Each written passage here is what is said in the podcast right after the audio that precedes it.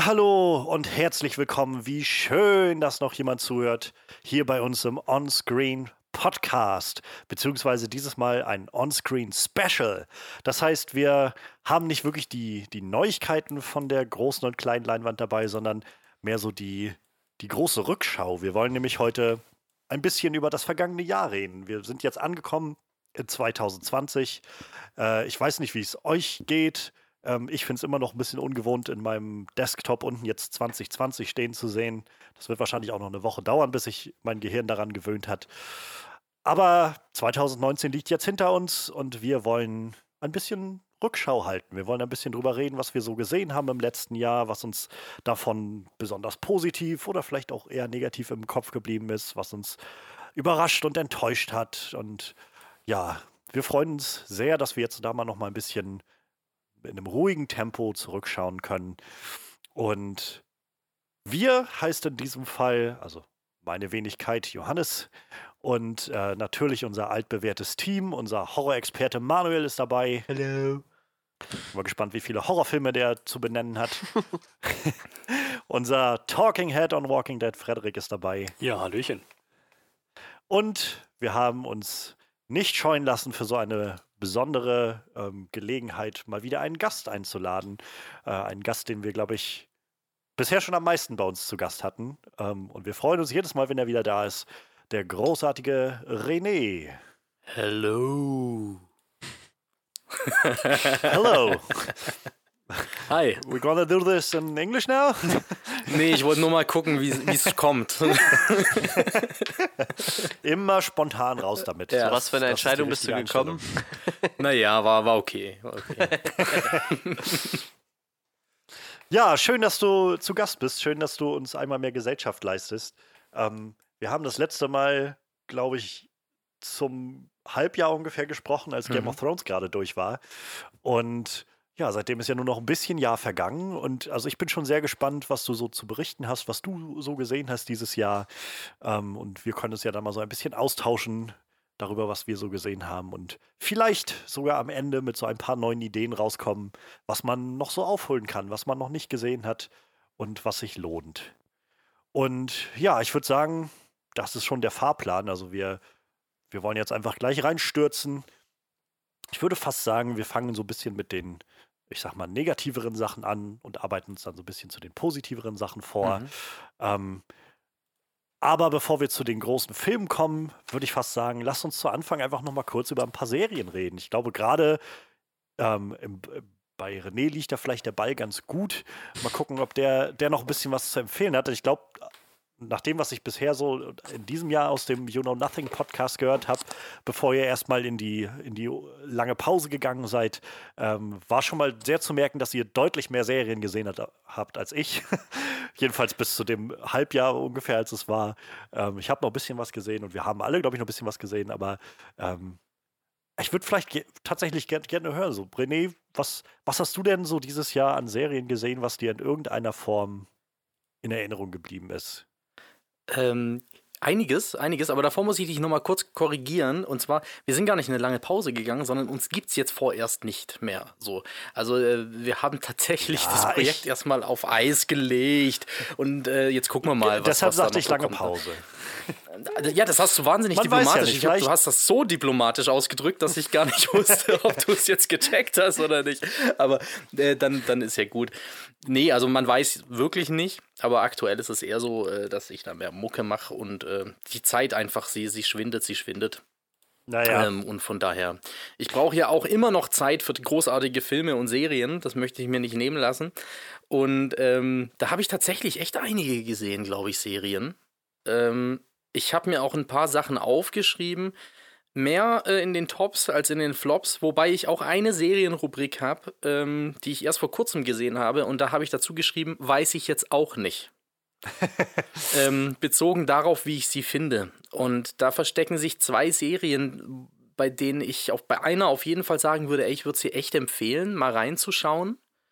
Ähm, weil sie durchaus gut ist, aber glaube ich für mich nicht so gut war. Aber objektiv betrachtet vielleicht eine ganz gute Serie ist.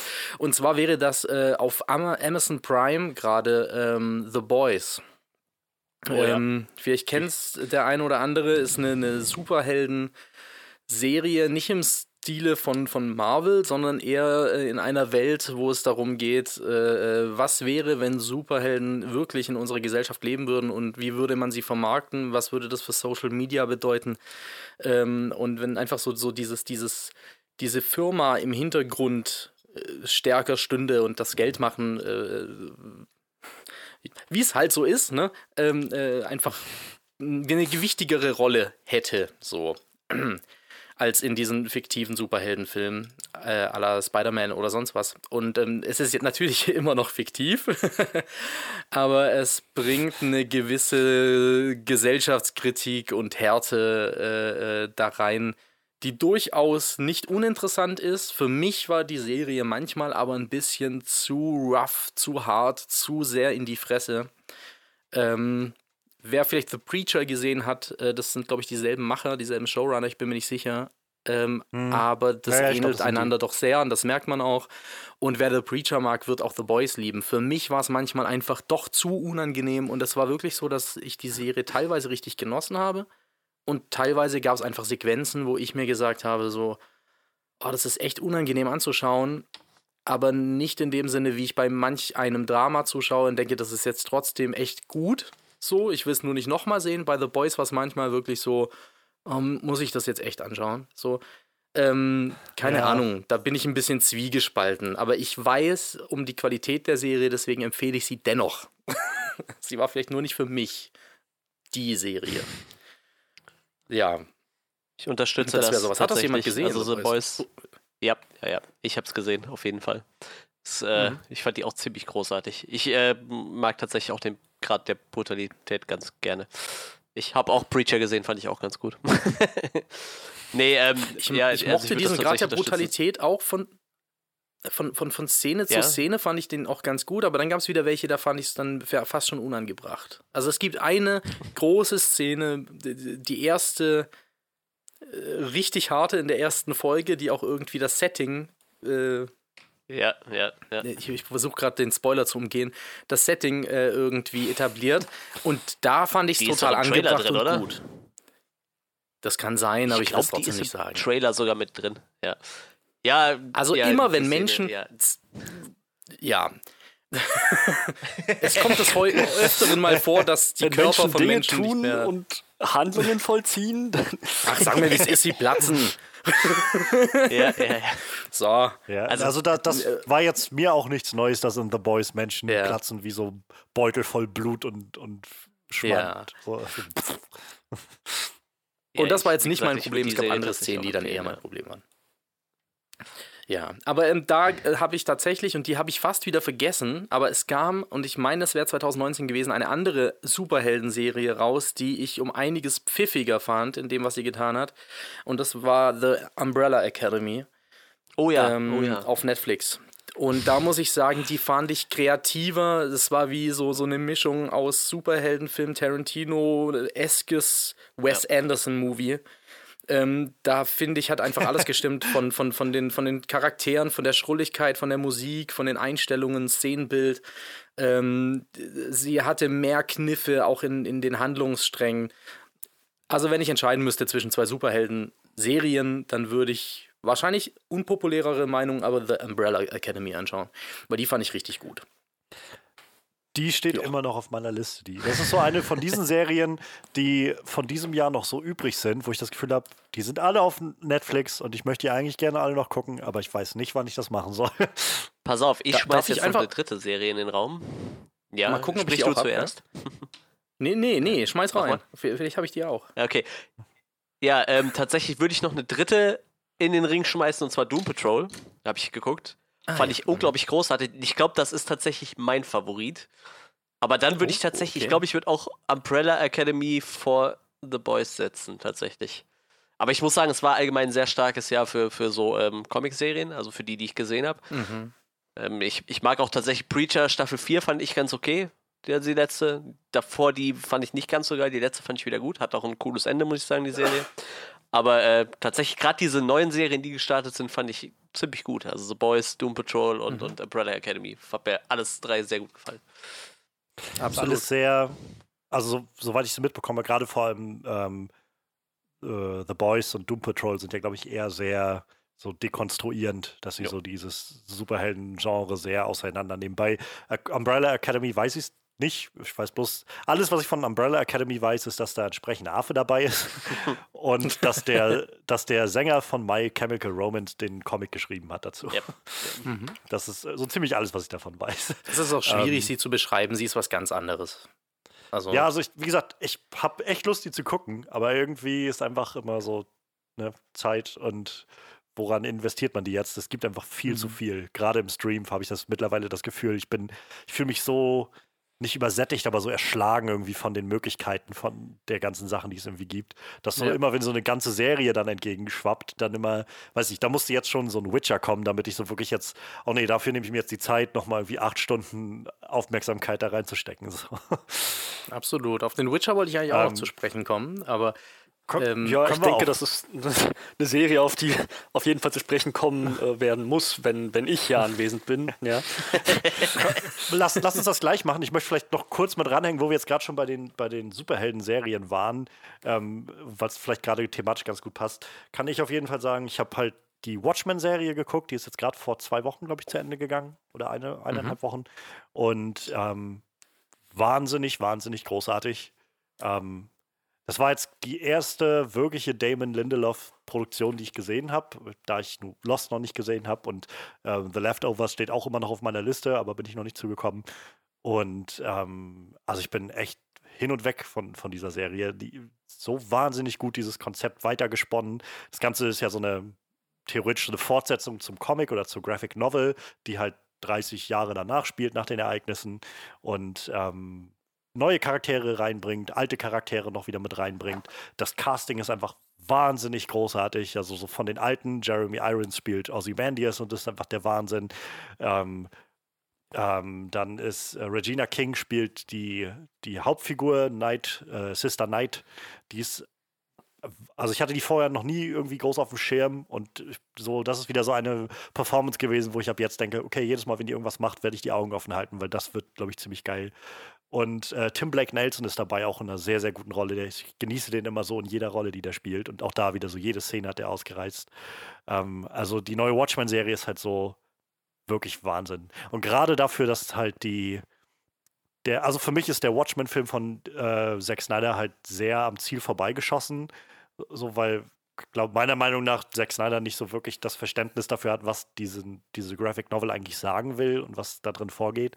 Und äh, umso schöner fand ich es jetzt, dass diese Fortsetzung, Damon Linde- Lindelof hat das Ganze halt auch so als Remix beschrieben des, des ähm, alten Materials, dass es halt tatsächlich so den Spirit eingefangen hat, gleichzeitig eine neue Geschichte erzählt hat, gleichzeitig irgendwie die Tiefe beibehalten hat, die der, äh, die, die Graphic Novel hat. Also kann ich nur jedem ans Herz legen, auch wenn man die alte Watchmen-Sache gar nicht kennt. So, ich glaube, das bietet genug, weil das, das ist halt wirklich einfach dieses Konzept von, wie würde so eine Welt aussehen, wenn einfach irgendwann Leute, ganz normale Leute angefangen hätten, sich zu verkleiden und dann anfangen, Leute zusammenzuschlagen, also irgendwie gegen, in Anführungszeichen, das Böse zu kämpfen, wer auch immer das dann ist. So diese ganzen Fragen, die damit einhergehen. Ähm, und dann auf einmal halt ein, ein Superman, also so das übermenschlichste Wesen, was man sich vorstellen kann. Gottgleiches Wesen auftaucht. Was macht das? So, das wie, wie verändert das eine Gesellschaft irgendwie? Und da taucht diese Serie genauso gut rein wie die Graphic Novel. Und ja, deshalb, also ich kann Watchmen nur dringendstens empfehlen. Und äh, Legion, von Legion kam auch die dritte und letzte Staffel dieses Jahr. Ähm, Legion war Serienprojekt von äh, Noah Hawley, der auch die ersten oder der die Staffeln von Fargo gemacht hat, die bisher liefen. Ich bin großer Fan von Fargo und ich fand schon die ersten zwei Staffeln Legion einfach Wahnsinn. Und auch die dritte Staffel Legion war wieder so mindbending und abgedreht und wie auf LSD. Ich, ich liebe es, wenn man mit diesem Material, was es irgendwie gibt, was super Kreatives macht. Und das ist mit dieser Serie auf jeden Fall rausgekommen. Sie geht viele, un, sehr, viele ja, ungewöhnliche Wege, ähm, nachdem in der ersten Staffel halt viel die Frage im Raum stand, was ist real, was ist nicht real, was bildet sich äh, David, die Hauptfigur, nur ein und was nicht, kam dann in der zweiten Staffel noch ähm, so eine, so eine Zeitreisekomponente dazu, die in der dritten Staffel noch weiter ausgebaut wurde, plus so Sachen wie ähm, Spirit Realm und so Astralprojektion und lauter richtig abgedrehter Kram. Und sie bringen auch eine größere Verbindung zu den X-Men rein. Also es wird Charles Xavier vorgestellt in der dritten Staffel, der ja im Prinzip der Vater von David ist, von der Hauptfigur. Ähm, gespielt von, fand ich sehr schön, äh, wie Ceres Targaryen. Ah, aus Game of Thrones, nur dass er halt nicht diese langen Haare hat, sondern so ein bisschen adretter gekleidet ist und so. Und äh, also großartig. Gro also ich kann, Legion ist so absolut das Kreativste, was man so rausholen kann. Es gab kaum eine Folge von Legion, wo ich nicht irgendwas bekommen habe, zu sehen bekommen habe, wo ich nicht gedacht habe, wow, das, sowas habe ich in der Art noch nicht gesehen. Und das, das bewundere ich sehr.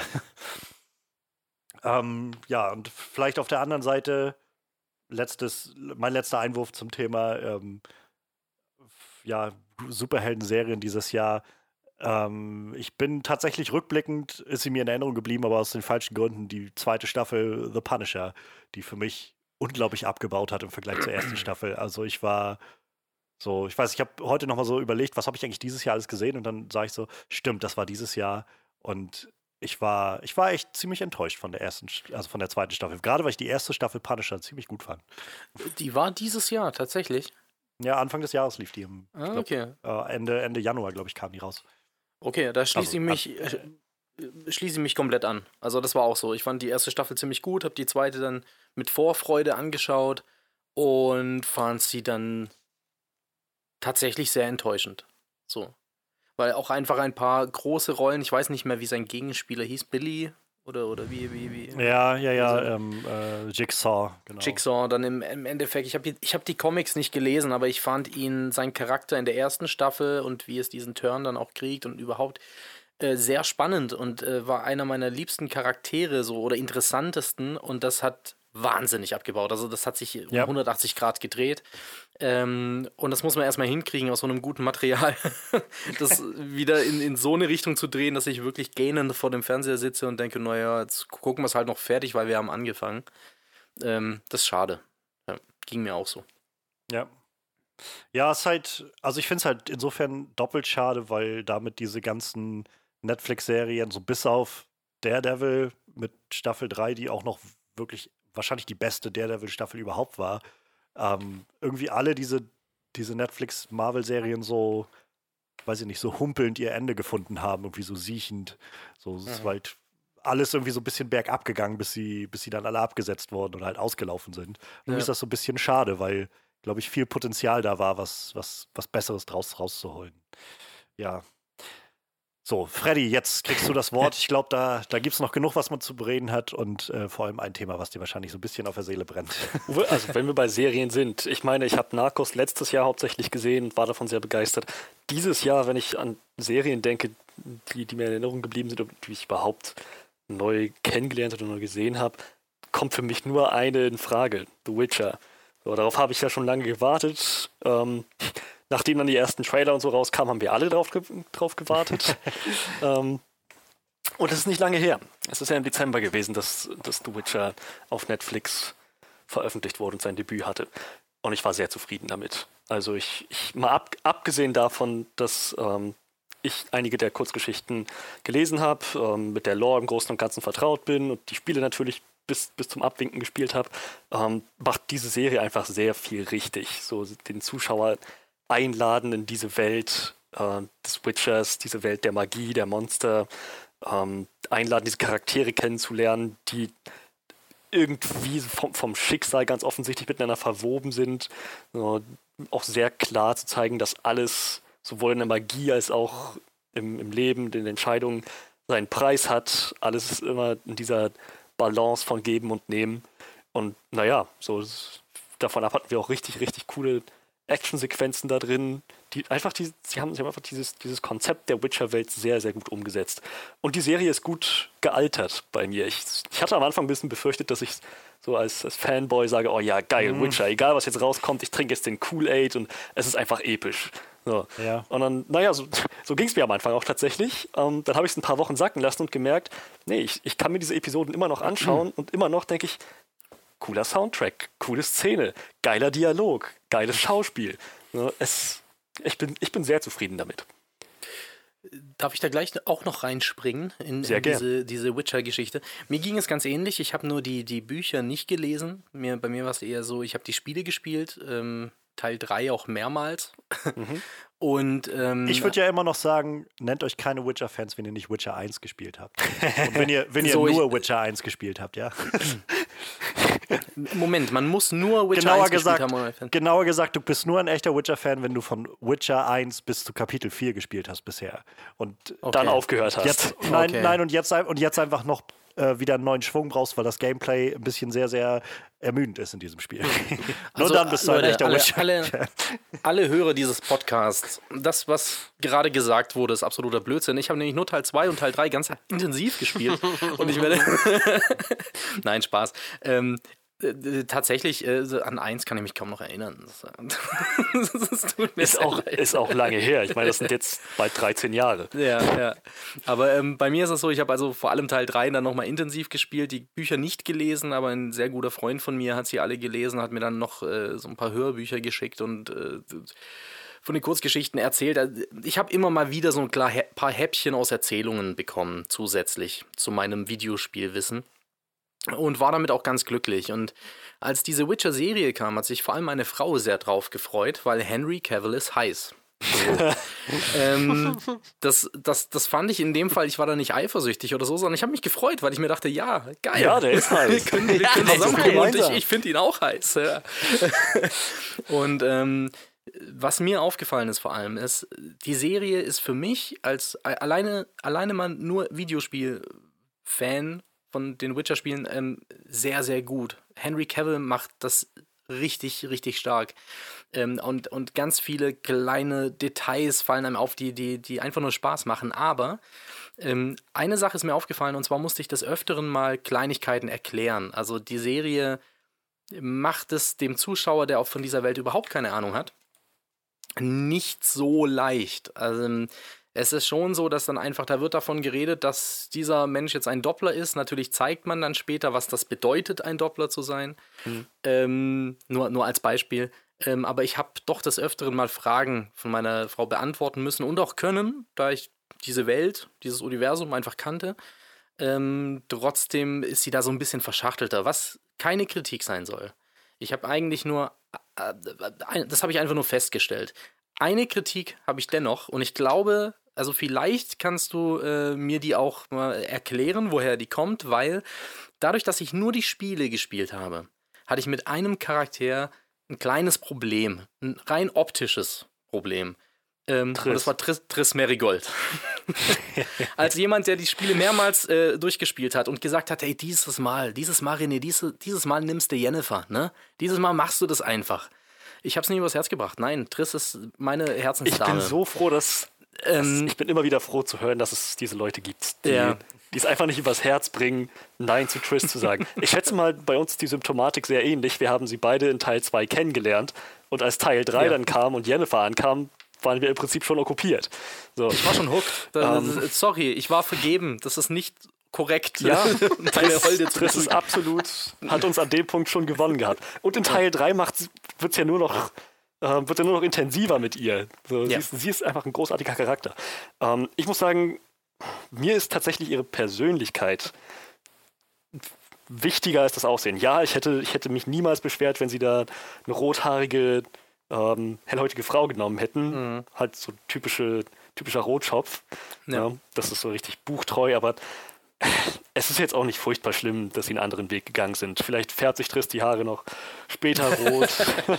es, ist- es ist Nee. halt so, ein, so ihr, ähm, ihr, ihr Markenzeichen, irgendwie die roten Haare, aber ich, Versteh also mich- mich, mich juckt es jetzt nicht ganz so sehr. Ich Verstehe mich nicht falsch. Verstehe mich nicht falsch. Das, äh, meine, mein Grund, dass ich in den Spielen immer Triss genommen habe und wieso ich die mochte, waren nicht die Haare. das sind, waren nicht die Haare oder das, die, die Optik, sondern das sind einfach diese Eigenschaften, die sie hat. Das ist eine ganz klare, Ja. das ist ein Samariter, das ist der Sanitäter in der ersten Reihe an der Front, die noch Leute zusammenflickt. Das ist ein guter Mensch. Also in Witcher So. 1 ist sie das nicht. Sie, auch in Witcher 2 noch nicht. Sie wandelt sich erst dazu im Laufe von, also im, im Prinzip in Witcher 2 passieren Dinge mit ihr, die sie dann die, die sie dann zum Schluss kommen lässt. Wow, irgendwie ist dieses ganze intrigante Rumgelüge echt ein großer Haufen Scheiße und ich lasse das jetzt hinter mir. Und sie geht dann einen anderen Weg, Exakt, ich halt drei andere Bedrohungen kommen. Exakt, aber ich wollte, ich wollte gar nicht dazu sehr auf ihren, ihren, ihr, ihr Building, ja, Character Ja. Building eingehen, sondern ähm, das Einzige, was an der Serie, ähm, ich weiß noch nicht, ob ich mich halt jemals dran gewöhnen kann. Es war der einzige Punkt, der mich hin und wieder mal rausgerissen hat, weil ich immer, mich immer wieder bei dem Gedanken erwischt hat, ah, Triss, du siehst irgendwie nicht aus wie Triss. Und, und dann war ich Okay, immer mal gut. wieder kurz aus Also- dieser Welt raus, weil ich dann plötzlich wieder auf diese Meta-Ebene gegangen bin und abgeschwiffen bin mit Gedanken. Und ähm, das, aber das ist einfach nur, weil es doch ein sehr starker Kontrast ist. Es ist ja nicht so, dass sie jetzt halt irgendwie brünett ist, aber ansonsten sie ist halt total die Südländerin und, und also sie ist komplett woanders angelegt. Ähm, Ja. Rein visuell, was überhaupt nicht schlimm ist, aber das hat Also- mich hin und wieder mal irritiert. Irritiert Wie, wie gesagt, ich, ich kann dieses Gefühl sehr gut nachvollziehen. aber Ich hatte das an einigen Stellen, allerdings nicht, nicht durch Triss. Bei Triss war es halt so, dass ich in ihrer Persönlichkeit halt immer noch ähm, Buchtriss und äh, Spieltriss wiedererkannt habe und das hat für mich gereicht. Das, was mich immer mal wieder rausgerissen hat an Stellen, war die Tatsache, dass sie wiederholt das Wort okay benutzen. Das ist ein Wort, das erst im 20. Jahrhundert erfunden wurde. Das geht überhaupt nicht. Das ist, Okay. das Das ist ist mir nicht aufgefallen. das, hat, das, wenn hat, das ist mir schon in äh, Witcher 3 aufgefallen. Auf Englisch, die, die Synchro, bis auf die Witcher, die alle einen amerikanischen Akzent haben und Triss, die auch einen amerikanischen Akzent hat. Super Voice Actor übrigens, ähm, also Mhm. Voice Actorin. Ähm, machen sie da auch linguistisch keine weiteren Fehler. Aber in der deutschen Übersetzung gibt es halt eine Möglichkeit so in Witcher 3, ich weiß nicht, ob du Blood and Wine hast, die Erweiterung. Ja, hab Ja, ich. da gibt es halt die Möglichkeit, dass du gegen äh, einen Typen kämpfst, Faustkampf, der sich der Koloss nennt. Und äh, da kann man dann, der, der fordert dich dann heraus, pass auf, wir machen statt einen Standardkampf, ähm, machen wir das so, ich, du, du, du, du stehst einfach nur da und sobald ich aushole, versuchst du meinen Schlag zu blocken. Ich glaube, ich bin schneller als du. So, und dann wiederholt er quasi nochmal die Regeln. Also, denk dran, du darfst nicht zuschlagen. Nur ich schlage zu und du blockst meine Schläge einfach nur ab. Okay. Ich habe mich so weggeschmissen, dass ich dieses Okay gehört habe. Das ist, glaube ich, das einzige Mal im, im kompletten Witcher 3, das Okay benutzt wird. Und ich dachte, au, da ist jemand richtig, richtig übel reingefallen.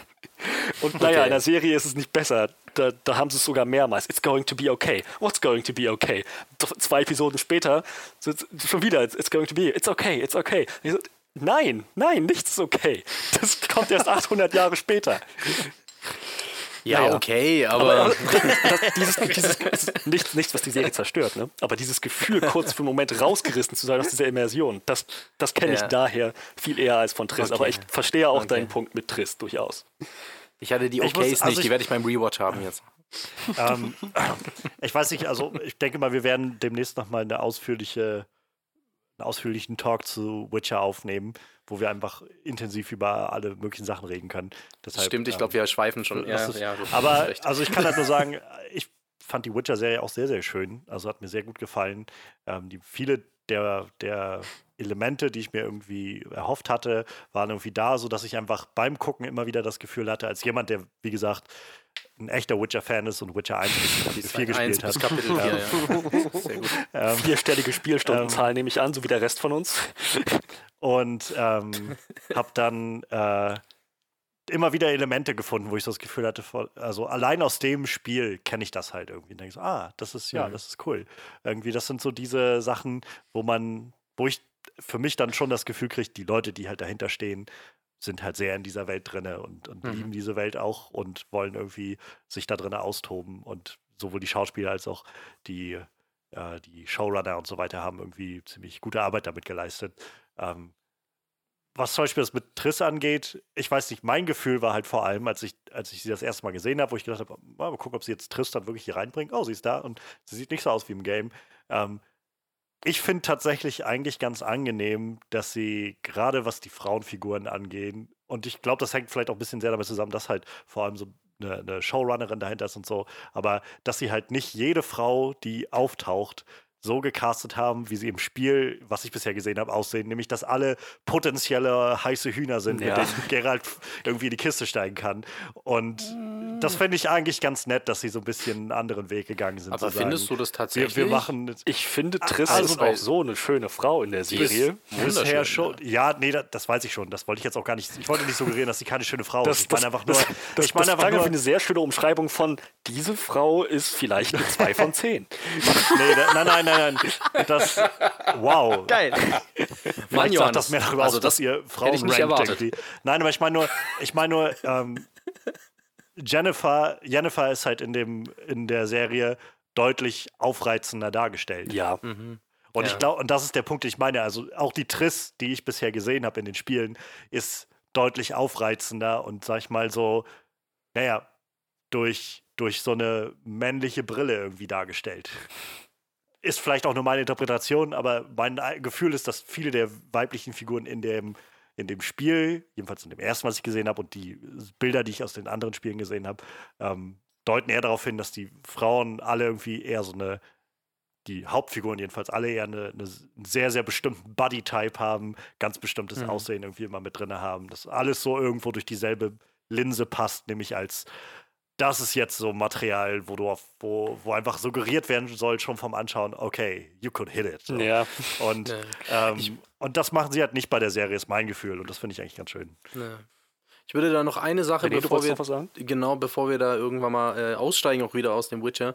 Äh, Wir haben ja unsere drei Storylines so und ähm, jede von diesen drei Hauptfiguren, sage ich jetzt mal, äh, finde ich auch in der Serie sehr interessant. Aber was sie mit Jennifer in der Serie gemacht haben, ähm, muss ich sagen, hat mich am meisten gecatcht. So, also ich war, habe mich gewundert, wie wahnsinnig intensiv ich äh, da mitgefiebert habe und wie interessant ich ihren Charakter jetzt äh, nach der Serie finde ich sie noch viel interessanter als davor. Von dem, was ich jetzt aus Erzählungen von meinem Kumpel äh, wusste oder aus, aus den Spielen. Ähm, die Jennifer-Storyline hat mich richtig gepackt. Und ähm, also man muss die Serie nicht nur wegen Gerald von Riva gucken, sondern es ist wirklich, es ist Ja. alle, alle Charaktere haben etwas und gehen irgendwo tief und ich hoffe, dass es ähm, nur der Anfang war und es noch mehr in, in diese Tiefen äh, äh, charakterlich gehen wird, Ja. weil das mir Ich echt Spaß sagen, gemacht also hat. kann ich, kann ich auch nur bestätigen. Ich fand auch gerade Jennifer, das halt, also Jennifer ist halt so eine Figur, die ich nur vom Namen her kannte, weil die auch nur in The Witcher 1 zum Beispiel noch nicht aufgetaucht ist in irgendeiner Form. Mhm. Ähm, wo ich halt auch noch so sehr unbeschrieben war und ich war sehr, sehr überrascht, wie sehr ich gehuckt war irgendwie bei ihrer Storyline. Und um dann nochmal doppelt überrascht, als ich dann im Nachhinein Interviews gesehen habe und gesehen habe, wie schüchtern irgendwie die Schauspielerin wirkt und so ganz, Mhm. so, so ganz, ja, so halt nicht, nicht so wie die Figur, so irgendwie ganz, ganz groß und vereinnehmend, so, sondern halt so, ja, nee, ich, ich bin halt in der Witcher-Serie und das ist ganz schön und so. Und das fand ich, fand ich ganz super sympathisch irgendwie. Aber, Ich muss sagen, Ja. also die, die, die Jennifer-Storyline war definitiv gut, gut geformter Charakter, aber hat mich, glaube ich, nicht so sehr gecatcht wie zum Beispiel ähm, Ciris Story oder Geralds oder Jaskiers. So, und Jennifer ist immer noch ein guter Charakter, aber ist bei weitem nicht auf der, ähm, an der Spitze der Liste meiner Lieblingscharaktere in der Serie.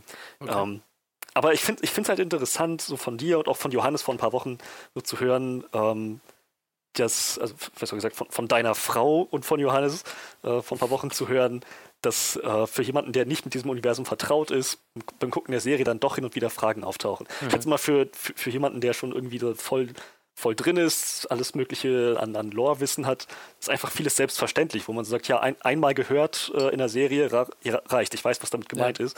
So, alles, alles da. Man fragt sich das nicht weiter. Ähm, aber ja, ich schätze, ich schätze mal, ähm, da, da gibt es da gibt's vielleicht Details, die, die man erst beim zweiten, dritten Mal schauen dann wirklich verinnerlichen kann.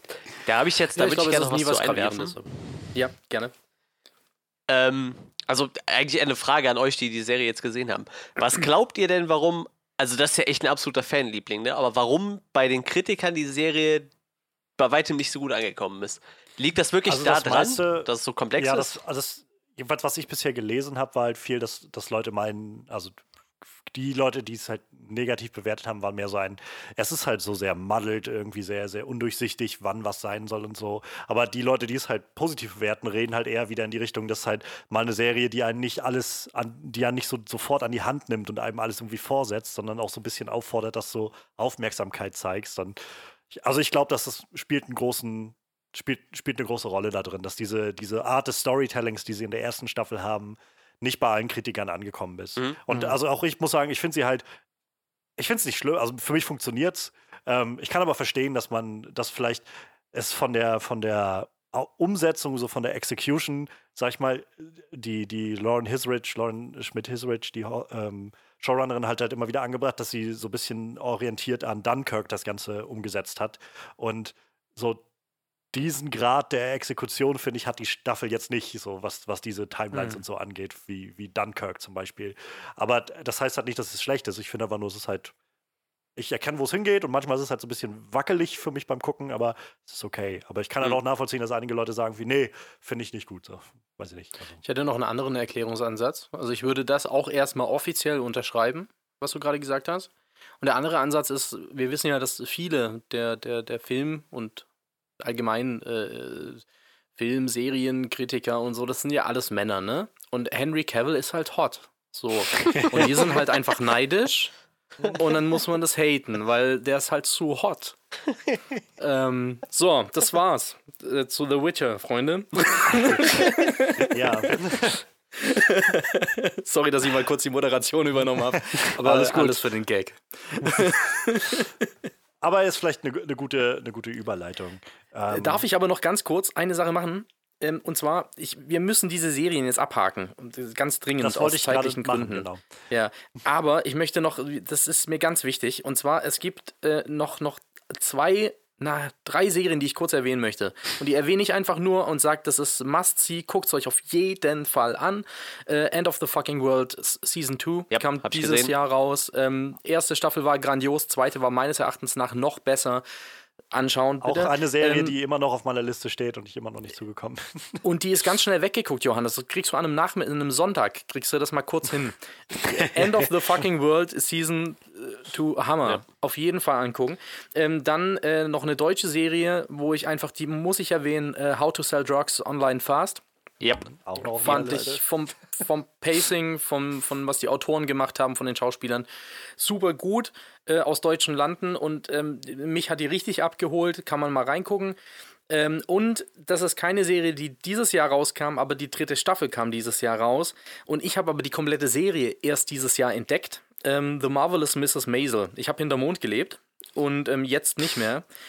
Ähm, und finde, also ich bin jetzt zweite Staffel durch und fange jetzt mit der dritten an, die jetzt dieses Jahr rauskam. Und ich muss echt sagen, oh Gott, die hat, das sind von den Machern von Gilmore Girls, die ich nie so toll fand, aber irgendwie schon ganz lustig.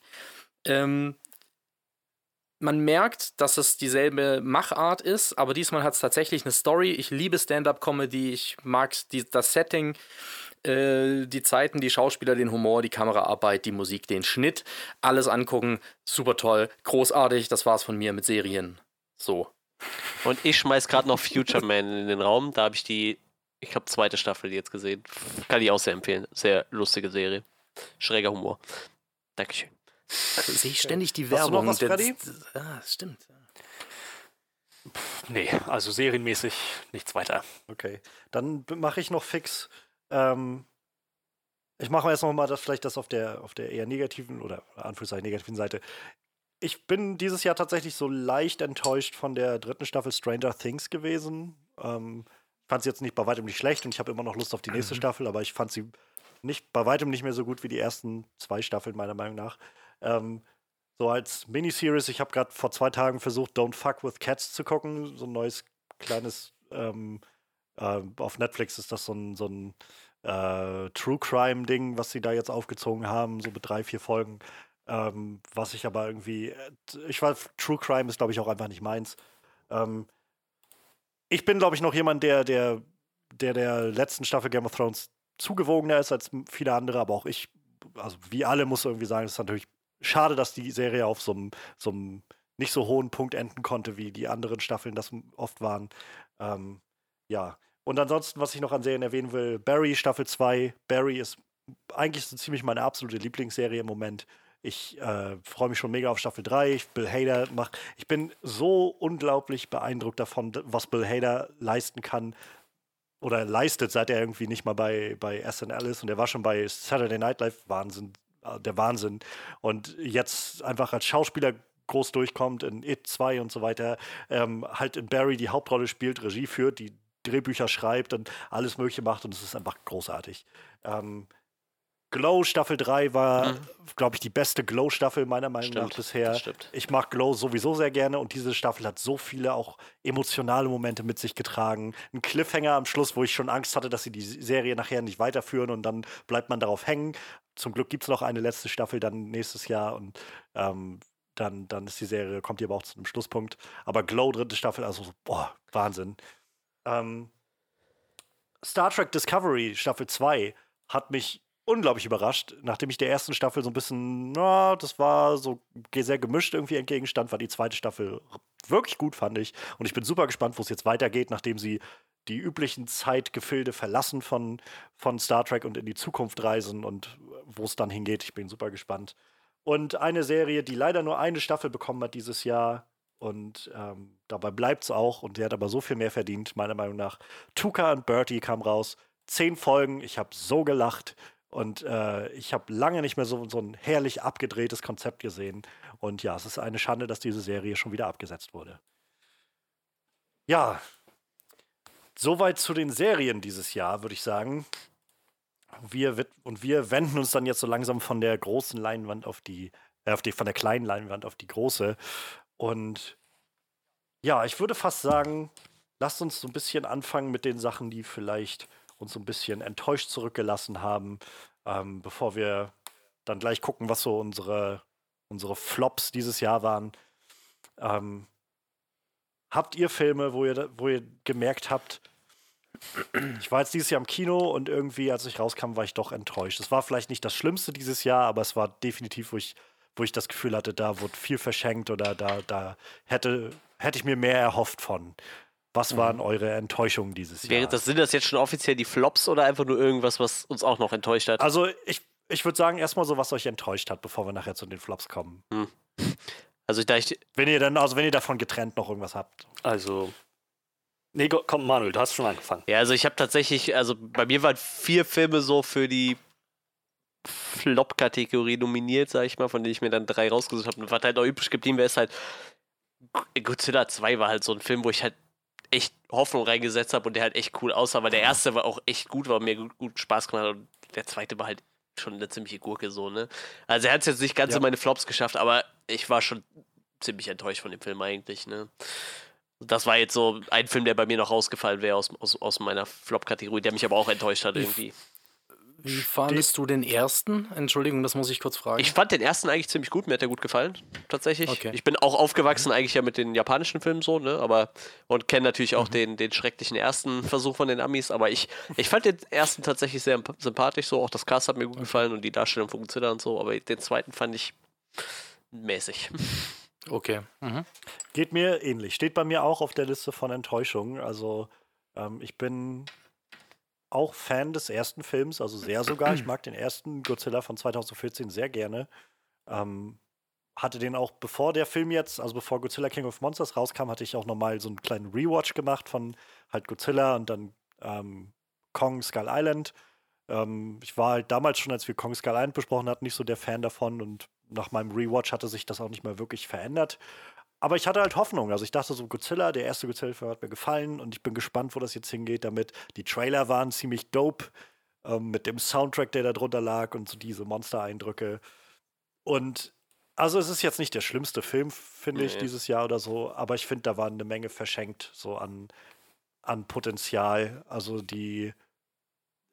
Ich, ich verstehe schon immer, das, das Problem ist so ein bisschen, habe ich das Gefühl, ähm, im Netz ist das so ein bisschen so, ein- so ein Minenfeld geworden, dieser Godzilla-Film, wie, ähm, wie so Sachen von, von Batman wie Superman oder so. Wenn du halt sagst, irgendwie, keine Ahnung, ich fand den Film nicht so toll, dann kommt irgendwie so ein, ja, der ist halt für Godzilla-Fans, der ist einfach für die Monster-Fans, so, halt die Fresse so. Ich so, ich habe nichts gegen große Monster-Fights. ähm, ich wünschte, die Monster-Fights in Godzilla King of Monsters hätten irgendwie ein bisschen mehr Einzigartigkeit gehabt und so ein bisschen wären mehr gewesen, als einfach nur so immer wieder zu sehen, wie zwei große Viecher ineinander klatschen und das immer nur wiederholen. Und vor allem, es tut mir leid, ja, die, es geht nicht um die Menschen, aber wenn du einen zweieinhalb Stunden Film oder sowas füllst oder zwei Stunden 15 oder wie lang der Film war, dann, und du hast da irgendwie Menschen, dann sollte ich mich wenigstens irgendwie um die scheren können, damit ich mhm. mitkomme. So, und das war bei mir halt nicht so. Also deshalb für mich war der Film, wie gesagt, jetzt nicht grottenschlecht, so nicht das Schlechteste dieses Jahr, aber definitiv auf dem, auf dem Haufen der Enttäuschung, wo ich das Gefühl habe, schade, ich hatte irgendwie mir deutlich mehr erhofft. Ja. Mhm. Und ich weiß tatsächlich noch nicht so ganz, wo ich jetzt mit Godzilla vs. Kong stehe. Also ich schaue dem Film entgegen, aber mein, mein ja, mein Enthusiasmus ist etwas gedämpft worden durch den Film, muss ich sagen. Mhm. Also bei mir ist er auf dem Stapel der Schande immer noch. Ich habe ihn nicht gesehen. Ich fand den ersten ganz gut, fand Kong Skull Island nicht besonders gut.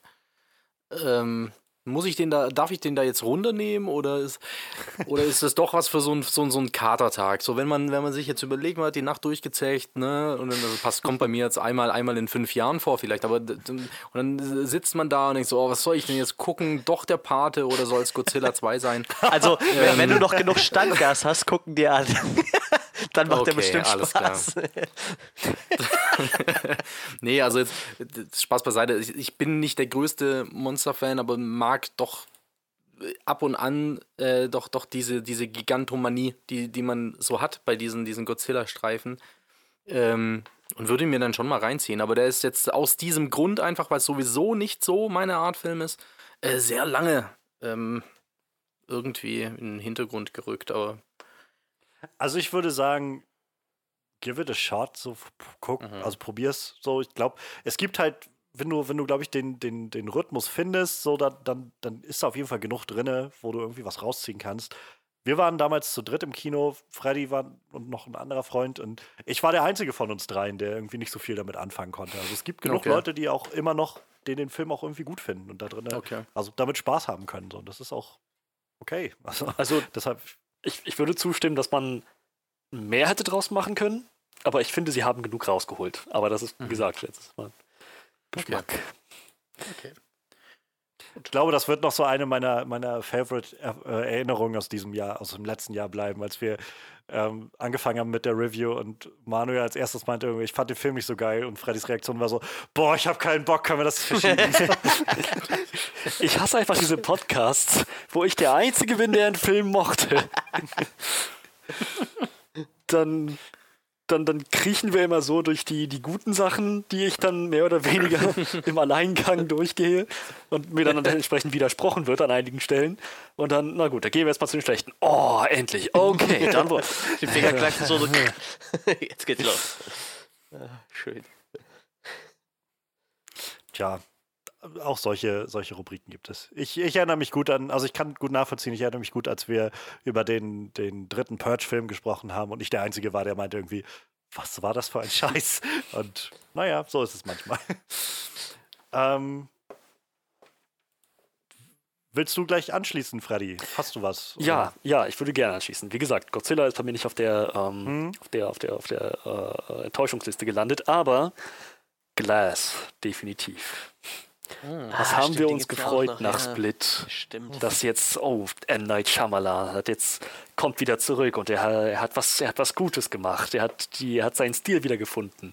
Auch noch in einem Franchise, das ihn, das ihn so groß und erfolgreich gemacht hat, so, und mit dem er, mit dem, mit dem ihm so viel verbindet. So, das, das, das muss doch jetzt gut werden. Das ist doch jetzt sein, sein Comeback. Ja. Der Film war jetzt nicht beleidigend schlecht oder so. Aber der war, ja, er war einfach sehr, sehr durchschnittlich. So. Und er war also nicht beleidigend schlecht, aber hat sein Potenzial bei weitem nicht ausgeschöpft. Also ich meine, mal, mal, abgesehen von den Plotholes, ähm, von dieser ganzen Nummer mit dem, mit, mit dem Video am Ende und dass das alles war, auf das es zugelaufen ist.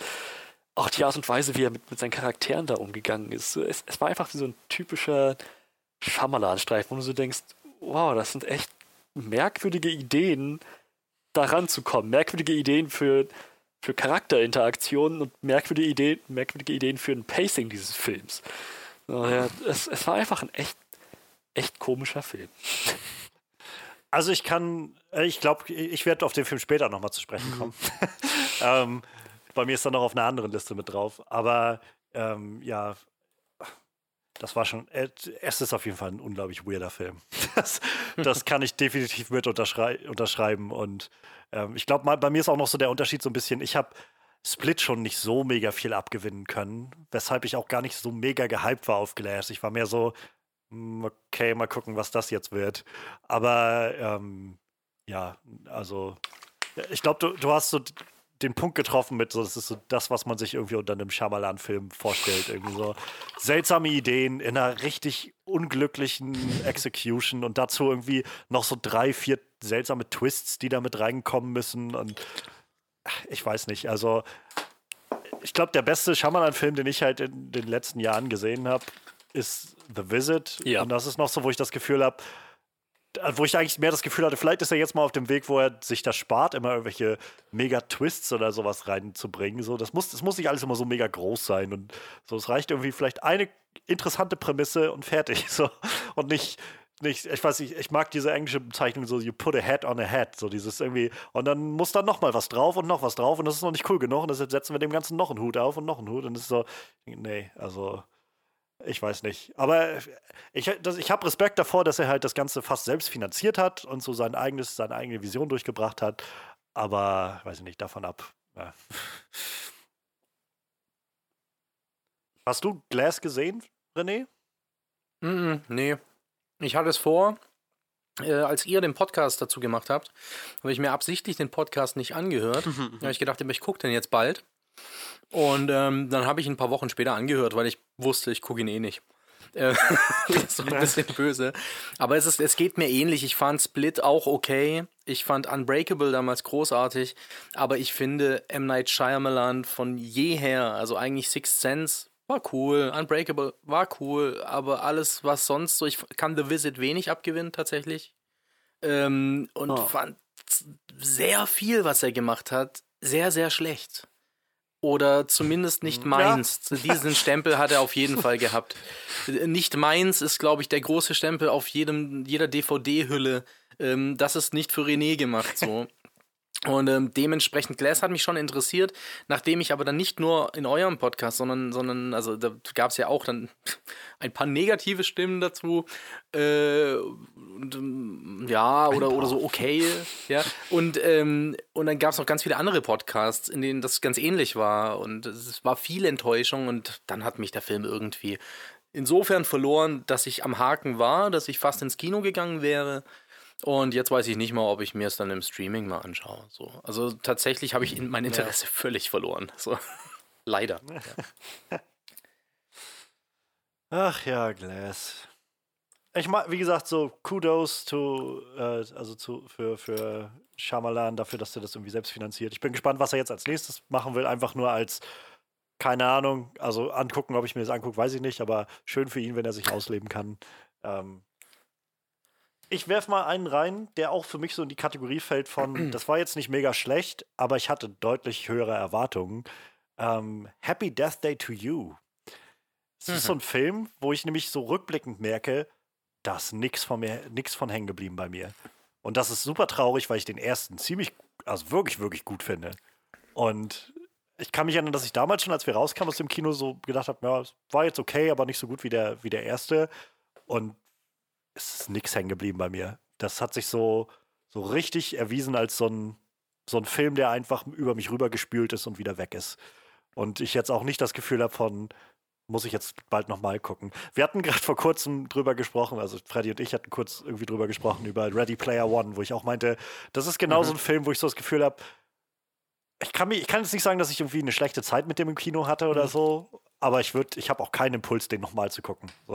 So, ist so, ja. Ich habe ihn gesehen, war ganz nett und war irgendwie für eineinhalb, zwei Stunden oder so unterhalten und damit ist das Ganze irgendwie auch wieder aus meinem System raus und das war's. Und so geht's mir gerade mit Happy Death Day to You. Und das ist, wie gesagt, finde ich schade, weil der erste hat wirklich Eindruck bei mir hinterlassen. Und sie auch noch so ein Sequel ja jetzt, glaube ich, also wieder aufsetzen am Schluss des. Ich kann mich nur noch erinnern, dass sie es machen am Ende des zweiten Films, aber ich kann mich nicht mehr erinnern, wie. Also das, selbst das ist alles weg. Und äh, ja, wie gesagt, das finde ich schade. Also da hatte ich irgendwie mehr Erwartungen dran, dass das Ganze so ein bisschen, bisschen größeren Splash macht bei mir. Und das hat's nicht. Weiß nicht, wie das bei euch ist, ob ihr noch was im Hinterkopf habt von Happy Death Day to Also, You. ich, ich fand, das war ein, ein unterhaltsamer Film, der nichts so falsch gemacht hat, oder auch nicht so richtig gemacht hat, dass er jetzt auf einer meiner Listen gelandet wäre. Ich habe den, glaube ich, gar nicht gesehen, Ja. oder? Habe ich den gesehen? Es kann gut sein, dass du da nicht Den da ersten warst habe in ich der auf jeden Woche. Fall gesehen, den fand ich gut. Den zweiten weiß ich gerade nicht. Also wie gesagt, es ist für mich jetzt nicht so ein Film, wo ich sage, der ist schlecht, aber er ist einfach nur, finde ich, ein ganzes Stück weniger gut als der erste und ein ganzes Stück weniger so individuell und, und aussagekräftig. Und das fand ich halt Mm. enttäuschend. Okay, ja, also ich, ich stimme zu, ich fand den ersten besser, aber ich fand den zweiten jetzt nicht so enttäuschend, dass ich sagen müsste, Ja. also, also hat, hat meine Erwartung nicht so weit untertroffen, dass ich sagen müsste, ich bin enttäuscht. Ja, das okay. ist es nicht. Ja, ähm, mal gucken, vielleicht kann ein dritter Film das Ganze nochmal rumreißen. Ich glaube, erfolgreich genug war der jedenfalls, dass ähm, Blumhaus da dran bleibt, diese Filme weiterzumachen. René, wie sieht's bei dir aus? Ähm, ich habe tatsächlich nur die drei Flops mir richtig notiert. Mm, Und ansonsten äh, gibt es eigentlich nichts mehr, was da in meiner Liste landen sollte. Und Happy Death Day habe ich nicht gesehen. Okay. Also Arne, gar, gar nicht. was? Auch den ersten nicht. Also den ersten kann ich auf jeden Fall empfehlen. Und wenn dir der gut gefällt, dann gib dem zweiten vielleicht auch eine Chance. Ähm, Anstelle von Godzilla halt- 2, oder? okay, ja. Ja, das, das musst du entscheiden. Aber, Okay, ähm, okay. aber also das Konzept ist halt ganz witzig. So, das Konzept ist halt ganz unterhaltsam. Okay. Gerade der Also erste man muss- ist halt wirklich super. Man muss dazu sagen, Godzilla 2 und Happy Death Day haben keine guten Karten, weil auf meinem Stapel der Schande sind noch so Filme wie Mid-90s oder äh, Green Book. Ja. Und äh, das wird schon schwierig. Ass habe ich auch immer noch nicht gesehen. Ne? Äh, Ui. ja, also Godzilla und Happy Death Day, die liegen vielleicht mal in fünf Jahren. Die liegen auf dem 2025 äh, Shame Pile, ja. Manch, manch ein Stapel hat schon Staub angesetzt. Ja. Oh Mann. Manuel, hast du noch was Enttäuschendes aus dem letzten Jahr? Ich habe tatsächlich Glas total vergessen, dass es den auch noch gab. So. Ich habe mir halt echt in Vorbereitung, so, weil ich echt nicht mehr wusste, was ich geguckt habe, so eine 180 Filme geguckt, ne, die letztes Jahr rausgekommen sind. Aber da war Glass zum Beispiel nicht dabei, weil das waren halt nur die 180 besten so und da war auf Glass nicht dabei. Also ich, ich empfehle, also ich nutze halt Letterbox jetzt seit ein, zwei Jahren, also seit letztem Mhm. Jahr, glaube ich. Und es ist so praktisch, wenn du einfach notiert hast. Also du kannst dann einfach immer reingucken, so dieses Jahr, was habe ich denn da alles gesehen? Ah, okay, habe ich das alles gesehen. So, Das ähm, habe ich auch so gemacht, ja. also kann ich, kann ich sehr, ist halt, ich finde es super, super in- interessant, auch einfach so ein bisschen den Überblick zu bekommen, was man eigentlich so geguckt hat, wie viel man so guckt, aber davon ab ähm, bin ich gespannt. Ganz ehrlich, ich bin meine, meine Liste durchgegangen und habe Glass gesehen und dachte so, uff, Glass, ja. Und jetzt zu hören, dass ihr den gar nicht mehr auf dem Schirm hattet oder gar nicht so weit eingeordnet habt, bin ich super gespannt, was eure Flops nachher sind. Ähm, okay, aber wenn du dann nichts mehr hast, Manuel, dann äh, werfe ich jetzt auf jeden Fall noch ein, äh, der neue Hellboy-Film, der kam Habe ich nicht gesehen, ja. fand ich ziemlich enttäuschend. Gerade, also nicht schlecht genug, dass ich sage, der ist das Schlechteste, die ich dieses Jahr gesehen habe, aber gerade so, weil ich das Gefühl habe, da waren so viele coole Elemente drin und so viele so coole Ideen. Dieses Setting war irgendwie cool. Ich fand David Harbour war ziemlich nice gecastet als, äh, als Hellboy und, und äh, hier, hier Ian McShane war irgendwie auch ziemlich nice als sein Vater. Ähm, dieses Konzept mit dem, mit dem Leopardenmenschen war irgendwie ziemlich cool. Aber die haben halt so, so irgendwie nichts draus gemacht. Also es war so, das, das war eines der schlimmsten Editings, die ich je gesehen habe. Und das ist halt schon krass, weil ich, ich finde, Editing ist schon sowas, wo man nicht so wirklich was von mitbekommt, wenn es halt einigermaßen gut ist. Aber das ist halt zu dem Punkt gekommen, wo man einfach im Kino schon saß und so, heilige Scheiße, wie, was sind denn das für seltsame Schnitte, die sie hier machen? Und ähm, ja, es ist schade irgendwo, weil, wie gesagt, ich glaube, da wäre Potenzial gewesen, was Cooleres draus zu machen. Das Ganze, die, die, die Grundmischung hat gestimmt, aber sie haben den Kuchen anbrennen lassen.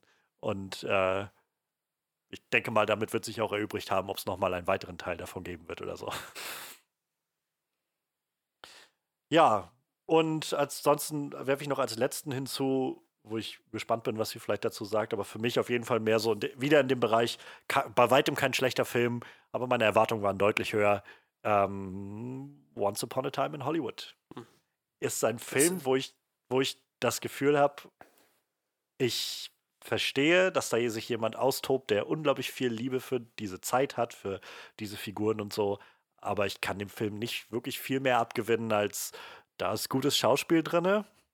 Und ab dann oder davon ab finde ich ihn unglaublich meandernd und die Stories, die die Figuren haben, nicht interessant genug, dass ich so wirklich mitgerissen werde. Und das mag daran liegen, dass das einfach so ein, so ein Love Letter an das Hollywood äh, dieser Zeit ist und dass man so ein bisschen damit vielleicht sich auskennen muss, um da so das drin zu finden. Für mich fühlte sich das einfach viel an wie so ein, ja, wie halt jemand, der, der so ein bisschen, der so einfach so ein Ding schreibt, so ein bisschen wie so eine Fanfiction dieser Zeit für sich selbst.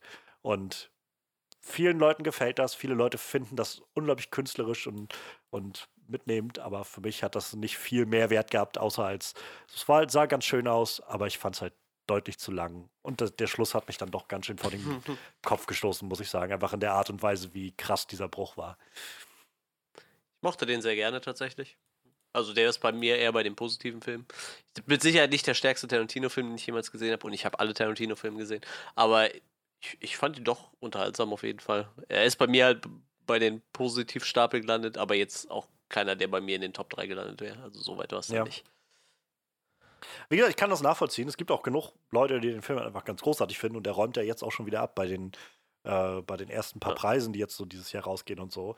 Ich kann einfach, es ist einfach nur so ein Film, wo ich so davor sitze und merke einfach so, ich, wie René schon meinte, so ist nicht für René gemacht. ich glaube, das ist so ein Film, der ist einfach nicht für mich gemacht, wo ich davor sitze und denke so, äh, beim besten Willen so. Es gibt halt Filme, wo ich immer noch mal so das Gefühl kriege, okay, ich fand den jetzt nicht so gut, aber vielleicht bei einem zweiten Watch, wenn ich dann so anfange, vielleicht das Ganze mal unter an, einer anderen Perspektive zu sehen oder so, dann gefällt mir das mehr oder dann kann ich dem doch noch was abgewinnen oder so. Aber das ist halt so ein Film, wo ich einfach merke, ich glaube, egal wie ich den drehe oder wende, der ist einfach nicht mhm. für mich. Das ist einfach so ein Ding, wo ich das Gefühl habe, hm, nee, äh, der, der löst bei mir nicht wirklich was aus an Gefühlen in irgendeiner Art und Weise. Und deshalb denke ich dann so, ja, ich weiß nicht, ich hatte ein bisschen gehofft, ich habe nicht viele Tarantino-Filme gesehen, aber die, die ich gesehen habe, haben wenigstens bei mir irgendwie was ausgelöst und mich irgendwie so ein bisschen mitgenommen. Und das hatte ich halt bei dem Film nicht, das Gefühl. Wie ist denn das jetzt, wenn der Once Upon a Time äh, in einer meiner Listen, Flop oder Top, ähm, gelandet ist? Also so. du kannst gerne sagen, so, weiß ich nicht, ich kommst du später nochmal drauf, wenn du willst. Ich komme später nochmal drauf. okay. ja. Ja, dann würde ich sagen, sind wir mit den Enttäuschungen wohl erstmal durch. Und dann gehen wir mal zu, zu den Flops über, würde ich sagen, oder? Mhm. Bringen wir das Unangenehme mal aus dem Weg. Mhm. Welche Filme dieses Jahr nicht funktioniert haben für uns, wo wir so sagen, äh, das war, da kam ich raus und war nicht sehr zufrieden. Ähm, welche drei Filme haben wir denn da so? Freddy, was ist denn so deine, deine Nummer drei auf deiner Flop-Liste? Naja, das, das Problem mit meiner Flop-Liste ist, dass sie keine drei Plätze hat. Willst du deinen zwei machen oder sollen wir erstmal unsere dreis machen und dann bei der zwei auf dich zurückkommen? Beziehungsweise hatte. Ich bin jetzt nämlich, seit du Hellboy erwähnt hast, den ich völlig außer Acht gelassen hatte, wieder am Überlegen. Er ist schon ein ziemlicher Flop gewesen, fand ich. Kann ich nachvollziehen. Aber. Also er war bei mir kurz davor, auf die Liste zu kommen. Waren noch aber nee, nee ich, ich glaube, ich bleibe bei meinen zwei Flops. Macht erstmal eure drei. Okay. okay, okay. Dann, äh, wer weiß, wahrscheinlich, vielleicht wird deine zwei schon irgendwo dann bei ja, den ja, Bounce noch dabei sein. Also mal gucken. Ähm, Manuel, was hast du auf deiner drei? Ja, ich habe äh, mich echt ein bisschen schwer getan. Ähm, ich hatte, wie gesagt, Godzilla auch relativ weit oben auf der Liste, so, aber ähm, ich sag mal, das, was an innovativen neuen Comic-Verfilmungsserien kam, das haben halt die Filme dann auch ziemlich kaputt gemacht. So, also ich habe auf die drei jetzt mal X-Men Dark Phoenix gesetzt. Ich muss halt Boom, ich, muss, ich, ich, muss halt ganz ehrlich sagen, also ich, ich, hatte nicht viel Hoffnung bei dem Film, ne, weil die letzten schon nicht so geil waren. Aber ähm, ich fand den, der war schon ziemlich unterirdisch so für, für eine Comic-Verfilmung ja. irgendwie. Also, ja, das ist meine Nummer zwei. Ja, gut. ja, dann passt das ja. Dann können wir jetzt erstmal nochmal kleine X-Men Dark Phoenix Runde machen. Das, ich weiß nicht, Johannes, erinnerst du dich dran? Wir haben äh, via Twitter mhm, über den Film ja. geschrieben und ähm, ich habe den bei Letterbox tatsächlich bewertet mit, ich glaube, ich habe dem sogar vier Sterne oder so gegeben. Ich fand den ähm, ich fand ihn äh, direkt nach dem Kino, dass dieses, dieses rausgekommen und unzufrieden gewesen, das trifft auf mich gar nicht zu.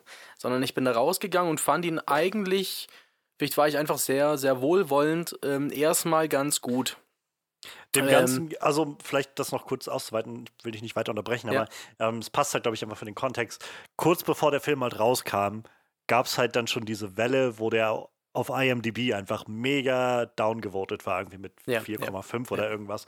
Und so ein bisschen die Frage war, wie weit ist das jetzt aussagekräftig oder nicht?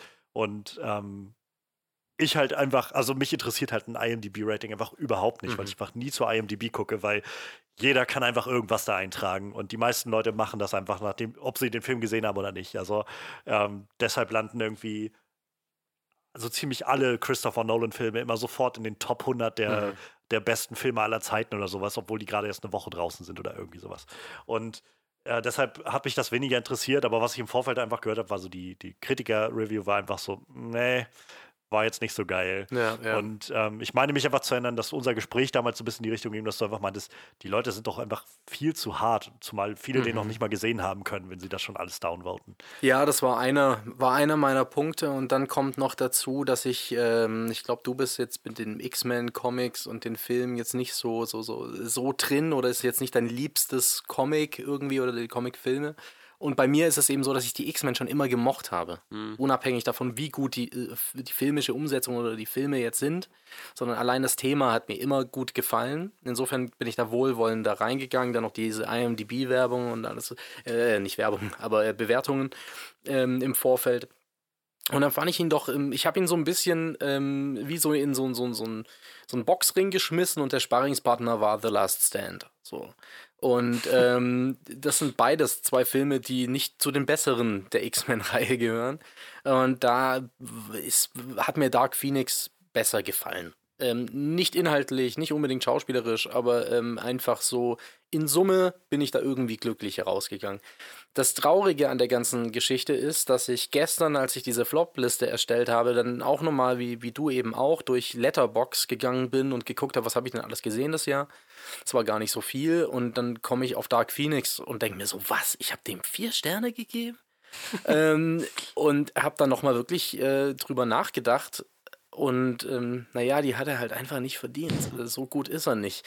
Ich muss leider allgemein bei X-Men sagen, die, die ich wirklich, wirklich gut finde, sind der allererste, der zweite und dann äh, bei dem Reboot First Class und äh, äh hier den Days of the, Days Future, of the Future Past. Das sind eben immer die ersten beiden, gefallen mir ganz gut.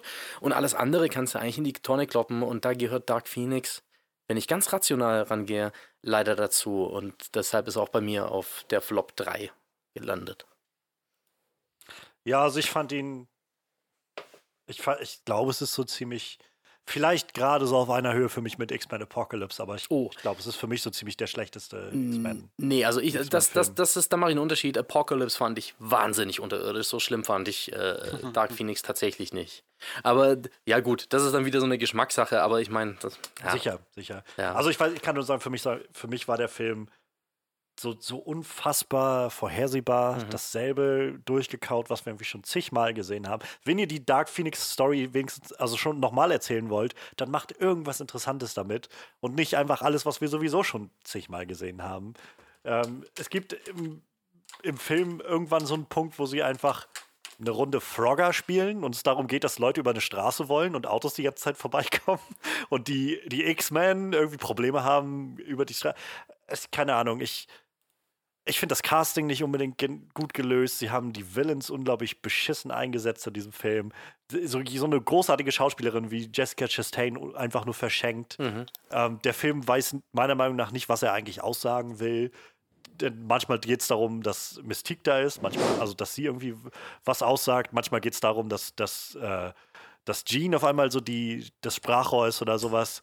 Ich, keine Ahnung. Dann gibt es die Leute, die einfach zum fünften Mal, wie, wie Magneto, so, so cool Ma Michael Fassbender in der Rolle ist. Ich muss nicht zum, zum zigsten Mal sehen, wie er einfach seinen Turn macht von ich bin, ich habe mich zur Ruhe gesetzt und bin ein netter Mensch und oh, jetzt ist was Schlimmes passiert. Nein, back to the roots und ich muss wieder Leute umbringen und wieder der Böse sein und Charles geh mir aus dem Weg. Und, und ich, es tut mir leid, ich brauche das einfach nicht mehr. So, dann macht was Interessantes mit diesen Figuren und setzt eure Schauspieler gut ein.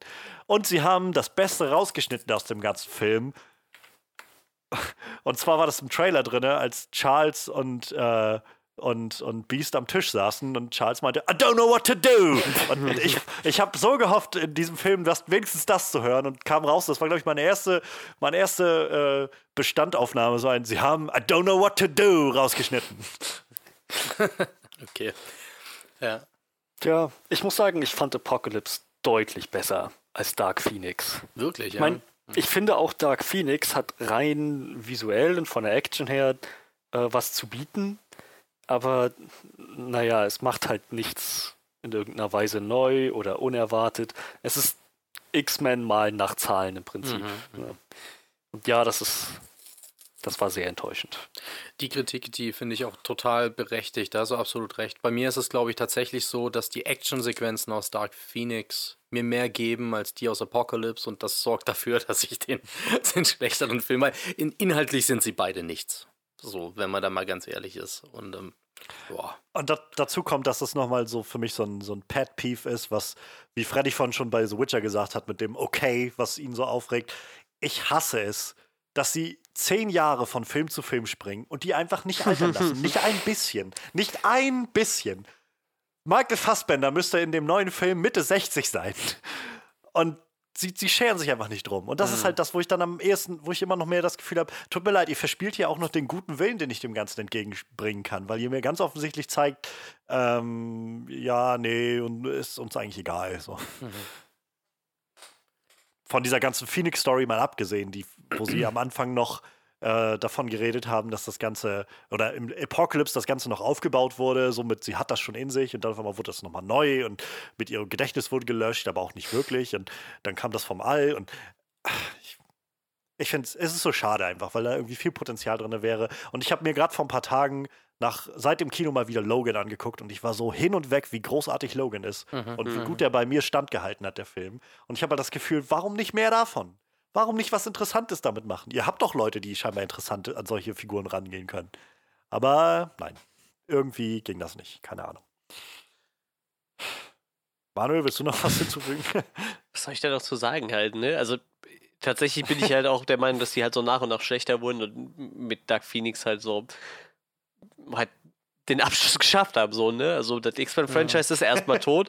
Ich meine, Marvel wird jetzt dazu hergehen, irgendwann die mal zu rebooten, gehe ich mal von aus, aber äh, die Hoffnung, dass wir diesen, äh, wie hieß der andere Film, äh, der noch so im Raum stand? Ja, New Mutants. Gab es gestern einen neuen Trailer, Trailer nee. für? Ja. Angeblich ja, soll gestern. der jetzt im April Ach, rauskommen. Verrückt. Ich wollte gerade sagen, also die Hoffnung, dass der noch rauskommt, habe ich eigentlich aufgegeben, aber ja, das ist ja dann äh, schön.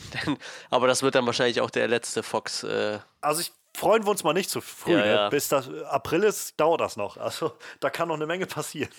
Der Film wurde auch schon mal fünfmal angekündigt mit Trailer. Ich, ich, ich mag die X-Men halt auch echt gerne so, aber ich bin halt auch gerade echt ein bisschen satt davon so. Man, kann, man könnte halt mit den X-Men wirklich eine sehr, eine sehr erwachsene Geschichte erzählen ja. und sehr viele Themen anschneiden. Das ist, das ist ein, ein Silbertablett an, an guten Geschichten, die vielleicht nicht mal in den Comics vorkommen. An, und, ähm, und ich, das verstehe ich nicht. Also, das ist auch der Grund, warum ich die X-Men so gern habe. Ähm, weil diese vielen unterschiedlichen Charaktere mit ihren unterschiedlichen Fähigkeiten, aber auch Eigenarten ähm, und auch dieses Rassismus-Thema, das da immer irgendwo drüber äh, schwebt, da kann man viel mehr mitmachen, aber man macht's halt nicht. Und das ist so dieses, deswegen gebe ich den Film immer und immer wieder eine Chance und bin dann vielleicht auch mal ganz positiv und wohlwollend aus dem Kino, nur um dann ein halbes Jahr oder ein Jahr später zu sagen, naja, war halt ja. doch nichts, muss ich mir eingestehen. Und das ist halt schade, weil ähm, ich bin jetzt zwar nicht der allergrößte Fan von, äh, wie heißt nochmal diese X-Men-Serie, die, äh, äh also nicht X-Men-Serie, aber im, die du vorhin propagiert Legion. hast, Johannes, genau, Legion. Legion. So, wieso nicht mehr davon? Auch wenn das jetzt vielleicht nicht unbedingt meine ist, so, aber ich, ich kann da einen anderen Wert äh, erkennen und, ja. und wieso nicht das mehr Potenzial in diese Richtung. ist halt da, ne? Genau, ja. Ist halt schade, aber naja, so ist es halt. Ähm, auf der anderen Seite können wir uns jetzt nicht beschweren, dass wir zu wenig Superhelden-Stories äh, hätten. Nee, das stimmt. äh, da gibt es auch gute, wir haben Ausweichmöglichkeiten. Ähm, trotzdem ist es schade. Ja, definitiv. Also da, ja. es ist halt schade auch gerade, weil das nur irgendwie das, das Ende dieses Franchises war. Und weiß ich, es ist halt krass, dass wir hatten dieses Jahr so viele Endpunkte von, von so Franchises und so Stories, die schon seit vielen Jahren laufen, Mhm. sei es jetzt auf der großen oder auf der kleinen Leinwand. Und wir haben so einige wirklich großartige Enden gesehen und wir haben auch so einige richtig, richtig vor die Wand gefahrene Sachen Mhm. gesehen. Also Ja. das äh, ist wahrscheinlich nicht einfach, sowas zu landen, aber also, ja, Ja. schade. Schade, schade. Ähm, ja, weiß ich, René, willst du sonst reinwerfen, was du noch so Ja, hast auf deiner ähm, 2? Ich hätte auf meiner 2 einen Film, den ich besser finde als meine 3, tatsächlich. ähm, allerdings ist in meinem Fanherz einiges mehr kaputt gegangen. Ähm, deshalb ist auf der 2 und nicht auf der 3 gelandet und es ist Star Wars, The Rise of Denke Skywalker. der, ich wollte gerade sagen, das ist bei uns doch jetzt alles deckungsgleich, oder? Ja, bei mir ist Ähm, es tatsächlich ich- die Eins, ja. ja, das, Bei mir ist es auch auf der 2, aber ja, es ist auch, auch Also es ist, es ist meine, zwangsläufig ist es meine Eins, Ja. weil kein weiterer da ist, ne? ich habe mir auch überlegt, ob ich ihn auf die 1 setze, aber es gab einen Film, von der, der noch kontroverser und ja noch ich glaube, enttäuschender das für ist war. Zwei. Da bin ich gespannt, weil Star Ähm, Wars war echt ein großer, dampfender Haufen. Und das ist halt das Ding aus Star Wars, bin ich auch rausgegangen und habe mir auch gedacht, ja, mein Gott, jetzt, sie haben es halt irgendwie zu Ende gebracht. Ähm, viele Sachen wurden aufgenommen. Naja, die Action war ganz nice. C3PO war cool, hat mir Spaß gemacht. Der war witzig, tatsächlich. Das war was Positives. Aber ähm, ich will jetzt nicht Bad Writing schimpfen. Ich glaube, äh, äh, ich glaube. Bitte mach es. Nee, nee, weil, weil, nee, weil, weil ich glaube, der, Das der eine war, wenn es Grund- angebracht wäre, der, weißt der, du? der Grund, der, der Grund äh, oder, oder die Ursache, die liegt viel tiefer. Und zwar ist es einfach, dass du diesem Film oder dieser kompletten neuen Trilogie einfach anmerkst, ähm, dass sie von Anfang an daran gekrankt hat, dass es nicht von Anfang an eine, eine stringente Storyline für alle drei Filme gegeben hat. Und somit wurde da durchgehüpft, so mehr oder weniger. Ich, Glaub es ich ist, nicht. Für mich, für mich hätte tatsächlich, nee, aber ganz, also ich hätte mich jetzt nicht gewundert, wenn nach Rise of Skywalker der Abspann läuft durch und wir kriegen eine After-Credit-Scene à la Marvel, wo J.J. Abrams dasteht, den äh, Mittelfinger hochhebt und sagt, This is for you, Ryan Johnson. Ähm, das, Ähm, das, also es so, tut mir so, leid. So, so, Das ist aber kam es manchmal rüber. Und ich weiß, ganz Definitiv. kurz, bevor du, bevor du mir äh, äh, äh, da reinhakst, ich weiß, dass Abrams äh, den, den, den, zumindest in Interviews und sonst was, was er gegeben hat, jetzt kein totaler Ryan Johnson-Hater war oder, oder das so die Intention ist. Trotzdem fühlt es sich so an, wie äh, irgendwie so ein paar Leute, die an einem, Tau an einem Seil ziehen und es, es kommt nie irgendwie über diese Linie, über die es soll, weil beide immer in irgendeine Richtung ziehen und äh, auch die Zuschauer verlieren sich irgendwann. Ja, aber ich finde also aus der Trilogie mit Abstand der schlechteste. Ähm, für mich zumindest. Und ja, ich weiß gar nicht, ich bin, ich war einfach sehr enttäuscht. Ich bin so als Star Wars-Fan einfach sehr enttäuscht rausgelaufen. Rausgelaufen. Schade. Ich will hier raus. Oh Ja. Achso, ich bin ja Schwabe. Ja, also ich bin, ich bin gegangen. äh, weil ich konnte gar nicht mehr laufen, weil ich vor, vor Weinen, weißt du, ich wäre ja gestolpert. Ne? Ich habe ja vor Tränen äh, Eigene Tränen nichts mehr gesehen. ja, Also, hätte um- passieren können. Ja. Ich, ich, Die ich Macht will nur kurz sagen, so dein, ich kann deinen Punkt total verstehen und ähm, mein, ich will jetzt gar nicht irgendwie äh, dich widerlegen oder irgendwas. Ich kann halt einfach nur sagen, für mich ist, glaube ich, der Punkt, dass, also es gibt eine alte Star Wars Trilogie, Mhm. die gemacht wurde und da können Leute noch so viel erzählen, was sie wollen. George Lucas wusste nicht, wo er damit hin will, als er damit Mhm. angefangen hat. Und dann gibt es eine Star Wars Trilogie, wo George Lucas 20 Jahre hatte, sich komplett alles auszumalen, wie er von A nach B ge gehen will. Und diese Trilogie ist meiner Meinung nach noch, noch schlechter als das, was Ja, wir in The gut. Rise of Skywalker gesehen haben. Ich glaube nicht, dass das dass der Punkt zu sagen, es gab keine, keinen Plan, wo die Story hin soll, dass der wirklich relevant ist, weil ich glaube, wenn du, wenn du gute Storyteller hast, ähm, ist das nicht der Punkt, so, sondern du kannst dann Storyteller nehmen, die die die Versatzstücke, die der Teil davor übrig lässt, auf eine interessante Art und Weise weiterführen. Es gibt viele Leute, die da Probleme mit haben. Ich finde, dass The, äh, The Last Jedi eine ziemlich gute Fortsetzung von äh, Episode 7 ist. Mhm. Und zu sagen, J.J. Abrams konnte da ja nichts für, der musste ja so einen Film schreiben, da sage ich halt nein. Es gab keinen Grund für J.J. Oh, Abrams. das habe ich aber nicht, das hab ich aber naja, nicht du gesagt. hast, du hast, du hast, also dein Punkt war vor allem, dass, dass man JJ, dass man jetzt nicht von Bad Writing reden sollte. So. Und mein Punkt ist, ich glaube, dass JJ und Chris Terrio richtig schlechtes Writing betrieben haben in diesem Film, weil sie eben angefangen haben, seltsame Fetch-Quests Ja. da reinzubauen, die nicht nötig waren, weil sie auf einmal fi neue Figuren reingeschrieben haben und gleichzeitig Rose komplett rausgeschrieben haben Mhm. aus diesem Film. Ohne, niemand hat dann, und dann sich dann hinzustellen mit so einer Begründung von wegen, ja, da war, mussten wir dann Special Effects und so, das Mhm. war dann schwierig, weil sie so viele Szenen mit, also mit Carrie Fisher hatte Mhm. und da wurde halt was gestrichen. Als ihr angefangen habt, den Film zu schreiben, war Carrie Fisher schon tot. Ihr wusstet ganz genau, was ihr da macht. Also könnt ihr Ja. bitte aufhören, so rumzulabern. Das ist, meiner Meinung nach, ist das einfach nur Bad Also, Writing. dann- ich also- will nicht sagen, es gibt genug Probleme damit, dass sie eine, eine sehr geringe Produktionszeit hatten, ohne Frage. Und ich will kein Editor sein, der sich damit rumschlagen muss, das ganze Ding zusammenzusetzen in so einer verkürzten Zeit und so. Da gibt es genug Probleme, aber ich glaube trotzdem, im Kern steckt einfach, dass sie ein schlechtes Drehbuch geschrieben haben. So, jetzt muss ich auch was sagen. Und zwar, ich stimme dir voll und ganz zu. Das ist nämlich dieses, der einzige Grund, warum ich vorhin gesagt habe, ich möchte nicht schon wieder äh, von Bad Writing reden, ist, weil ich das leid bin. Was, was mich einfach auch, auch nervt, ähm, dann, dann alles unter diesem Stempel. Ja, ich weiß, ich gebe euch allen, ihr alle seid mir ins Wort gefallen habt gesagt, ihr müsst, du musst es tun, René, weil es ist angebracht, fucking nochmal. Und ihr habt recht. Ähm, ich wollte es nur nicht, weil es tut so weh. Es ist, es ist, Episode 7 ist, ist für mich eigentlich ein guter Film.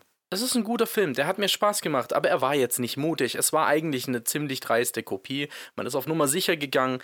Es hat auch erstmal funktioniert.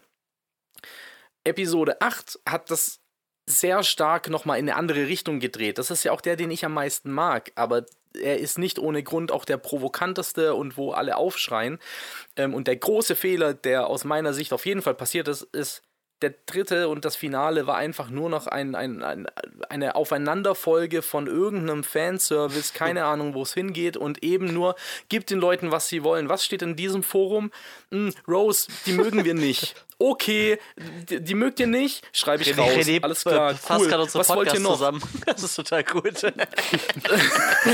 Wir haben letzte Woche gerade über den geredet und Echt? es war, Okay. wir haben, also es war echt so eine gute Therapiesitzung, fand ich. Ja. Einfach mal das so ein bisschen loszuwerden. Ja, lasst mich beiwohnen. Das ist gerne, doch gerne. Du hast jetzt die Plattform, das endlich mal alles rauszulassen. Es ist, es ist einfach so, weißt du, und, und jetzt, jetzt, jetzt bei dem dritten merke ich auch, es sind ja nicht nur wir, die den Film kritisieren, aber das, das macht mich jetzt auch beim Phantom manchmal richtig sauer. Ich habe damals schon The Last Jedi verteidigt und jetzt stürzen sich alle drauf und so, ja, Ryan Johnson, ja, habe ich schon immer gesagt, dass er gut einen Film gemacht hat, ne? Nein, hast du nicht, Alter. Das ist, das ist, das ist so, und, und aber alle haben recht im Prinzip. Es ist einfach ein, ein zu sehr den Leuten geben, was sie wollen. Im Prinzip haben diesen Film wir geschrieben. Und man sieht, Yep. was für eine Scheiße dabei rausgekommen ist. Und man sollte einfach mal wieder den Künstlern, äh, die Künstler, äh, die Kunst machen lassen und wir sind einfach die Konsumenten und konsumieren sie und gut ist. Das haben wir, glaube ich, Die bei haben Game halt of von den Thrones auch so Fans gekuscht nach diesem Riesenuproar. Und vor allem sendet das so eine falsche Botschaft.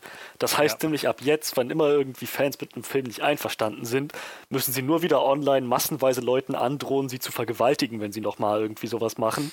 Und schon wird der nächste Film besser. Man sieht es Das auch bei Sonic so- oder sonst was. Das funktioniert einfach zu gut. Und äh, das macht aber das Endprodukt, wenn man Pech hat, schlechter. Man hätte mutiger sein können. Und Ryan Johnson war mutig. Ich er hat glaub, auch nicht alles perfekt gemacht, will ich nicht sagen. Ja, aber, aber äh, seine Richtung gefällt mir besser als die von Abrams. Auf Das der, ist ja das- ja, auf der anderen Seite ist es eben so, ich kann Abrams irgendwo auch ein kleines Stück weit äh, äh, verstehen. Ich meine, was ist das für eine Position? Diese, diese, ach, das ist einfach eine viel zu große Last auf diesen Schultern. Ich glaube, da ist er einfach ein zu kleiner Mann für. Und das meine ich jetzt nicht böse. Aber das ist, das ist so, ich glaube, die Star Wars-Fans sind richtige Arschlöcher. Ja, natürlich. Aber ich glaube, also ein wichtiger Punkt, den man vielleicht anbringen sollte: Niemand hat J.J. Abrams mit einer Knarre dazu gezwungen, diesen Film zu Lieber machen. Johannes, das weißt du. Da kommt der Maus rein und hält dir mal die Kopf. Disney in seiner Expansion Spaß. macht Also- keine Gefangenen. Ich, ich glaube eher, dass JJ sich definitiv dazu entschieden hat, Ja, das zu machen, was er da macht. Und ähm, ich weiß nicht, du, also du hast das sehr gut zusammengefasst, gerade alles. Ähm, Jay, ähm, ich fand es halt nur sehr passend. Ryan Johnson hatte vor, vor zwei Wochen oder so, wurde er, glaube ich, für Knives Out, für seinen neuen Film Interview irgendwie drauf angesprochen. Mhm. Und er hat nicht direkt Star Wars angesprochen, aber es sprach schon irgendwie Bände, weil er einfach so, also sein Zitat war sowas wie, ähm, wenn ich einen Film sehe, dann möchte ich irgendwie, dass ich davon angestoßen werde in irgendeiner Art und Weise und nicht, dass ich das serviert bekomme, was ich halt erwarte und was ich Mhm. kenne und was man, was, was ich irgendwie mir ausmale oder sowas, sondern ich muss das nicht immer, immer gut und schlecht oder, oder, oder perfekt finden oder so, ich kann es auch mal schlecht finden, aber ich will halt irgendwie das Gefühl haben, dass mich jemand in irgendeiner Art so stimuliert, in, in, auf länger als irgendwie die Zeit, die ich im Kino bin. Und das war halt so, du hast halt so einfach rausgehört, dass das sein Approach war für Star Wars. Mhm. Dieses, wir haben jetzt sieben Filme, wo wir im Prinzip immer wieder dasselbe durchkauen. Lasst uns doch mal so ein bisschen eine neue Richtung anstoßen. Und jetzt dann einfach der komplette, das Ruder wieder komplett rumgerissen wurde für Episode 9 auf so ein, nee, ähm, ihr kennt das hier, Chewie, hier ist eine Medaille für dich. So, so äh, solche Ja, Sachen. So. ja, Und dann, okay. äh, und das ist halt, wo äh, ich auch das Gefühl habe, mein, meine Fresse. Also es, es ist traurig irgendwo. Es ist traurig für den, den Zustand, den ganz offensichtlich diese, dieses Franchise mittlerweile dann hat, dass sie einfach so wie, wie die Fahne im Wind mit dem mitschwingen, was irgendwie die Leute sagen, so ungefähr. Und es beweist halt nur einmal mehr, Fans wissen letztendlich auch überhaupt nicht, was sie wollen. Ja, ja. Meiner Meinung nach jedenfalls. Es gibt so dann, ich meine, es gibt immer noch diese Petition von Leuten, die sagen, nee, wir, wir haben so einen Brain Trust und wenn wir die genug Finanzierung haben, dann machen wir einfach The Last Jedi nochmal neu. Und glaubt ihr echt, dass ihr das hinkriegt? So, ähm, lasst doch bitte einfach kreative Köpfe arbeiten. Und dann könnt ihr das gut oder schlecht finden, aber ich glaube, es ist keine gute Idee, wie du gerade schon meintest, das einfach als, als so ein, nee, wir schreiben das alle mit und dann wird das schon gut. Ja, Mal was ganz anderes, ähm, oder nicht was ganz anderes, aber also bei mir ist es so, ich habe Episode 7 und 8 äh, als Blu-ray im Regal stehen. Weiß nicht, ob das bei euch auch so ist. Ich habe die DVDs, aber. Du hast die DVDs, okay. Ähm, landet jetzt der Vollständigkeit halber. Nee. Okay. Nein. Ich habe davor noch, bevor ich in den Film reingegangen bin, habe ich noch überlegt, ah, vielleicht hole ich mir den auch, dann habe ich mal so eine, so eine Star Wars-Trilogie im Schrank, das wäre ja auch mal was. Und während der Film aber noch lief, als so der Moment kam, kurzer Spoiler, aber ich glaube, es interessiert auch keinen mehr, hau als dann so ein, du bist eine Palpatine, wo ich dann irgendwie meine Hände ins Gesicht schlug, war der Moment, auch wo ich gesagt habe, nein, das, das war's. Und ich glaube nicht, dass dieser Film, nach dem, was, wie es bis dahin schon lief, das noch rausreißen kann. Und hat er auch nicht, äh, wunderbarerweise. Wir können aber auch noch mal kurz über diesen, auch wenn es ein Flop ist, es gibt ja auch positive Dinge in dem Film. Man mag es kaum, kaum, äh, glauben, äh, kaum, kaum, kaum glauben. So, jetzt Glauben, kauben. Glauben kaum.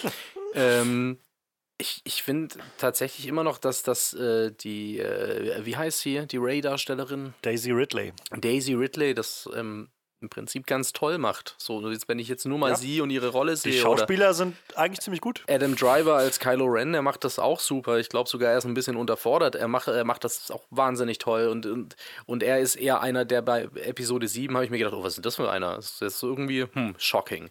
Ähm, und es hat sich um 180 Grad gedreht. Nicht wegen seiner Story, sondern wegen ihm als Darsteller.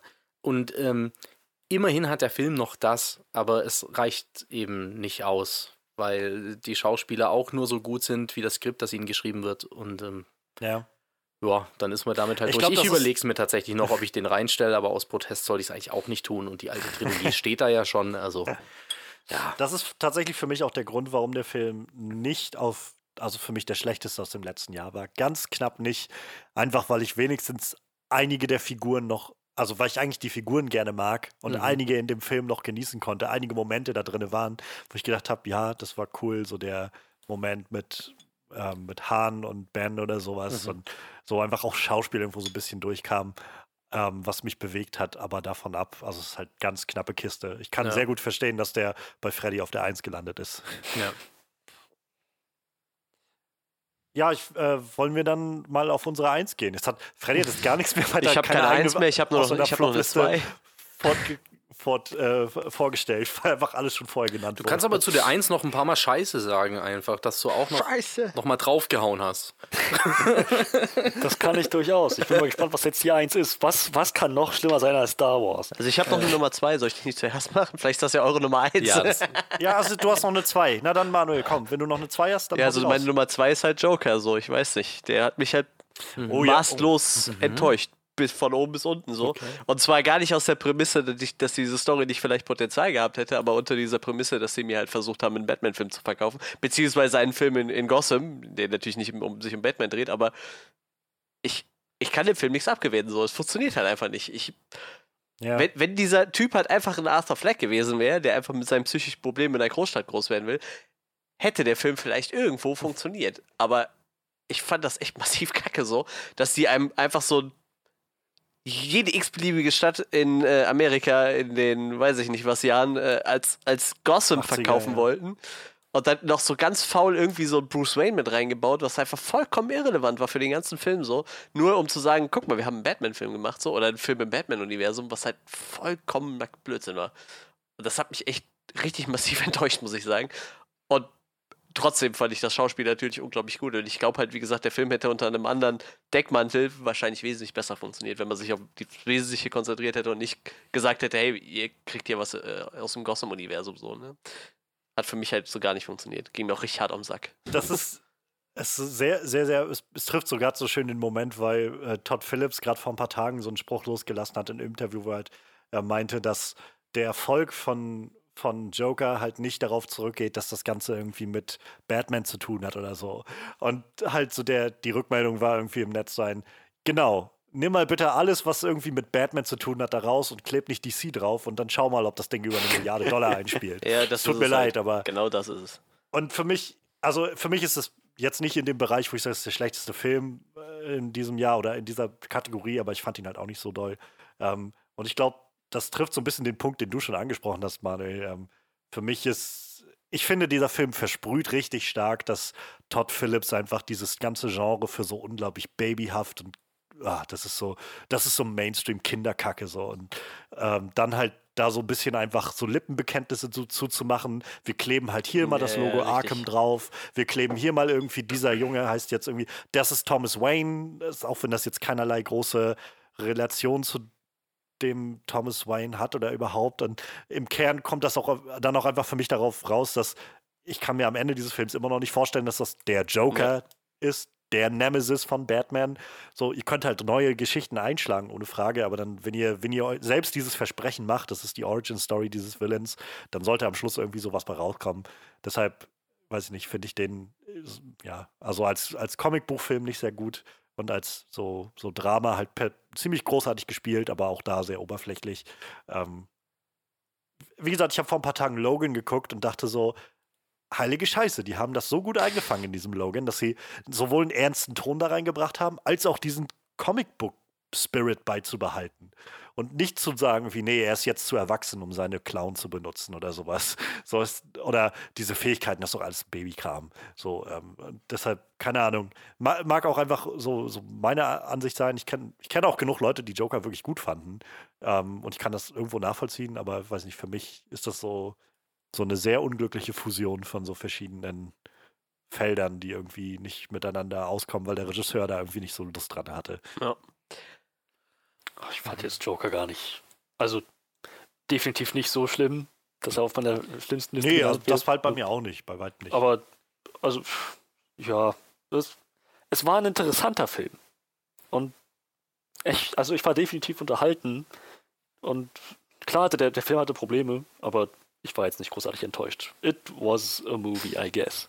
ja. Ich- ja, also ich glaube, ich hatte bei mir mal durchguckt, ich kam auch bei 5 von 10 oder sowas raus für mich. Das ist halt so ziemlich straight down the middle irgendwie. Und Mhm. ich werde, glaube ich, jetzt nicht mehr große Gedanken daran verlieren. Mhm. So, aber ich finde es halt so krass, weil es einfach so diesen Push gibt, so dass das halt das moderne Ja, Meisterwerk eben. ist irgendwie. Dem wird er das- halt auch nicht gerecht. das ist halt, wo ich das Gefühl habe, so, hm, weiß ich nicht, also für, für mich nicht. Es gab, ich, ich finde einfach diese Analogie so schön, deshalb nenne ich sie nochmal kurz. Im äh, Weekly Planet Podcast hatten sie drüber geredet, als Joker rauskam und der eine meinte halt, okay, stell dir vor, derselbe Film, genau dasselbe, ähm, Nur am Ende läuft es darauf hinaus, dass Joaquin Phoenix sich nicht als Joker anmalt, sondern er rasiert sich eine Glatze und zieht sich so ein weißes Hemd an, äh, so, so, ein weißes äh, Achselshirt an und nennt sich ab da an Dom Toretto. Und der Film ist einfach die Origin Story für Vin Diesels Charakter in den Fast and Furious Filmen. Und die Leute würden sagen, also die Kritiker würden sagen, oh, dieser Film stellt das Street Racing Genre komplett auf den Kopf. Wahnsinn, so eine lebendige Performance. Und du würdest sagen, okay, aber ich habe irgendwie nicht viel Street Racing gesehen oder so. und dann, und dann würden die sagen, ach, Street Racing, das ist doch so, so ein Kinderkram, das brauchen wir doch alles gar nicht, so ungefähr. Dann würdest du trotzdem das Gefühl haben, mag sein, dass das ganz nett ist, mhm. aber an dem Ziel, was ihr euch selbst gesteckt habt, geht es irgendwie vorbei, oder nicht? So, statt, ich hatte das so ausgeführt, statt Robert De Niro zu erschießen, kommt er dann dazu rauf, dass er Robert De Niros DVD-Player stehlen muss und daraufhin dann ähm, ins, ins illegale Leben abdriftet oder sowas. Aber also für mich fest ist das irgendwie gut zusammen, weil ich ja das Gefühl habe, ja, weiß ich nicht, ist halt irgendwo eine nette Story, die ihr da erzählt, die jetzt aber auch, finde ich, nicht so herausstechend ist aus der Masse an, sag ich mal, so unbekannteren Indie-Filmen oder so, die halt genau dieselben Geschichten erzählen, nur meistens noch besser. Und nur, dass sie halt ein DC-Logo draufgeklebt hat. Aber ich freue mich ein bisschen, dass es deine Wahl ist, der Joker, weil es schon eine Kontroverse auch irgendwo darstellt. Also ich glaube, du genauso viel hast du auch Leute, die den richtig, richtig krass abfeiern. Ja, ja. ja. Ähm, nicht nur wegen der Presse, glaube ich.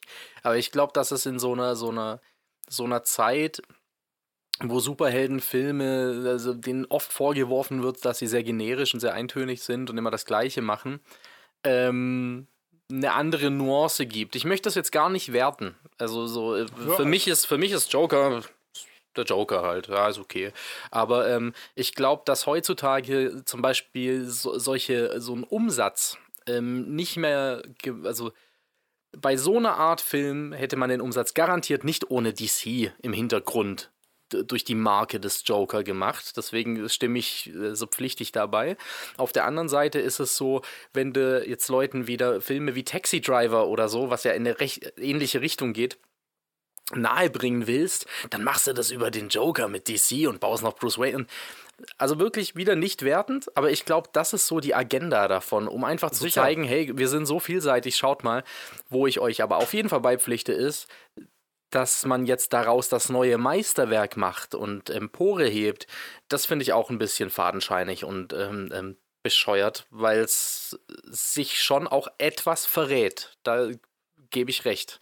Weil es ist nun mal der Joker ist nun mal eine Figur aus, aus, aus den Batman-Comics und so weiter. Und das ist, das wird so ein bisschen, es geht da doch ganz schön weit weg von. So. Ich glaube halt, also ich finde den Erfolg an sich nicht schlimm, in dem Sinne, als dass ich mir gerne wünsche, dass sie anfangen, breiteres Spektrum mit diesen Geschichten zu erzählen und, und neue, so neue Subgenres irgendwie auszutesten und mhm. zu entwickeln. Gerne ich finde es halt nur sehr schade, wenn sie anfangen, dieses ganze, naja, irgendwo, äh, ich, ich bin nicht darauf aus, dass man eins zu eins Sachen aus den Comics irgendwie übersetzen muss und, mhm. und direkt auf die Leinwand übertragen muss. Marvel macht das letztendlich auch nicht. Ähm, aber ich finde, man sollte im Spirit irgendwo da, dabei bleiben mhm. und das Gefühl haben, dass diejenigen, die das machen, definitiv irgendwo so ein so einen gewissen Respekt auch vor dem, vor dem Source Material ja. haben, so vor dem Quellenmaterial.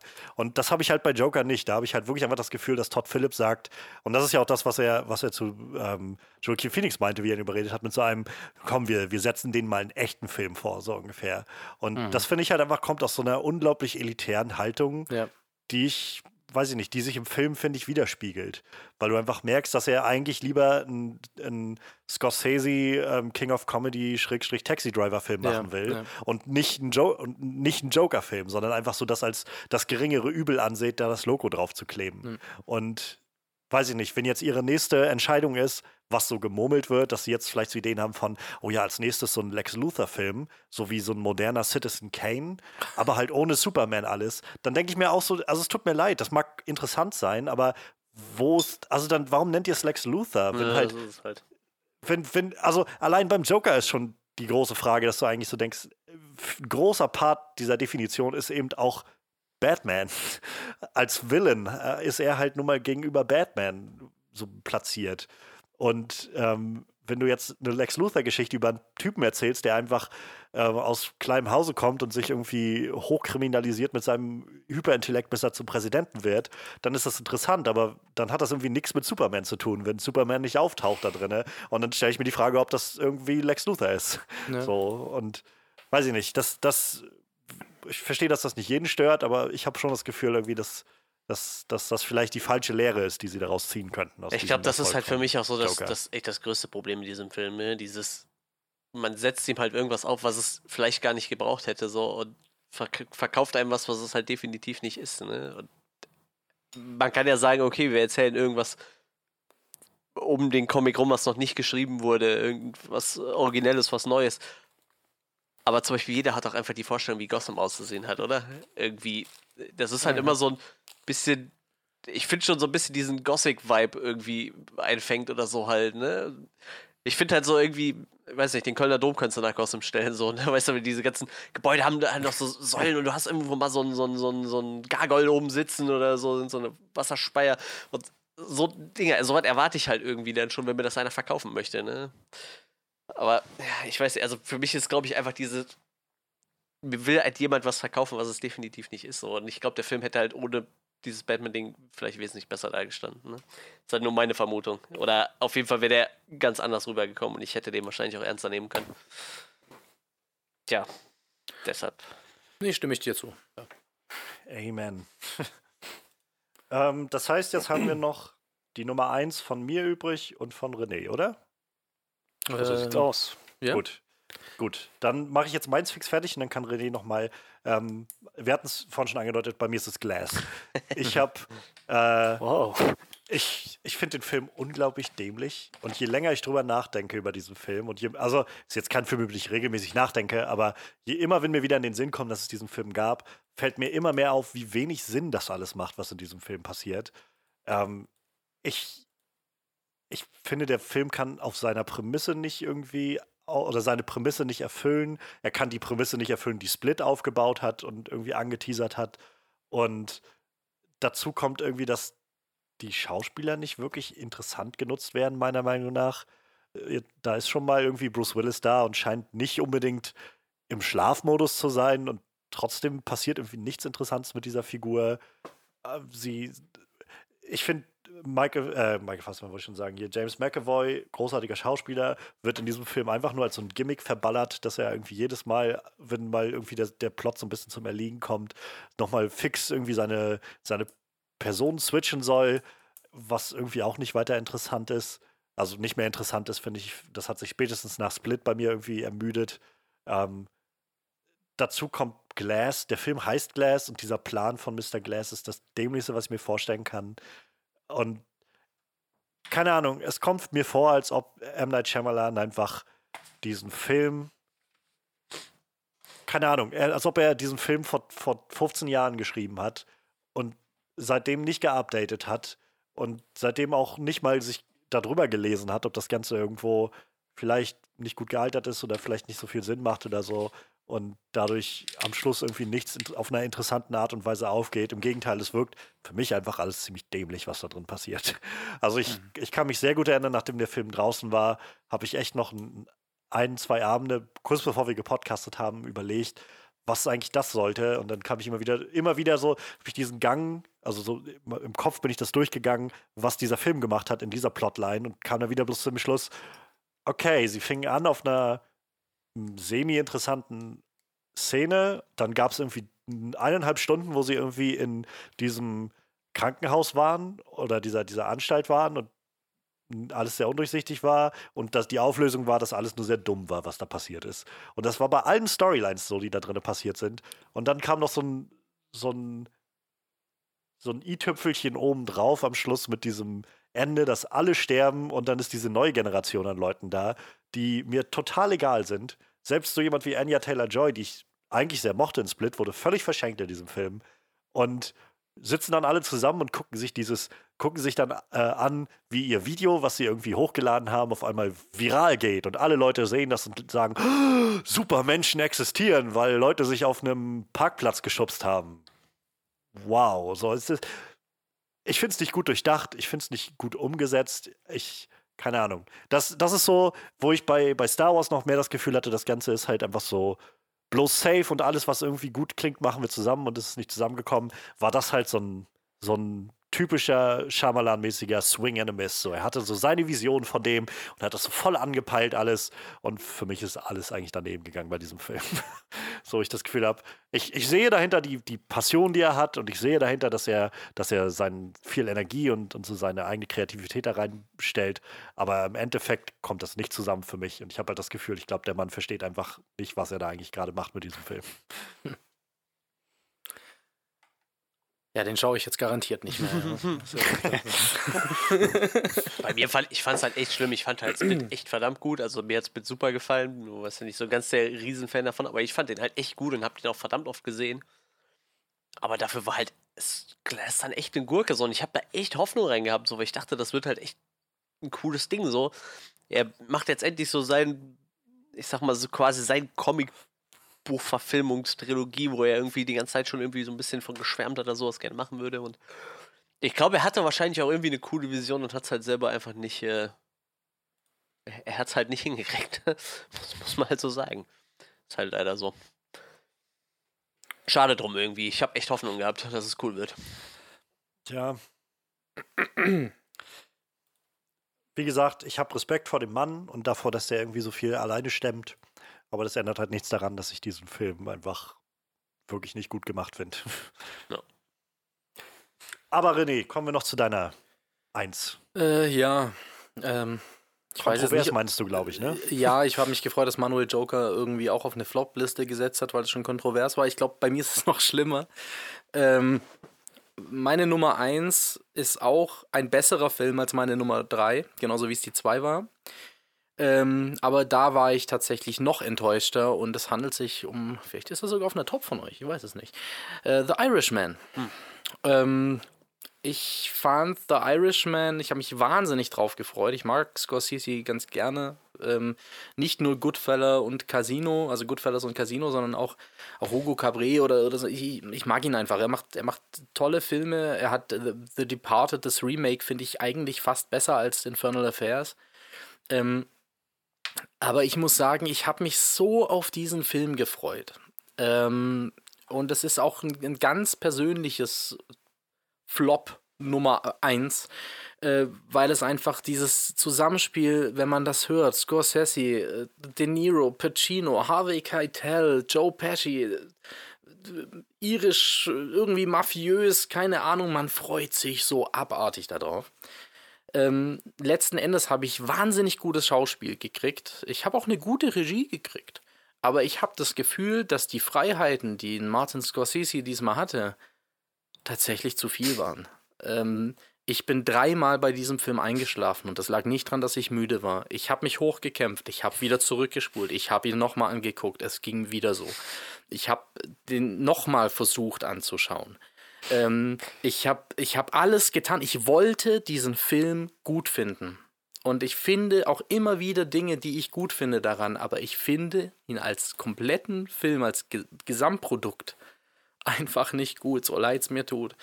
Ähm, ich habe mich tatsächlich durchgelangweilt, immer mal wieder. Der erste Akt war noch ganz gut, der Mittelteil ist schrecklich. Diese kompletten Gewerkschaften, das, das, ich habe ganz viele Leute, die können dem ganz viel abgewinnen in meinem Umfeld. Ich halt nicht. Ich kann, ich sehe, dass ein Pacino wahnsinnig toll spielt. Ich, es gibt keinen Schauspieler, der schlecht ist in dem Film. Ich kann es nicht, es ist nicht greifbar, wieso ich den so schlecht finde. Aber ich finde ihn nicht gut. Es ist ganz schrecklich und es ist und es, es quält mich in meiner Seele, dass ich The Irishman so schlecht finde. Aber es ist wirklich, ich weiß auch nicht. Also es ist und deswegen er ist eigentlich der bessere Film als ein Dark Phoenix. Aber er muss auf die Eins der Flops, weil ich mich mit fast keinem Film und nicht nur dieses Jahr, sondern generell so schwer getan habe wie mit dem.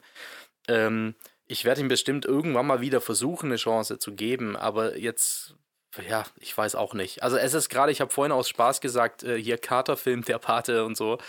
Ähm, das mache ich tatsächlich so oder habe ich mal gemacht. Ähm, und The Irishman wäre im selben Stil. Wird niemals gehen. Also das ist wirklich keine Ahnung, ich weiß es nicht. Es, ich kann es gar nicht in Worte fassen.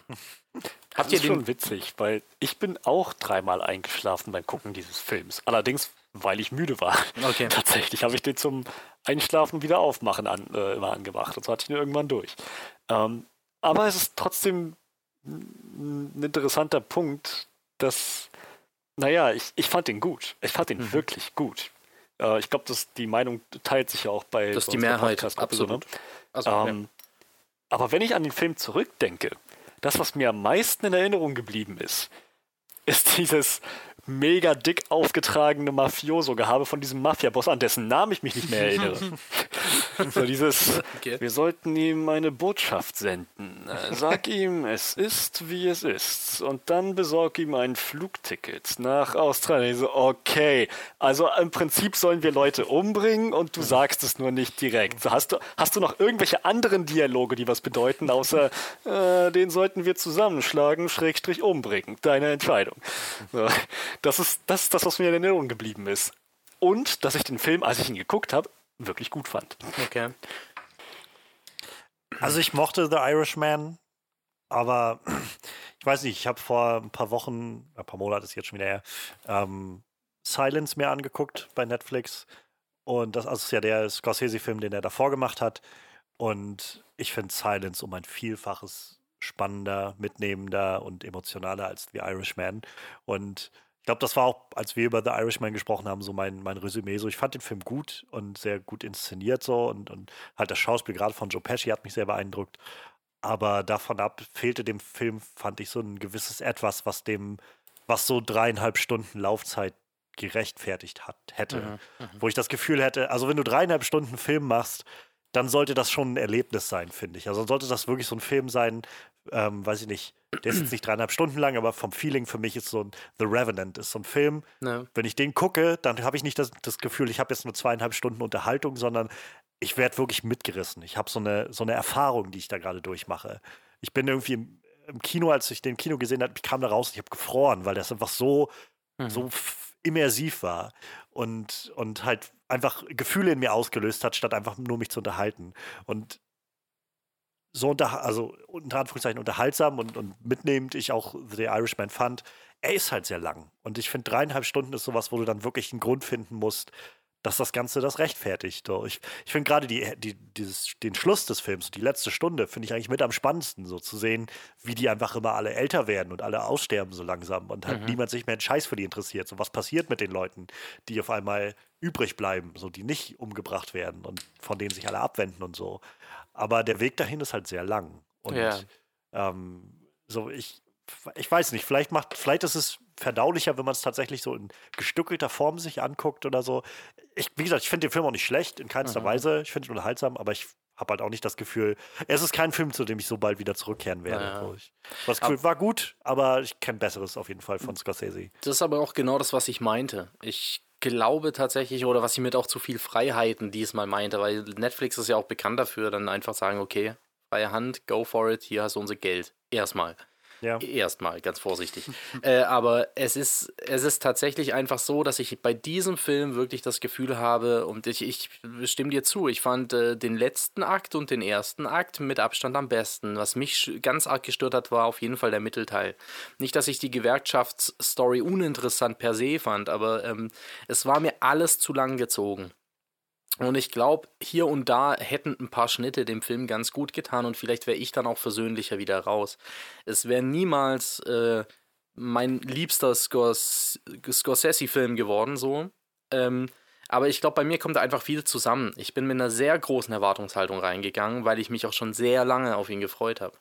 Und ja. ähm, auch die sehr, Fallhöhe natürlich auch sehr hoch. Die Fallhöhe war immens hoch bei mir. Ähm, und und dazu war er dann einfach, also da war er einfach dann zu weit weg von den anderen. Und es stört mich nicht mal, ich habe es in irgendeinem, ich weiß gar nicht mehr, welcher Podcast das war, den ich gehört habe. Da ging es so ein bisschen drum, dass seine anderen Filme, also ein Fürsprecher meinte, die anderen sind halt Mafia-Filme. Da ist es ganz, also ganz klassische, ähm, da ist die Dramaturgie auch immer ein bisschen stringenter und da geht es auch mehr zur Sache.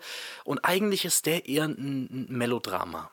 Ähm, und hat das dann auch begründen können und das hat auch alles Sinn ergeben. So auch äh, da war der Fokus auch sehr stark auf, auf äh, De Niros Rolle und äh, die, die Beziehung zu seiner Tochter und wie sie Angst vor ihm hat und deshalb nicht mal mit ihm sprechen kann und ähm, das, das ist alles wahr.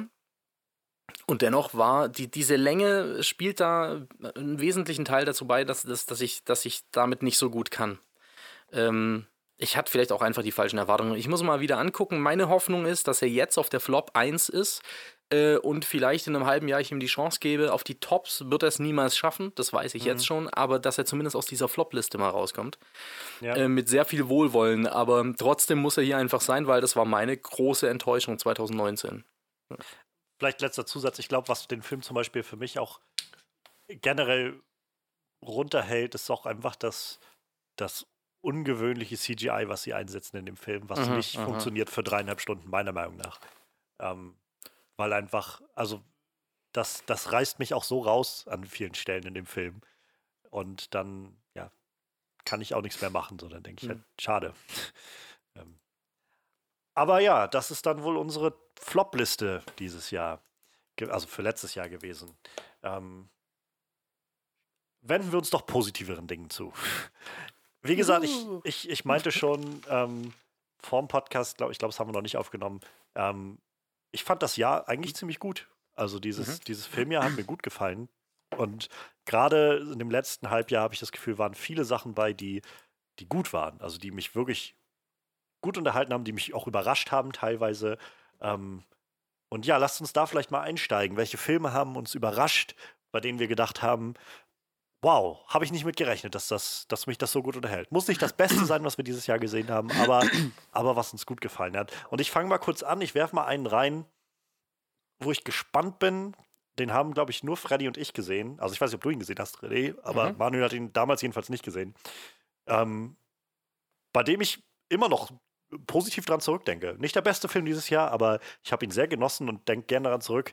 Der Fall Collini hat mir sehr gut gefallen hat oh, mich ja. deutlich mehr überrascht, als ich es erwartet habe. Also gerade auch, weil das so ein Film war, von dem ich nicht viel gehört hatte, wo Freddy einfach meinte, hey, den sollte man gucken. Ähm, das Buch ist nämlich fantastisch.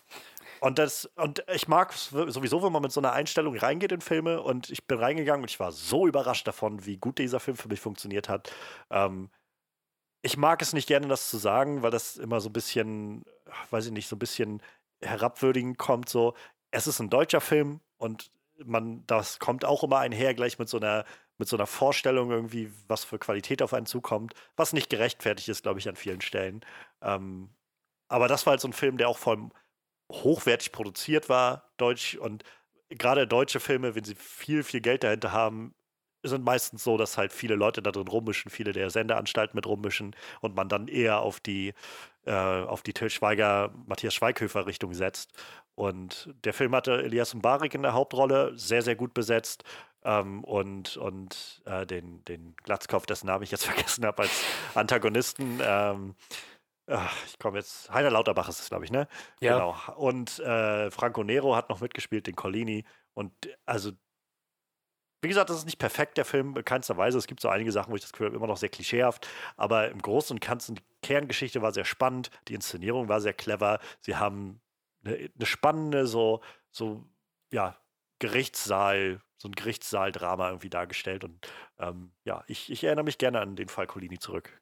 Definitiv. Also dem, dem schließe ich mich auf jeden Fall an. Ähm, das Buch von Ferdinand von Schirach fand ich, fand ich unglaublich gut. Ich habe dann, das hat mich gleich auf den Geschmack gebracht für weitere Ferdinand von Schirach Bücher, ebenfalls alle fantastisch. Und dann habe ich, als ich mitbekommen habe, das, das wird zu einem Film gemacht, war ich ungefähr genauso gehypt, wie ich es immer noch bin, für die ähm, Serie über Frank Schätzings Der Schwarm. Mhm. ähm, also ja, der Fall Collini hat definitiv nicht enttäuscht. Das war ein echt cooler Film. Möchtest du gleich anschließen, Freddy, wenn du noch was hast? Ach so, ja, ja, klar. Ähm, Moment, wir sind jetzt bei Überraschungshits. Ähm, jetzt muss ich kurz fragen. Uh, Into the Spider-Verse war 2018, ja, ne? Das war, war 2018, 18, ja. ja. Gut. In dem Fall äh, ist mein Überraschungshit äh, dieses Jahr Booksmart gewesen. Den haben, oh ja, den habe ich vergessen. Oh. Ja, ich fand den echt witzig. Ja. Und also das für den niedrigen Preis, den wir gezahlt haben, hundertprozentig sein Geld wert. und würde ich auch auf jeden Fall wieder empfehlen. So, das war ein Film, wo ich mit keiner Erwartung reingegangen bin. Und ich dachte, ja, komm, Filmabend, trefft man sich mal wieder, ja, kann nicht schaden. Und das war echt, echt witziger Film. Also nicht nur lustig, wie, sondern Witzig, heißt wir der? hatten diese Diskussion schon immer mal wieder. Booksmart. Booksmart, okay. Das Regiedebüt von Olivia Oh, Wilde. okay. Verrückt. Ja, ich, ich kann, kann nur anschließen. Ich bin noch, ich, ich fasse mir auch gerade an den Kopf, dass ich den vergessen habe aufzulisten. ähm, weiß gar nicht, wie das passieren konnte. Der, ja, Booksmart ist wahnsinnig gut gewesen, fand ich auch. Also, ich hatte auch nur eine sehr grobe Vorstellung davon, was da jetzt auf mich zukommen würde. Und ähm, ich, also, lange nicht so gelacht im Kino. Der war so herrlich, frisch, auch gerade bei so einem Genre, so, so ein Coming-of-Age, Highschool-Genre, ähm, wo man recht schnell, glaube ich, das Gefühl haben kann, wir haben das alles schon irgendwie in irgendeiner Fassung schon gesehen, hat Olivia Wilde doch einen, einen Zugang gefunden für dieses Thema, wie, ja, wie das Ganze einfach frisch war, neu war, so eine neue Perspektive dargestellt hat. Ähm, ja, also kann ich, kann ich nur dick unterstreichen. Das ist ganz, ganz große Überraschung gewesen. Ich habe gerade einen Film weiter, äh, mehr auf meinem Stapel der Schande. Jetzt? Booksmart. Wunderbar. Ich habe es gerade bei Letterbox nachgeguckt, weil Olivia Wilde hat mir natürlich was gesagt. Ähm, und dann dachte ich, ja, ihr meint safe nicht die gleiche, die ich meine. Das kann nicht sein. Nee, das ist nicht The Hottie from OC California. Yes, it is. Ja. Okay, also krass. Schön. Das freut mich. Das ist aber, ist aber was Arthausiges, oder? Ich habe noch gar nichts davon gehört. im Nee, Prinzip, eigentlich nicht so sehr. Das, der ist halt einfach, der hat, also in Amerika lief der halt schon vor, schon noch länger davor, als er bei Okay. uns lief und war da halt mehr oder weniger gefloppt. Also jetzt nicht mega gefloppt, aber hat bei weitem nicht das eingespielt, was sie sich erhofft hatten. Mhm. Ähm, was halt insofern schade ist, weil der Film wirklich gut ist und auch eigentlich sehr, sehr, ich sag mal, in Anführungszeichen massentauglich ist. Also Okay. er wurde viel umschrieben als weiblicher Superbad, was ja immer so auch immer so ein bisschen von oben herabkommt, wenn man einfach das, ist das Weibliche davon. So Booksmart ist schon, glaube ich, so sein eigenes Ding. Das Aber es schlägt so eine ähnliche Kerbe ein. Es ist sehr, sehr obszön Mhm. an, an vielen Momenten, ähm, wie es halt einfach so diese Teenager-Phase irgendwie gut reinpasst. Aber im Kern steht einfach diese Freundschaft von diesen beiden Mädels und die ist so herzerwärmend. Und wie gesagt, dazu ist es auch einfach herrlich lustig. Und ähm, es bricht mit so vielen, mit so einigen Klischees, was so diese, ähm, ja, so, so Highschool-Partywelt und sowas, was man so viel sieht in diesem Film, wird gerade in der zweiten Hälfte sehr schön aufgebrochen und so ein bisschen, ich sag mal, differenzierter betrachtet, was ich auch sehr, sehr schön fand. Also ähm, definitiv lohnenswert. Okay. Gut, dass du den noch erwähnt hast, Freddy. Ja, Ja. danke. danke. Das Danke. ist auf jeden Fall tatsächlich was, was ich mir jetzt auch. Ist er irgendwo gerade schon äh, streaming-technisch zu sehen oder muss man da irgendwie. Glaube nicht. Ich glaube, Okay. das, also, dass der in Deutschland lief, ist auch noch nicht so lange März her. 2019 Okay, okay. kam der in Deutschland. Nee, warte mal, 24. Mai. Nee, US ging es. 14. November. 14. November in Deutschland. Dann wirst du ihn auf jeden Fall noch nicht im Stream gesehen. Ja, Da stehen einfach so drei Termine okay. hintereinander. Ja. Oh Mann. Na gut, guter Tipp. Hast du denn einen Tipp, René? Ne, ich habe äh, tatsächlich drei ähm, Überraschungen mir aufgeschrieben und äh, zwei davon habe ich erst gestern, vorgestern nachgeholt. Die kannte ich davon noch nicht. Und ein Tipp von mir, ein ganz großer Tipp, der es jetzt leider nicht in die Tops geschafft hat, aber eine große Überraschung für mich war, ist äh, Marriage Story. Mm, ist eine Netflix-Produktion, glaube ich. Ist das richtig? Ja. Ähm, es ist ein Drama im Prinzip. Hauptdarsteller Scarlett Johansson und Adam Driver. Ähm, Im Prinzip sehen wir in dem Film nichts anderes als eine Scheidung oder der Weg dorthin. Also kein funktionierendes Eheleben, sondern der Film beginnt im Prinzip damit, dass dem Zuschauer klar gemacht wird, okay, diese zwei Personen wollen sich scheiden lassen.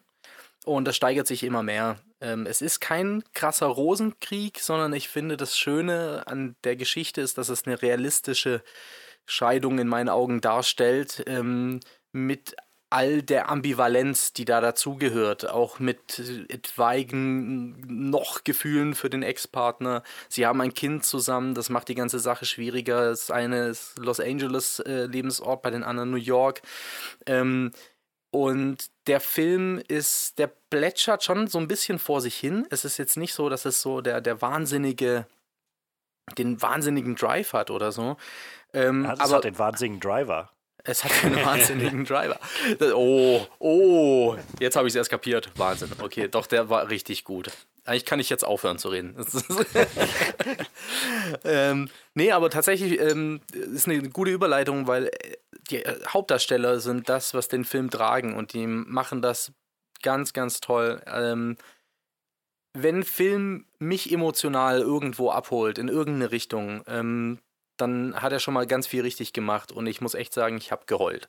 Also ich saß irgendwann so am Ende, da gibt es eine Szene, ähm, das ist jetzt auch kein Spoiler. Ich finde, bei dem Film kann man auch nicht besonders viel spoilern, ehrlich gesagt. Aber es gibt eine Szene, wo Adam Driver seinem Sohn etwas vorliest. Und Oh ja. so nuanciert, wie er das spielt, ähm, ich habe das gefühlt einfach. Und ähm, das geht so arg unter die Haut, dass ich einfach nichts als Respekt für sowohl die Schauspieler als auch die Inszenierung habe. Ähm, und es ist einfach ein Thema, das mal sehr realistisch auf diese Filmebene übertragen wurde. Von daher ähm, hat der mich wahnsinnig überrascht. Ich habe den reingemacht, habe gehört, ja, das soll ganz gut sein, kommt dieses Jahr raus. Adam Driver habe ich jetzt, habe ich nicht so viel gesehen. Ich kenne ihn aus äh, irgendwie, äh, wie heißt der äh, Cohen-Film mit, ach, dieser Inside Folk. Llewyn Davis. Inside Llewyn Davis in Inside der Nebenrolle, Davis, ja. genau, da kenne ich ihn. Ich kenne ihn als Kylo Ren, aber ansonsten habe ich noch nicht so viel von ihm gesehen oder mit ihm. Ähm, da habe ich gedacht, jetzt schaue ich da mal rein. Und ähm, ja, totale Überraschung und Empfehlung, aber ist eben schon was, muss man sich drauf einlassen können. Man muss wissen, was man da gerade anschaut. Und dafür ist aber richtig gut. Ja. Vielleicht letzt, ein kleiner Zusatz noch, ich habe ihn auch gesehen und ich finde ihn auch sehr gut. Mhm. Ähm, Realismus, also der kommt, glaube ich, auch daher, dass sie, also der, der Regisseur Noah Bombach hat das halt wohl auch so ein bisschen autobiografisch angelegt am Anfang. Und dann kamen aber halt auch die anderen Schauspieler dazu und haben so ihre, ihre Eindrücke und Erfahrungen so mit einfließen lassen. Also ich glaube, Adam Driver hat davon gesprochen, wie seine Eltern sich haben scheiden lassen. Scarlett Mhm. Johansson hat so ein bisschen was mit eingebracht von Ja. ihrer Scheidung, die sie schon hatte und so. Und viel kam da so zusammen und Noah Baumbach hat das halt so beschrieben als das Ganze ist wie so eine Love Story durch die Linse von, von so einer Scheidung, Ja, was ja. das Ganze irgendwie unglaublich interessant macht.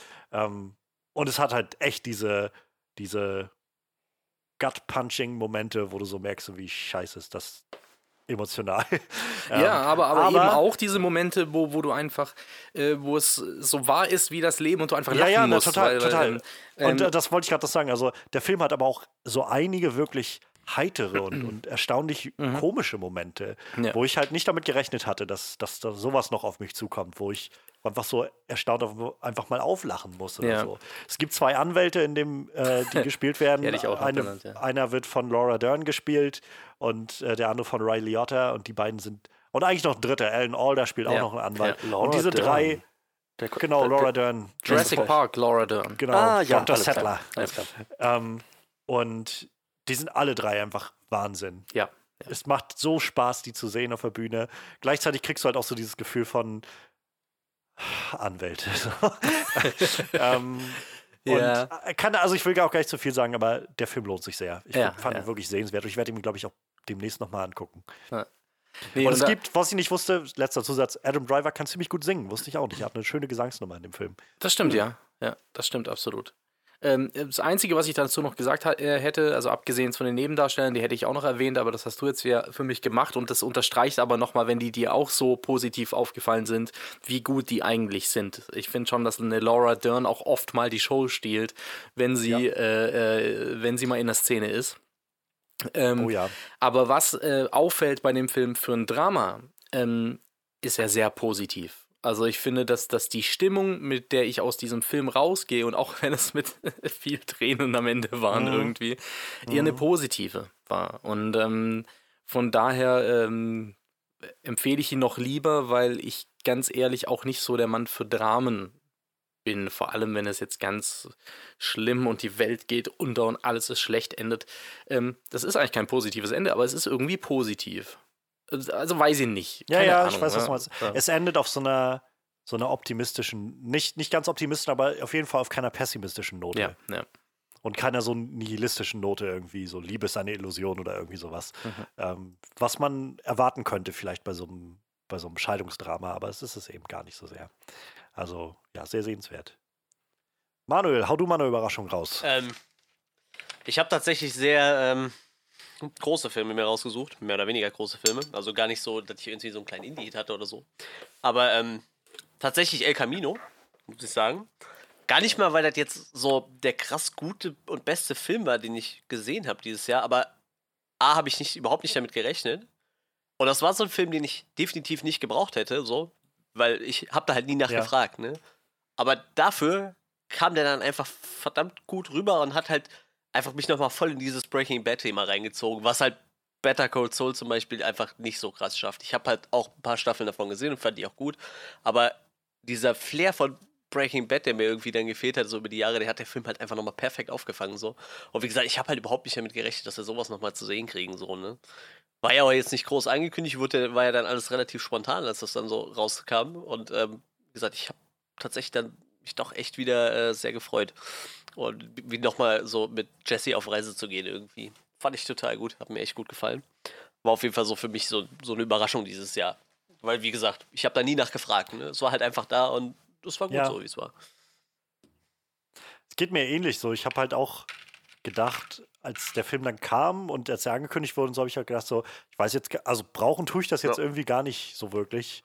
Und mal gucken, was das wird. Und dafür war ich dann doch auch überrascht, wie schnell ich auf einmal wieder reingesogen wurde in diese Welt und wie, wie sehr ich auf einmal wieder ja. drinne war in Jesse und in, in halt in äh, was ist es? Albuquerque ja, in Mexiko? Albuquerque. Was ist yep. die Stadt? Mhm. Ähm, so, wo ich halt, meine Fresse, wie schnell das ging, irgendwie da wieder mit reingesogen zu werden und das zu fühlen einfach. Nach fünf Minuten hast du das Gefühl, ja, Break, Breaking Bad. War das, nie, das ist das nie Gefühl, anders. diese ja. Welt war nie weg. Gen, ganz genau.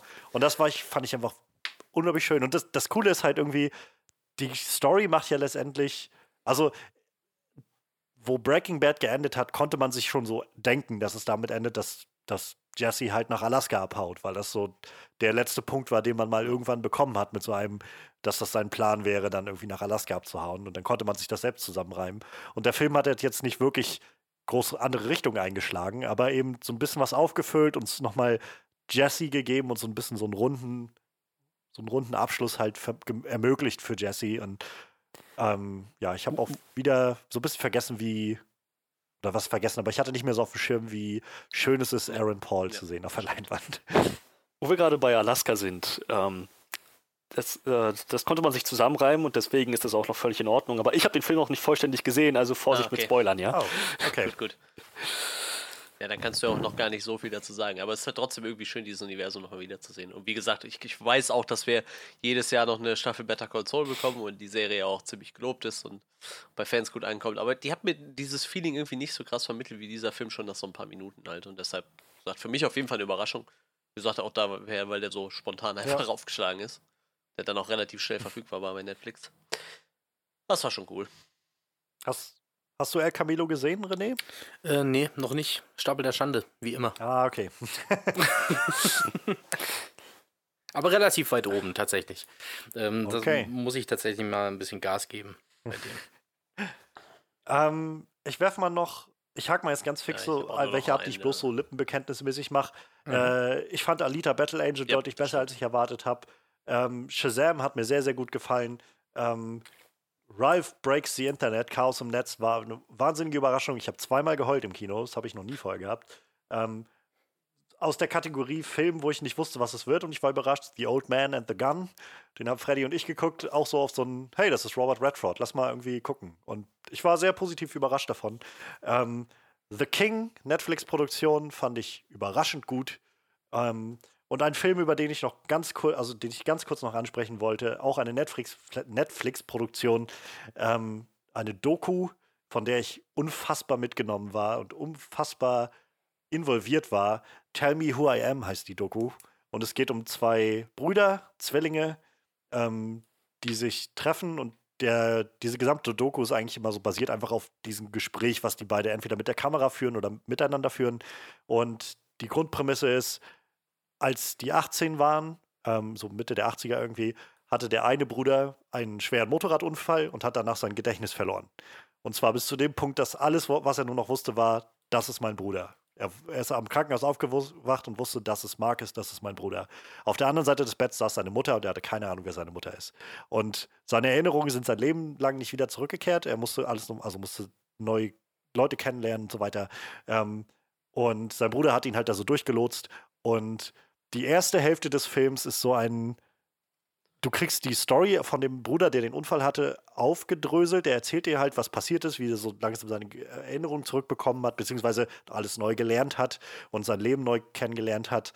Bis zu dem Punkt, wo die beiden Eltern nachher tot sind und sie das Haus haben und auf einmal Dinge sich anfinden und sie auf einmal, ähm, ja, auf einmal so Gegenstände finden und Bilder finden, die auf einmal sehr seltsam sind. Und dadurch auf einmal die Geschichte, die sein Bruder ihm immer erzählt hat von ihrer Kindheit, nicht mehr so wirklich aufzugehen scheint. Und dann gibt es so zur Hälfte des Films die Auflösung, was tatsächlich passiert ist und dass der Bruder ihm viel falsche Informationen reingegeben hat. Und die zweite Hälfte des Films ist viel einfach, wie die beiden Brüder damit umgehen, die jetzt an dem Punkt schon Mitte 50 sind, wo sie das, sich das erste Mal hinsetzen, um darüber zu reden, was tatsächlich passiert ist. Und du als Zuschauer so ein bisschen immer herausgefordert wirst, selbst so, so einen Moralstich zu platzieren, wo du sagst irgendwie, war das jetzt richtig, dass er das gemacht hat, dass er dem das verschwiegen hat? Der Bruder sagt halt irgendwie, ja, tut mir leid, ich wollte, das war die beste Chance, die du haben konntest, ein normales Leben zu führen, dass, dadurch, dass ich dir das erspart habe, was du alles vergessen hast aus unserer Kindheit oder so. Und ich war unfassbar mitgenommen von diesem Film. Der ist bis zum Schluss spannend und emotional und mitnehmend und halt echt von den Emotionen, die dazwischen stecken.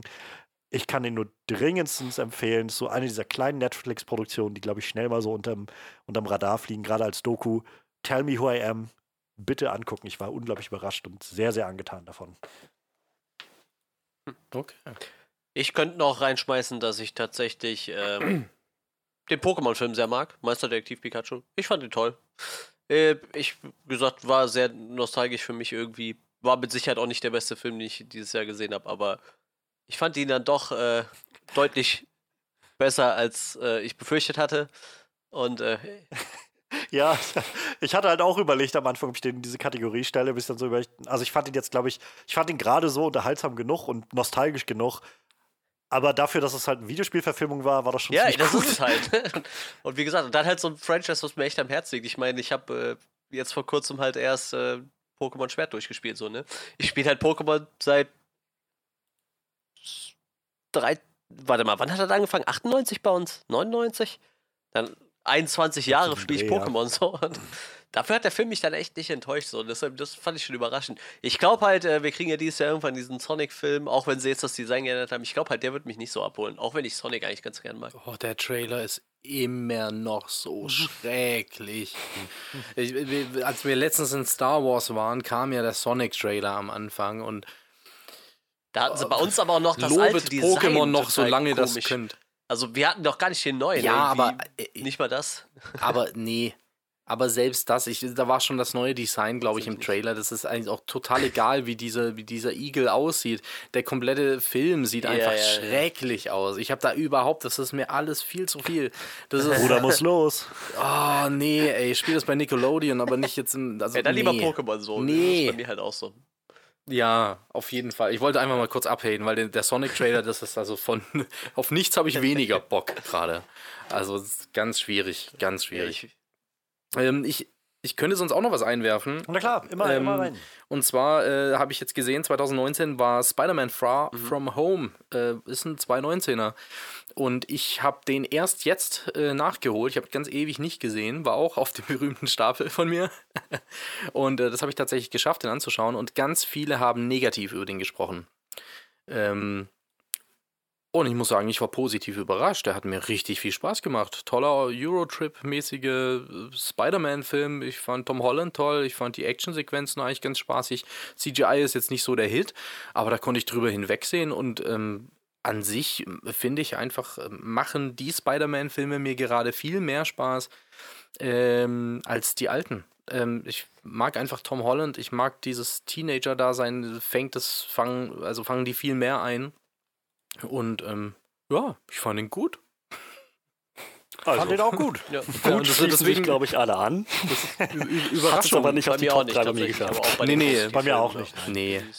Nee. Aber das fällt bei mir tatsächlich in diese Kategorie von, ich fand ihn wirklich gut, aber das Jahr war ja. einfach echt stark. Ja. Mhm. Deshalb ist er bei mir nicht in der Top 3 gelandet, aber ich mochte Homecoming schon sehr gerne, ich mag Tom ja. Holland Spider-Man sehr gerne und Far From Home hat mich sehr, sehr gut abgeholt. Ich fand, sie ja. haben es ziemlich gut manövriert, so diese, diese Endknoten aus Endgame so zu Ende zu bringen.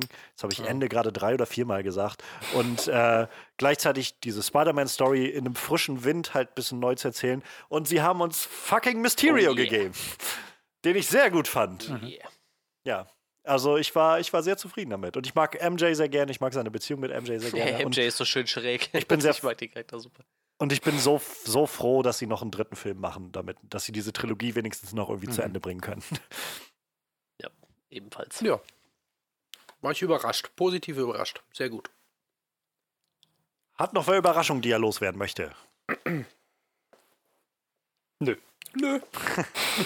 Gut, dann lasst uns doch mal in unsere Top 3 gucken. Und ich habe so das Gefühl, die könnte vielleicht diesmal Hm, diverser glaub ich, werden als, auch, ja. als unsere Top.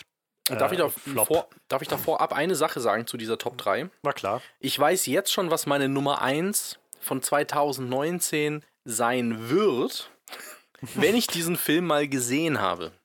Okay. Ähm, und zwar einfach, weil ganz viele, weil alles stimmt bisher. Äh, alle Leute, die, deren Geschmack mir wichtig sind, diesen Film lieben. Die Fachpresse ihn liebt. Alles, was ich, ich von ich diesem glaube, Film wir lese, kommen auf den gleich zu sprechen, wenn ich, wenn ich dich ich, richtig ich einschätze. ihn jetzt, ich werde ihn jetzt mal ganz kurz äh, einfach ansprechen, weil ich bin ein riesengroßer Asia-Kino-Fan. wir, wir kommen gleich drauf, wir kommen gleich drauf, okay? Ganz Vielleicht ruhig. kommt nachher noch The Parasite, äh, oder nicht Parasite, einfach nur Parasite. Ähm, vielleicht habt ihr den gesehen und findet den großartig. Wenn ihr den gesehen habt, bevor ihr darüber sprecht, dann sagt mir Bescheid, weil dann nehme ich die Kopfhörer runter. Ich möchte nichts von diesem Film wissen. Gut. Ähm, aber ich glaube, der wäre meine Nummer eins, wenn ich ihn denn gesehen hätte. So. Der wäre auch tatsächlich bei so einigen Listen, die ich mir heute nochmal angeguckt habe, tatsächlich sehr oft bei Ja. den Top 3, sag ich mal. Ne? Viele- auf ich glaube zweimal auf der 1 Ja. sogar. Es, es ist, ich mochte Okja, ich mochte Snowpiercer, ich mag äh, Memories of Murder mega gern, Mother war toll. Ähm, und, Habt ihr, und ist einfach toll. Ich mag, Ah, ich mag jetzt, es waren ja gerade die Golden Globes jetzt am Wochenende. Und habt ihr Bong Joon-ho's äh, Nee, nee, ich hab Rede irgendwie mitbekommen? gemacht hat. Mhm, Das war, nee. das war jetzt sehr schön, weil er, also ich hatte bloß so einen kleinen Ausschnitt gesehen und zwar hatte er dann, weil er nun Koreanisch hauptsächlich spricht, spricht nicht gut Englisch, hat er eine Übersetzerin mit dabei und meinte dann was auf Koreanisch und hat sie übersetzt und was er gesagt hat, war, ähm, wenn ihr es erstmal schafft, diese paar Zentimeter Untertitel zu überwinden, dann, dann erschließt euch das so unfassbar viele gute Filme. War so der Kern von dem, was er irgendwie dem, den ganzen Amerikanern da im Publikum gesagt hat. Weil ich glaube, gerade in Amerika, die tun sich immer noch unfassbar schwer damit, mal Filme nicht aus Amerika oder England zu gucken. Man muss sich mal diese, diese ganzen Park Chan-wook-Filme anschauen. Ich, ob das Oldboy oder Handmaiden oder sonst was ist. Ich habe erst vor ein paar Tagen über, über Oldboy gesprochen mit einer Person und habe gesagt, dass es einer meiner Lieblingsfilme ist. Haben wir so fünf Minuten geredet und dann wurde mir klar, die kennt nur die Ami-Version. Ähm, und dann ist bei mir eine Welt zusammengebrochen. So mal ganz kurz. und ähm, das ist einfach, keine Ahnung, da bin ich irgendwie affin.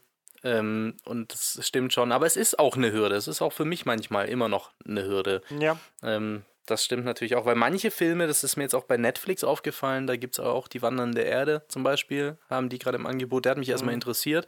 Und den hast du dann, glaube ich, nur auf Kantonesisch mit Untertiteln. Ähm, manchmal mache ich das, oft aber auch nicht. Ich weiß Oder, bei. ist doch, oder was Koreanisch? Ich weiß es nicht. bei ja, der ist, müsste, müsste kantonesisch sein. Ich glaube, es ist Ja. so ein chinesischer Film. Ähm, für mich war Roma, glaube ich, so, so, ein, so ein Stück, wo ich Ah, ja. gemerkt Mhm. habe, ich glaube, ich komme halt damit klar, wenn die Sprache nicht verständlich ist für mich und ich nur aufs Lesen konzentriert bin. Und trotzdem kann ich genug mitbekommen. Ähm, aber ich habe auch noch nicht so viel geguckt aus dem, aus dem Feld. Ähm, so, dann würde ich jetzt aber sagen, wenn wir in unsere Tops jetzt reingehen, fangen wir jetzt aber bei Freddy an, weil der noch gar nichts von seinen Flops wirklich anfangen konnte, weil das alles Ja. schon vorher genannt wurde. Wie wahr. Aber dann fange ich doch gleich mal an mit, mit einem meiner Tops. Und ich, ich möchte wetten, dass wenigstens eine der hier Anwesenden sich dem anschließt. Bin mir nicht ganz sicher, aber ich bin mir doch recht sicher. Meine, meine Nummer drei der Tops ist John Yes. Wick. Ja, Yes. auch bei mir. Ebenfalls. Wunderbar. Ich habe ihn nicht gesehen, also. ähm, was war das? Drei, Äh, ja, Chapter Parabellum. Parab 3 war das. Parabellum. Ja. Parabellum. Ja. Dieser Film ist einfach so, so Classic John Wick. Ich finde es überhaupt erstmal cool, dass dieses Franchise John Wick sich so ein, so, so eine Atmosphäre und so, so einen gewissen Standard, so einen Maßstab aufgebaut hat, an dem man, an dem man das misst, an dem man diese Filme miteinander vergleichen kann und ähm, auch einfach so, so gewisse Erwartungen aufbauen kann. Und meine Fresse hat dieser Film die erfüllt. So, das ist angefangen von diesem typischen äh, Assassination all around the world, so man, man, so Adventure um den ganzen Erdball bis hin zu super choreografierten Actionsequenzen, John Wick, der einfach badass ist, Keanu Reeves, der diese Rolle wunderbar ausfüllt. Die werden halt immer kreativ mit den Möglichkeiten, die man so hat, Leute umzubringen. Und das, das, das, dieser Film nimmt sich da einfach alle Freiheiten. So, dem ist klar, dass das alles sehr überdreht ist und die nehmen halt, das, da machen die keinen Hehl draus. So, die, die nutzen das Konzept so gut aus, wie es ging. Und ja, also ich fand, das war ein wirklich toller Film, den ich mir immer wieder anschaue. Das ist halt könnte. total genial. Ähm, du, du kannst, ähm, du, du sitzt dann da zu Hause und denkst du so, ich könnte jetzt diesen, ich weiß gar nicht, wie der heißt, diesen neuen Michael Bay-Film auf Netflix gucken, weil du hast echt Bock auf einen Actionfilm so. Oder mal gucken, was Netflix noch so zu bieten hat. Und dann denkst du so, drauf geschissen. Ich kann mir halt einfach John Wick reinziehen, so. Weil die Filme funktionieren halt immer. Die kannst du dir zehnmal angucken. Das ist wahrscheinlich immer noch der beste Actionfilm, den ich gerade irgendwo finde. Die Filme sind einfach so gut. Auch alle drei weg und der dritte macht halt keine Ausnahme. Und ich, ich mag das einfach total, wie die diese, dieses, dieses Worldbuilding. Es wird halt immer ein bisschen mehr und du wirst halt immer mehr. Und ich kann, ich freue mich jetzt schon auf jedes Sequel und äh, ne, nicht Sequel, auf, je, auf jedes Spin-off und, und die Serie und so. Gib mir mehr von diesem Universum so. Da muss nicht mal unbedingt John Wick drin vorkommen, aber ja. wenn ihr dieses, dieses Universum für mich weiter ausbaut und das vielleicht dann hinführt zu dem vierten Teil, dann, dann ist das voll okay. Ich gucke mir auch gerne was über diese abgefahrenen Ballerinas an, die man da mal in dem Teil mal gesehen hat und so. Alles cool, ich bin da total cool mit und freue mich dann trotzdem im vierten Teil wieder Keanu Reeves äh, zusammen mit seinem alten Buddy Morpheus abgehen zu sehen. Da freue ich mich jetzt schon wie Hölle darauf. Und wenn es ja. noch drei Jahre dauert, ist mir total egal. Hauptsache, das kommt irgendwann. Da schließe ich mich total an. Bei mir ist es auch ein bisschen meine, eben diese, diese äh, Asia-Action-Film-Affinität, äh, die ich habe, ähm, die beim dritten, also speziell bei Parabellum erst so richtig greift. Ähm, und da macht er auch kein Hehl draus. Ich bin jetzt gerade bin ich auf Letterbox gegangen und habe mal bei John Wick 3 äh, mich durch die, die Bewertungen gescrollt und da hat äh, der erste, der hier was schreibt, äh, da ist in der Überschrift It deeply upsets me that the Oscars don't have a category for choreography. Ja, mhm. Und das ist, das bringt derbe auf den Punkt, ähm, weil äh, der hat es nicht erfunden, John Wick 3. Das ist, das, das kennst du von, von ganz vielen Asia-Action-Kino-Streifen, die, die machen ganz ähnliche Dinge, aber er, er, er macht einen Transfer, nimmt diese Dinge, baut sie in seinen Film auf und macht es trotzdem immer noch John Wick-Style. Und ähm, das ist so schön. Und es sind ja teilweise sind Stuntmänner in, in John Wick 3 oder Schauspieler in, in diesem Film, gegen die er auch kämpft, die die Hauptdarsteller von The Raid sind. So. Das sind, das sind mhm. mega bekannte Leute, die einfach eine Nebenrolle in diesem John Wick, aber man, man zollt Tribut. So. Das, das, das merkst du dann wieder als Fan, wenn du das siehst. Ähm, Gerade diese, es gibt ja diese Action-Szene, wo John gegen diese zwei ähm, Bodyguards oder was es sind kämpfen und sie ihn eigentlich äh, äh, erstmal vermöbeln und dann sagen, ja, jetzt kommen jetzt was aufstehen, ist John Wick, bla bla, und dann macht er sie mhm. doch noch fertig und lässt sie dann aber auch leben quasi so. Ähm, ah, das hat mir, da, da ging mir einfach das Herz auf, als ich dieses Gesicht gesehen habe und gedacht habe, ja Mann, das ist doch der, ja, den kenne ich, der hat doch in The Raid 1 und 2 und das ist ein geiler Typ. Ähm, ich, ich war die ganze Zeit nur am Klatschen, Applaudieren, am Feiern, diese überdrehte Action, diese Choreografien und diese Coolness, die den ganzen Film begleitet. Ähm, es ist ein, ein Actionfest. Und ähm, das ach, ist großartig. Ich fand den ersten super gut, den zweiten auch ganz gut, aber der dritte hat mir die Schuhe ausgezogen. Und ähm, zusätzlich kommen dann eben noch Leute wie Lawrence Fishburne, wie Ian McShane, ja, ja, so genau. heißt er noch, ne? Mhm. Ähm, und, und, und wie eben diese Welt, dieses, diese, diese Unterwelt, diese, diese ganze verschrobene Geschichte, wie da alles funktioniert. Ähm, die einfach total interessant ist. Und ich glaube, so das, das Gesamte macht's. Ich hätte, ich glaube nicht, dass irgendjemand gedacht hat bei dem ersten John Wick-Film, dass da mal sowas Großes draus wird. Das, das, konnte sich, glaube ich, ja. keiner ausmalen. So. Aber ich, wie gesagt, ich würde das halt echt jedem Actionfilm irgendwie vorziehen, wenn ich die Wahl hätte, so glaube ich. Ne? Also nicht, dass ich nie wieder einen anderen Actionfilm sehen würde, so, aber das passiert halt echt total oft, dass du dir denkst, so, du kannst jetzt irgendeinen Actionstreifen reinziehen oder du guckst halt einfach John Wick. Ich weiß nicht, wie oft ich den ersten mhm. gesehen habe, so. Ich, ich, ich habe mir den Film gekauft auf Blu-ray und hatte den aber trotzdem aus irgendeinem Grund auf der Festplatte. Ich weiß nicht mal woher. Und dadurch, dass ich den halt auf der Festplatte hatte und nicht immer den Blu-ray-Player anschmeißen konnte, ich habe den gefühlt manchmal zwei, dreimal die Woche geguckt. Einfach so, weil ich mir so dachte, boah, du hättest jetzt echt Bock, nochmal John Wick zu gucken. Also den ersten habe ich echt unglaublich oft gesehen. Ne? Und ich mag halt, naja. und auch so abgedreht manchmal dieser Film wirkt, mit, mit, mit diesem Assassinen, der da in der Wüste rumhängt, so. Und du so denkst, eigentlich ist das irgendwie vollkommen albern, aber das funktioniert halt alles total gut in diesem, in diesem John Wick-Kosmos, so, dass du das einfach gar nicht hinterfragst und dir das, du kannst ja das einfach so geben. Das ist einfach total gut. Das macht halt einfach nur noch Spaß.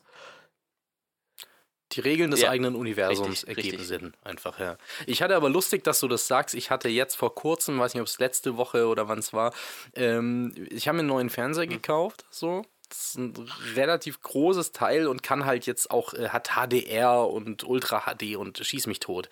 Und dann habe ich gesehen, habe ich halt geguckt nach irgendwelchen Filmen, die, die, die einfach schön aufgelöst sind, die dieses 4K unterstützen und, und die auch ein bisschen, bisschen äh, eine Tiefe im Schwarz haben dass ich mal gucken kann, ist das jetzt wirklich so geil oder nicht.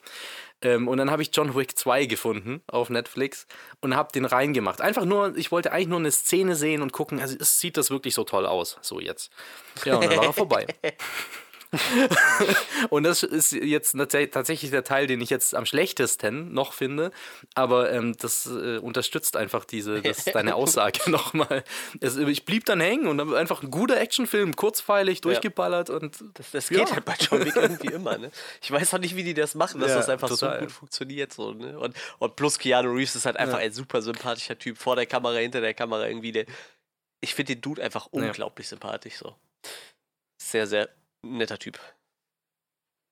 Ach. Ja, ist auf jeden Fall ein Film, der bei mir noch auf der Liste ist von, also ich warte mal, bin gespannt, wann der mal irgendwo im Stream landet, weil gucken will ich ihn auf jeden Fall. Ähm, ich hatte jetzt kurz vor Weihnachten, ähm, irgendwann Anfang Dezember, nochmal so einen kleinen Rewatch gemacht, wo ich auch großen Fernseher zur Verfügung hatte und hatte dann erst den ersten John Wick und danach nochmal den zweiten dann auf Netflix geguckt. Und ähm, ich, also ich mag den ersten sehr, ich finde den zweiten nicht so gut, muss ich Also mhm. gut, so unterhaltend, aber ich finde den bei weitem nicht so gut wie den ersten. Ich finde, dem fehlt so der Punch. Ja. Also ironischerweise, so dieser emotionale Punch, weil du, du kriegst einfach diesen, diesen Moment von, wenn sein, wenn sein Welpe getötet wird, diesen emotionalen Antrieb kriegst du einfach nicht nochmal rekreiert, finde mhm. ich. Und äh, das fehlte mir so ein bisschen. Und ähm, keine Ahnung, ich hoffe jetzt so ein bisschen, dass der dritte Film, wenn ich ihn dann mal sehe, nochmal wieder noch ein bisschen mitreißender wird, so wieder. Ich mag aber auch daran liegen, dass ich Rom zum Beispiel jetzt nicht so eine spannende, so eine, so eine spannende, äh, weiß ich nicht, so ein spannendes Setting War halt finde, geil, wenn man wirklich da ist und sich ähm, nachträglich so diese Orte angucken kann. Fand ich halt total geil. Ich liebe das. Ich mache das total gerne irgendwie. Ich gucke mir mittlerweile echt, bevor ich in den Urlaub fliege, dann, also wenn wir gebucht haben, dann erstmal an, was da so gedreht wurde. Und äh, tatsächlich seit meinem äh, Fiasko, dass ich fast Rockstar Games nicht gesehen hätte in Schottland, gucke ich mir auch an, was für Videospielunternehmen so in dem Land sitzen. Aber tatsächlich mag ich das sehr gerne, wenn da auch Filme gedreht werden. So, ne? Das ist schon echt cool vielleicht kriegt dich Johannes der dritte Teil auf einer anderen Ebene. Also ich, ich sag, so, weil, weil, weil das ich finde jetzt den zweiten auch nicht großartig, nicht grottenschlecht und keinster Weise so. Ich kann aber nur sagen, ich finde den ersten deutlich besser als den zweiten. Nee, ich kann das voll verstehen. Mir geht's genauso. Also beim, beim zweiten geht's mir genauso. Ich konnte ihn trotzdem weggucken, weil er einfach läuft gut. Aber mir geht's da genauso. Nur der, der, der dritte Teil, der ist ich würde behaupten, der lässt dir gar nicht die Zeit, ähm, über solche Dinge nachzudenken. Wie gesagt, ich bin gespannt. Ich, ja. Also ich habe auf jeden Fall Bock auf äh, John Wick auf dem Pferd gegen eine Gruppe von Leuten auf Motorrädern und mit Katanas. So. Ohne Frage. Ich, ich sag nur Bibliothek, ja, das wird gut. Yep. Ja, dann, äh, dann, dann schließen wir doch mal an. René, was hast du denn auf deiner 3? Äh, ja, John Wick. Äh, ah, John, John Wick. Wick 3 ist auf meiner Wir sind 3. schon ziemlich weit. Dann Manuel, ja, sicher. hast du auch John Wick auf deiner 3? Okay, na dann mache ich jetzt meine 3. Und da wird, da wird René wahrscheinlich jetzt weggehen müssen, denn Meine Nummer drei ist Parasite. Wieso ist es denn nicht die Eins? Ich bin jetzt ein bisschen beleidigt. Ähm, ja. Weil ich noch zwei andere Filme gesehen habe, die mir besser gefallen haben, würde ich sagen. Das ist okay. Ähm, also ich, ich, du musst jetzt auch gar nicht groß weggehen. Ich will auch gar nicht, ich will weder für dich noch für Hm. die anderen beiden, die vielleicht irgendwann noch mal dazu kommen, den Film zu sehen, das spoilern oder so. Bist du der Oder Einzige, der den Leute, gesehen es- Ja, ich bin der Das ist halt total der krass, weil ich eigentlich auch hat. voll Ähm, der Asia-Kino-Fan bin, eigentlich so. Also irgendwie. Ich kann halt, ich habe halt schon mal irgendwann ein Flashlight gemacht gehabt für den Film und eben Mhm. genau aus dem Grund, weil ich gedacht habe, es kann sehr gut sein, dass er am Ende des Jahres in meiner Top-Liste ist und Mhm. dann würde ich ihn wenigstens schon mal irgendwann erwähnt haben im Podcast. Und er ist da gelandet. Also es ist, es ist schon krass, was für ein cleveres und unglaublich schneidendes Konzept sich ähm, Bong Joon-ho da ausgedacht hat und wie gut das Ganze umgesetzt ist. Das ist wirklich so zur Perfektion hin Execution. So, es Mhm. funktioniert einfach. Es ist der Wahnsinn. Ähm, dafür, dass das Ganze großteils einfach nur in so einem reichen Haushalt spielt, sieht es unfassbar gut aus und, und unglaublich immer, immersiv aus. Und du hast halt nicht das Gefühl, dass es einfach nur vier Wände sind im Prinzip, sondern halt, das ist so eine ganze Welt, die sich da abspielt in diesem, in diesen vier Wänden. Und ähm, die Performances sind der Wahnsinn von, von all den Schauspielern, die sie da haben, diese zwei Familien, die aufeinander clashen, die, äh, die, der, der soziale Kommentar, so der, der da drunter steckt, diese Gesellschaftskritik ist. Besser kann man es irgendwie nicht zusammenfassen, glaube ich, im Blick auf unsere heutige Generation oder auf unsere heutige Situation. Ähm, und ja, das, der Film hat halt so ein, zwei, ich will es nicht Twists nennen, aber so Enthüllungen, wo auf einmal dir klar wird, dass noch eine ganze Menge mehr passiert, als du irgendwie gedacht hast. Und jedes Mal, wenn das passiert ist in dem Film, habe ich halt gedacht so, wow, shit, okay. Und äh, das ist halt krass, dass der Film das hinkriegt. Gerade wenn ich jetzt so dran denke, wie zum Beispiel, dass ich Glass gesehen habe dieses Jahr oder letztes Jahr, wo der halt ähnliche Dinge probiert hat und jedes Mal voll auf die Fresse geflogen ist damit, für mich jedenfalls, habe ich halt bei, bei Parasite genau das gegenteilige Gefühl gehabt. Und ähm, ja, also ich kann nur dringend empfehlen, wenn ihr die Möglichkeit habt, wenn irgendwer die Möglichkeit hat, der zuhört, schaut euch diesen Film an. Ähm, ihr werdet ihr es nicht bereuen, Parasite gesehen zu haben. Ähm, habe ich, also ich habe ihn in deutscher Synchronisation gesehen, war gut, war sehr gut gemacht. Ähm, weiß nicht, wie er so auf der, auf der, äh, im, im koreanischen Original mit Untertiteln rüberkommt, aber ich bin halt so froh, dass wir hier dieses Indie-Kino haben bei uns, das Livu Licht äh, Wun- Wunderhaus. Ich bin gerade gar nicht sicher, wie das eigentlich komplett heißt. Ähm, und äh, Licht, Lichtspieltheater wundervoll, so heißt es. Genau. Und das Livo und die halt immer diese kleineren, indie-mäßigen Arthouse-Filme mit drin haben. Obwohl Parasite gar nicht so sehr Arthouse ist. Also ist schon definitiv kunstvoller und mehr Indie-Feeling, aber es ist kein so Art-Film. Du kriegst, du, es ist nicht so ein Film, wo alles sehr vage gehalten ist, sag ich mal. Es ist viel, dass du aufpassen musst und deinen eigenen Kopf anstrengen musst, aber es ist sehr, sehr deutlich eigentlich, was der Film aussagen will. Mhm. Gerade so Sachen wie Snowpiercer. Ich habe Oakja noch nicht gesehen, aber ich glaube auch Oakja ist sehr, sehr klar irgendwie mit seiner Botschaft, die dahinter steht. Mhm. Und ich glaube, Bong Joon-ho ist sehr wichtig, irgendwie klar zu machen, was er kommentieren will in unserer Gesellschaft. Und ja, also um die Prämisse vielleicht nur kurz abzureißen, es geht halt wirklich um diese, um eine ganz, ganz arme, so bettelarme Familie in, in Korea, die so im armen Viertel da irgendwo wohnt, im Keller. Der Film beginnt damit, dass sie äh, die beiden Teenager, junge Erwachsene, Kinder ähm, das Haus absuchen und ob sie irgendwo noch eine Ecke haben, wo sie freies WLAN vom Café nebenan bekommen und letztendlich sich so über dem Klo an die Decke drücken, um da ins WLAN reinzukommen. Und äh, der, der Junge von denen kriegt die Möglichkeit, in einem reichen Haushalt sich als Lehrer für, den, für die Tochter, die da Englisch lernen will, anstellen zu lassen, obwohl er keine Ahnung davon hat. Also er lügt dann und kommt dann da rein. Und so nach und nach beginnt er dann ähm, den Rest seiner Familie mit Jobs zu versorgen in diesem Haushalt. Und diese andere Familie zieht halt in diesen großen Haushalt ein. Und wie gesagt, da kommt Parasite halt der Titel so ein bisschen rein. Aber äh, das ist das ist nur ein, wenn überhaupt ein Drittel des Films. Danach passiert noch so unfassbar viel, was man nicht kommen sieht. Ähm, es ist echt Wahnsinn. Es ist Cinematography ist der Wahnsinn, die Dialoge sind der Wahnsinn, die Schauspiel ist der Wahnsinn. Es ist ein großartiger Film. Also ich äh, kann den nur sehr, sehr, sehr, sehr empfehlen. Ab 27. Februar 2020 auf Blu-ray und Ja, hast du schnell mal nachgeguckt, ja. Äh, Gerade eben, ja. Direkt vorbestellt. Ja, Gut. so muss das laufen. Johannes sollte Verkäufer werden. ja, das ja, hätte ich vor auch allem so gemacht. der sowieso schon im Vorfeld gesagt hat, das wird mein Lieblingsfilm das- aus dem Jahr, wenn ich ihn gesehen habe. War eine klare Nummer für mich eigentlich, aber das hat es nochmal bestärkt, ja. Also ich, ich kenne mich jetzt halt nicht so weit, so gut mit der, mit der Filmografie von Bong Joon-ho aus, aber ich mochte Parasite, äh, ich mochte Snowpiercer und ich finde Parasite noch ein ganzes großes Stück besser als Mhm. Snowpiercer. Ähm, weil der irgendwie viel greifbarer und realer ist, finde ich. Aber ja, das mag auch nur meine Einschätzung sein. Ähm, und Markus Off hat in der deutschen äh, in der deutschen Version eine Synchronstimme, was ich immer schön finde, weil das einer dieser Synchronsprecher ist, die ich sehr toll finde und die viel zu wenig Anstellung finden. ähm, ja.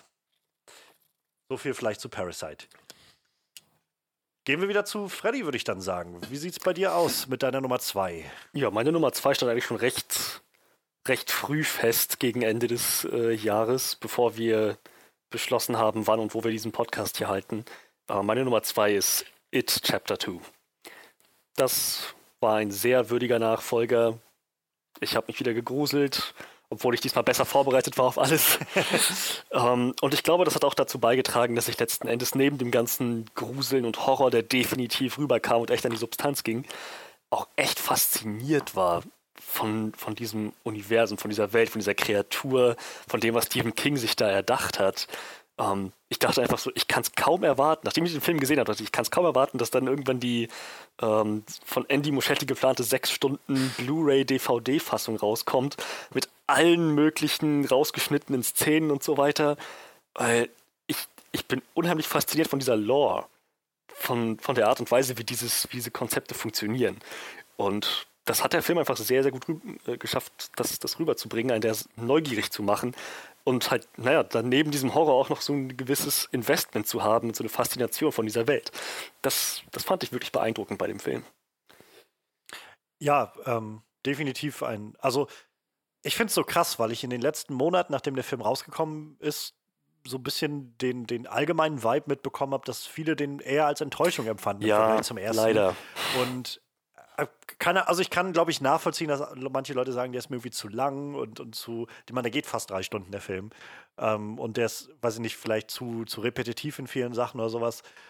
Für mich hat der Film hat's nicht ganz für meine Top 3 gereicht. Dafür, wie gesagt, war das Jahr einfach zu stark, aber ich fand den auch wirklich, wirklich gut.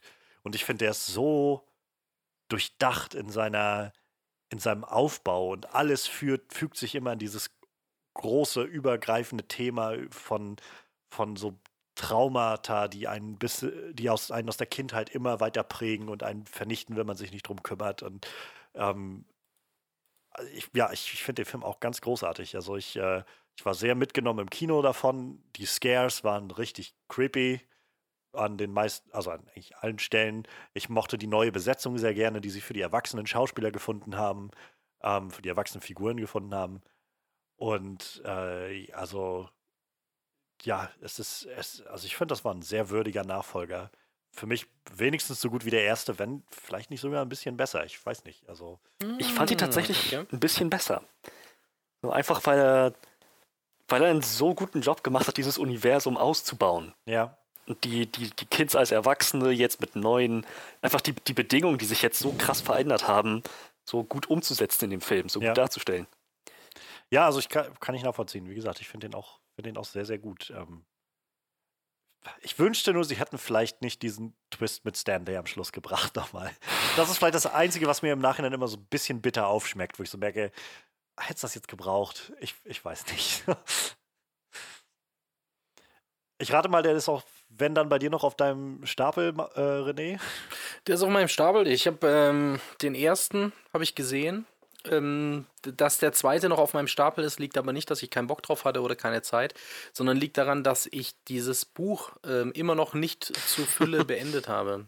Ähm, Ach, du möchtest erst das Buch zu Ende lesen, bevor du den Film guckst. Tatsächlich, ja. Und ich habe einfach so die Kinderstory, da, da spoilere ich mir jetzt nichts großartig mehr, deswegen habe ich die einfach doch weggeguckt. Und habe aber, naja, also ich halte mich da schon ewig irgendwo in der Mitte auf. Ja, ich kenne das. Das war mein erstes Buch, was ich gelesen habe nach der Schulzeit so. Und äh, ich meine, das ist auch Kein Ja. kleines Buch, muss man halt dazu sagen. Das ist leider, ich suche mir aber Ja, generell ja. Immer, immer so Riesenschinken raus. Und ähm, es ist halt so, dass ich da einfach eine Wissenslücke mal stopfen wollte. So, ich meine, ich bin jetzt 34 und hab dann gedacht, okay, jetzt kann ich auch mal It lesen. Ähm, ja, irgendwie, was hat es? Ja, irgendwie 1200 Seiten? Ja, ähm, vielleicht gucke ich es auch davor nochmal an, aber bei mir ist äh, tatsächlich, ich habe keinen Zweifel daran, dass der zweite mir gefallen wird. Ich habe auch jetzt viel Negativpresse gehört. Ähm, ich fand den ersten aber grandios, was ich jetzt gerade so höre, stimmt mich auf jeden Fall. Ähm, ich gehe da ganz gechillt ran. Das wird auf jeden Fall ein Film, der mir höchstwahrscheinlich gefallen wird. Ich kann mir gut vorstellen, dass es nicht schadet, dass diesen Film mit so ein bisschen Abstand zu gucken, nachdem sich irgendwie so die Gemüter alle ein bisschen gesetzt haben. Mhm. Weil ich glaube, dass das, also ich kann mir gut vorstellen, dass das mit reingespielt hat, nachdem der erste Film so eingeschlagen ist, Ja. ähm, dass, dass viele dann, die, äh, die dann den Film zuerst gesehen haben, dass so dieser Hype aufgebaut wurde wieder und alle reingeströmt sind und vielleicht nicht alle genau das bekommen haben, was sie sich vorgestellt haben in irgendeiner Art und Weise, was legitim ist, aber ich glaube, dadurch kippt dann noch schneller so die Stimmung in ein, oh, das war jetzt aber ein Griff ins Klo oder sowas. Und ähm, ich glaube, das ist es halt bei weitem nicht. Also ich glaube, da muss man, wie gesagt, ich kann verstehen, wenn Leute ihn vielleicht auch zu lang finden oder so, Mhm. aber ähm, ich, ich glaube, wenn man so ein bisschen mit, mit gesetztem Erwartungen und so, also nicht so, nicht sich so mitschwingen lässt, mit reinziehen lässt, irgendwie in den Sog der, der Vorschusslorbeeren oder allem möglichen, dann, dann kann man, glaube ich, einfach dem Ganzen gut gegenüberstehen und bestimmt Mhm. auch eine Menge raus, mit rausziehen. So. Ich glaube, ich hatte auch so ein paar kleine Probleme mit dem Film. Also ich habe ihn auch auf jeden Fall auf der, auf dem, auf der Top-Seite, aber bei mir hat das halt auch nicht in die Top 3 geschafft. Ich meine, bei mir war tatsächlich Ja. auch an vielen Stellen das Problem, dass ich das Buch halt schon kannte so und der in manchen Stellen halt ein bisschen abweicht, ne? Und was mir halt, ich weiß nicht, wenn man die Vorlage kennt, halt immer ein bisschen, ein bisschen sauer aufstößt. So. Ich bin halt eher so einer, der das dann doch gerne ein bisschen originalgetreu hätte. Aber wie gesagt, bei weitem kein schlechter Film, ist bei mir auf jeden Fall auch auf der Top-Seite. Aber, ähm, wie gesagt, nicht in meinen Top 3 gelandet, so, aber definitiv einer der besten Filme des Jahres. Das auf jeden Fall. Nice. Manuel, dann schließ doch gleich mal an. Was ist denn deine Nummer zwei? Ähm, ja, komm, nehmen wir das offensichtlich. Ich habe jetzt eigentlich bei den Top 3 kann ich so schlecht irgendwie eine Reihenfolge machen, so, aber ich habe halt Avengers Endgame da mit drin, so, weil irgendwie musste der da rein, fand ich, weil, weil einfach weil er halt dieser Hm, saubere Abschluss von, von diesem ganzen Marvel Cinematic Universum, wie wir es bis jetzt hatten, hatten. Gut, eigentlich war ja theoretisch sogar Spider-Man der Abschluss, wenn man mal's- äh, wenn man es mal ernst nimmt, aber ähm, irgendwie, ne, man musste das ja alles mal zu einem Ende führen und ich finde, das hat der Film halt hervorragend gemacht und ich hatte echt eine gute Zeit im Film und ähm, wie gesagt, auch immer ein paar Kleinigkeiten zu meckern habe ich halt, hat man halt meistens irgendwie, aber ich fand den Film halt echt gut und hatte eine tolle Zeit. Deshalb, ich denke, deshalb ist er bei mir auf Platz 2 gelandet, auf jeden Fall. Eine, Ist für mich auch die Nummer zwei. Ich bin auch sehr zufrieden da rausgegangen. Ähm, ja, bei mir ist er auch auf zwei. warst du auch gerade noch überlegen, ob du jetzt eins oder zwei sagen Wow. sollst. Nee, ich hatte, ich hatte, den ich habe diese Top tatsächlich, das ist mir jetzt nicht so schwer Ja. gefallen, die zu listen. Ähm, aber äh, also Endgame ist einfach so ein Ding. Ich war nicht mal der allergrößte Marvel-Fan äh, immer und, oder zu jeder Zeit, aber ich muss einfach, da muss man schon für diese ganze Arbeit, diese vielen Filme, das alles nochmal so würdig zu beenden, wie es jetzt vielleicht ein Star Wars für zwei andere Vorgängerfilme Ja. nicht geschafft hat. So, ähm, das, da muss ich einfach Respekt zollen. Und ich weiß auch, dass also meine, mein Kinoerlebnis war einfach so gut und die Stimmung war so genial, äh, dass ich einfach sagen muss, ja klar, der hat es voll verdient, in die Top 3 zu kommen. Und ähm, ja, Assemble, sage ich nur. Das ist halt Gänsehaut, war geil, passt. ja, Ja, kann ich also auch nur, nur unterstreichen. So, ich bin. Ich mag das Marvel Cinematic Universe. Ich mag nicht jeden Film unbedingt davon irgendwie, aber ich finde, was sie insgesamt machen, sehr beeindruckend und auch eine sehr interessante Art von Storytelling.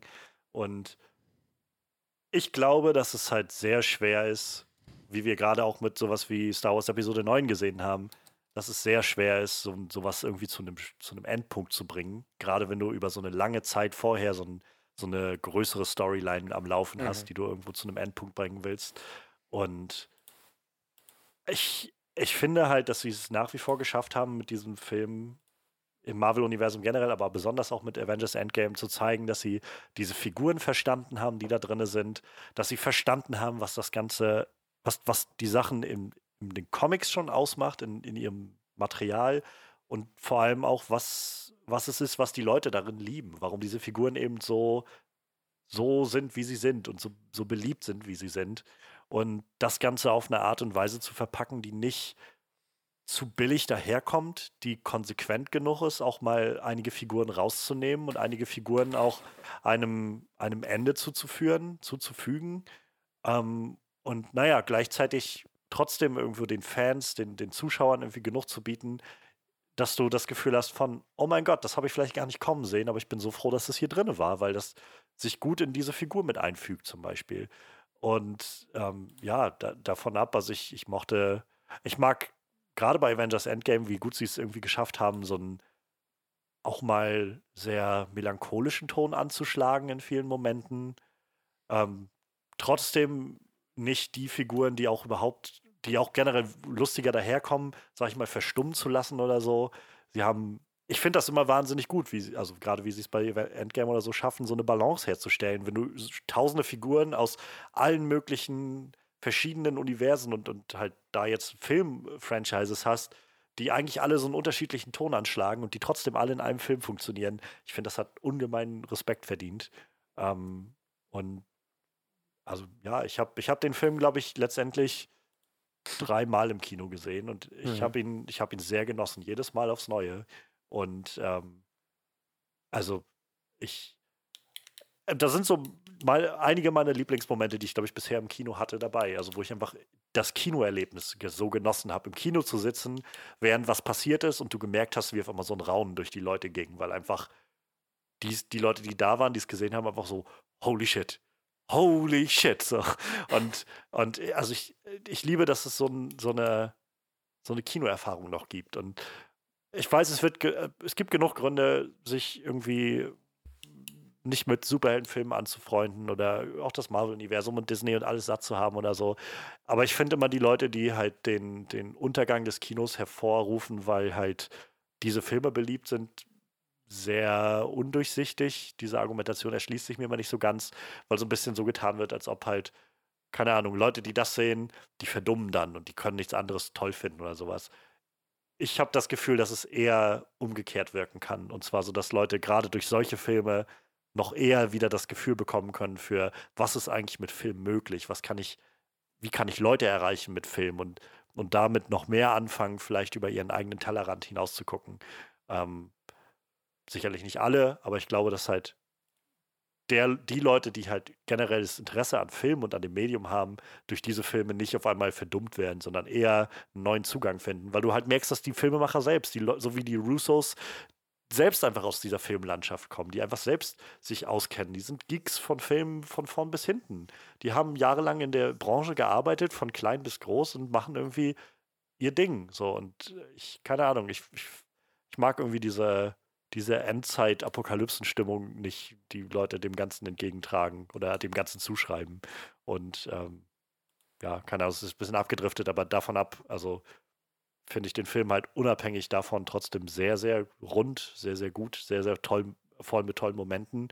Und ja, dass sie da mal einen runden Abschluss finden. Wir haben dieses Jahr gesehen, wie viele Abschlüsse vor die Wand gegangen sind. Also. Ja, das stimmt. Ja.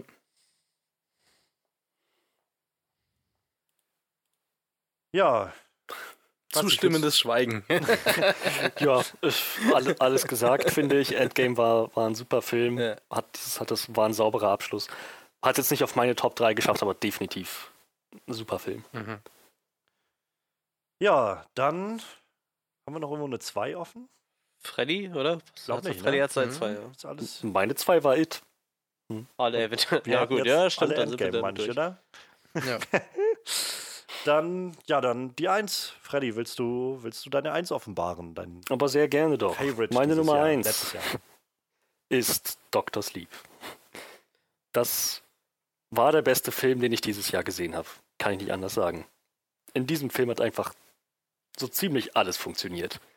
Ähm, aus dem betretenen Schweigen hier höre ich raus, dass ich der Einzige bin. Ich habe den immer noch nicht gesehen, ich kann leider nichts ja, dazu sagen. Dreimal darfst du raten, wo der bei mir liegt. er, es ist so einer dieser Filme, die ganz hart an meine Top 3 geklopft haben, aber es hat es dann leider nicht drauf geschafft. Aber ich, ich fand den auch wirklich großartig. Aber erzähl erst mal. Also, wie, wie, gesagt, die, die Geschichte von Danny Torrance auf diese Weise weiterzuspinnen, war logisch für diesen Charakter, logisch innerhalb dieser, dieser Story nach den Ereignissen, die wir in, ähm, in The Shining gesehen haben.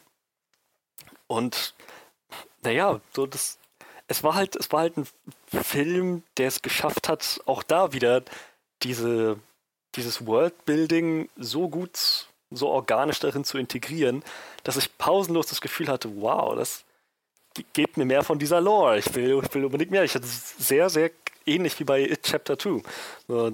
Rose, die von oh Gott, wie, wie Rebecca Ferguson gespielt wurde, ja. hat, hat einen super Villain abgegeben und auch da wieder genau den richtigen Dosierungen eingesetzt, dass, dass ich einfach, dass man immer nur neugieriger wurde auf dieses Universum, auf diese Welt, auf, auf wie das Ganze alles enden wird.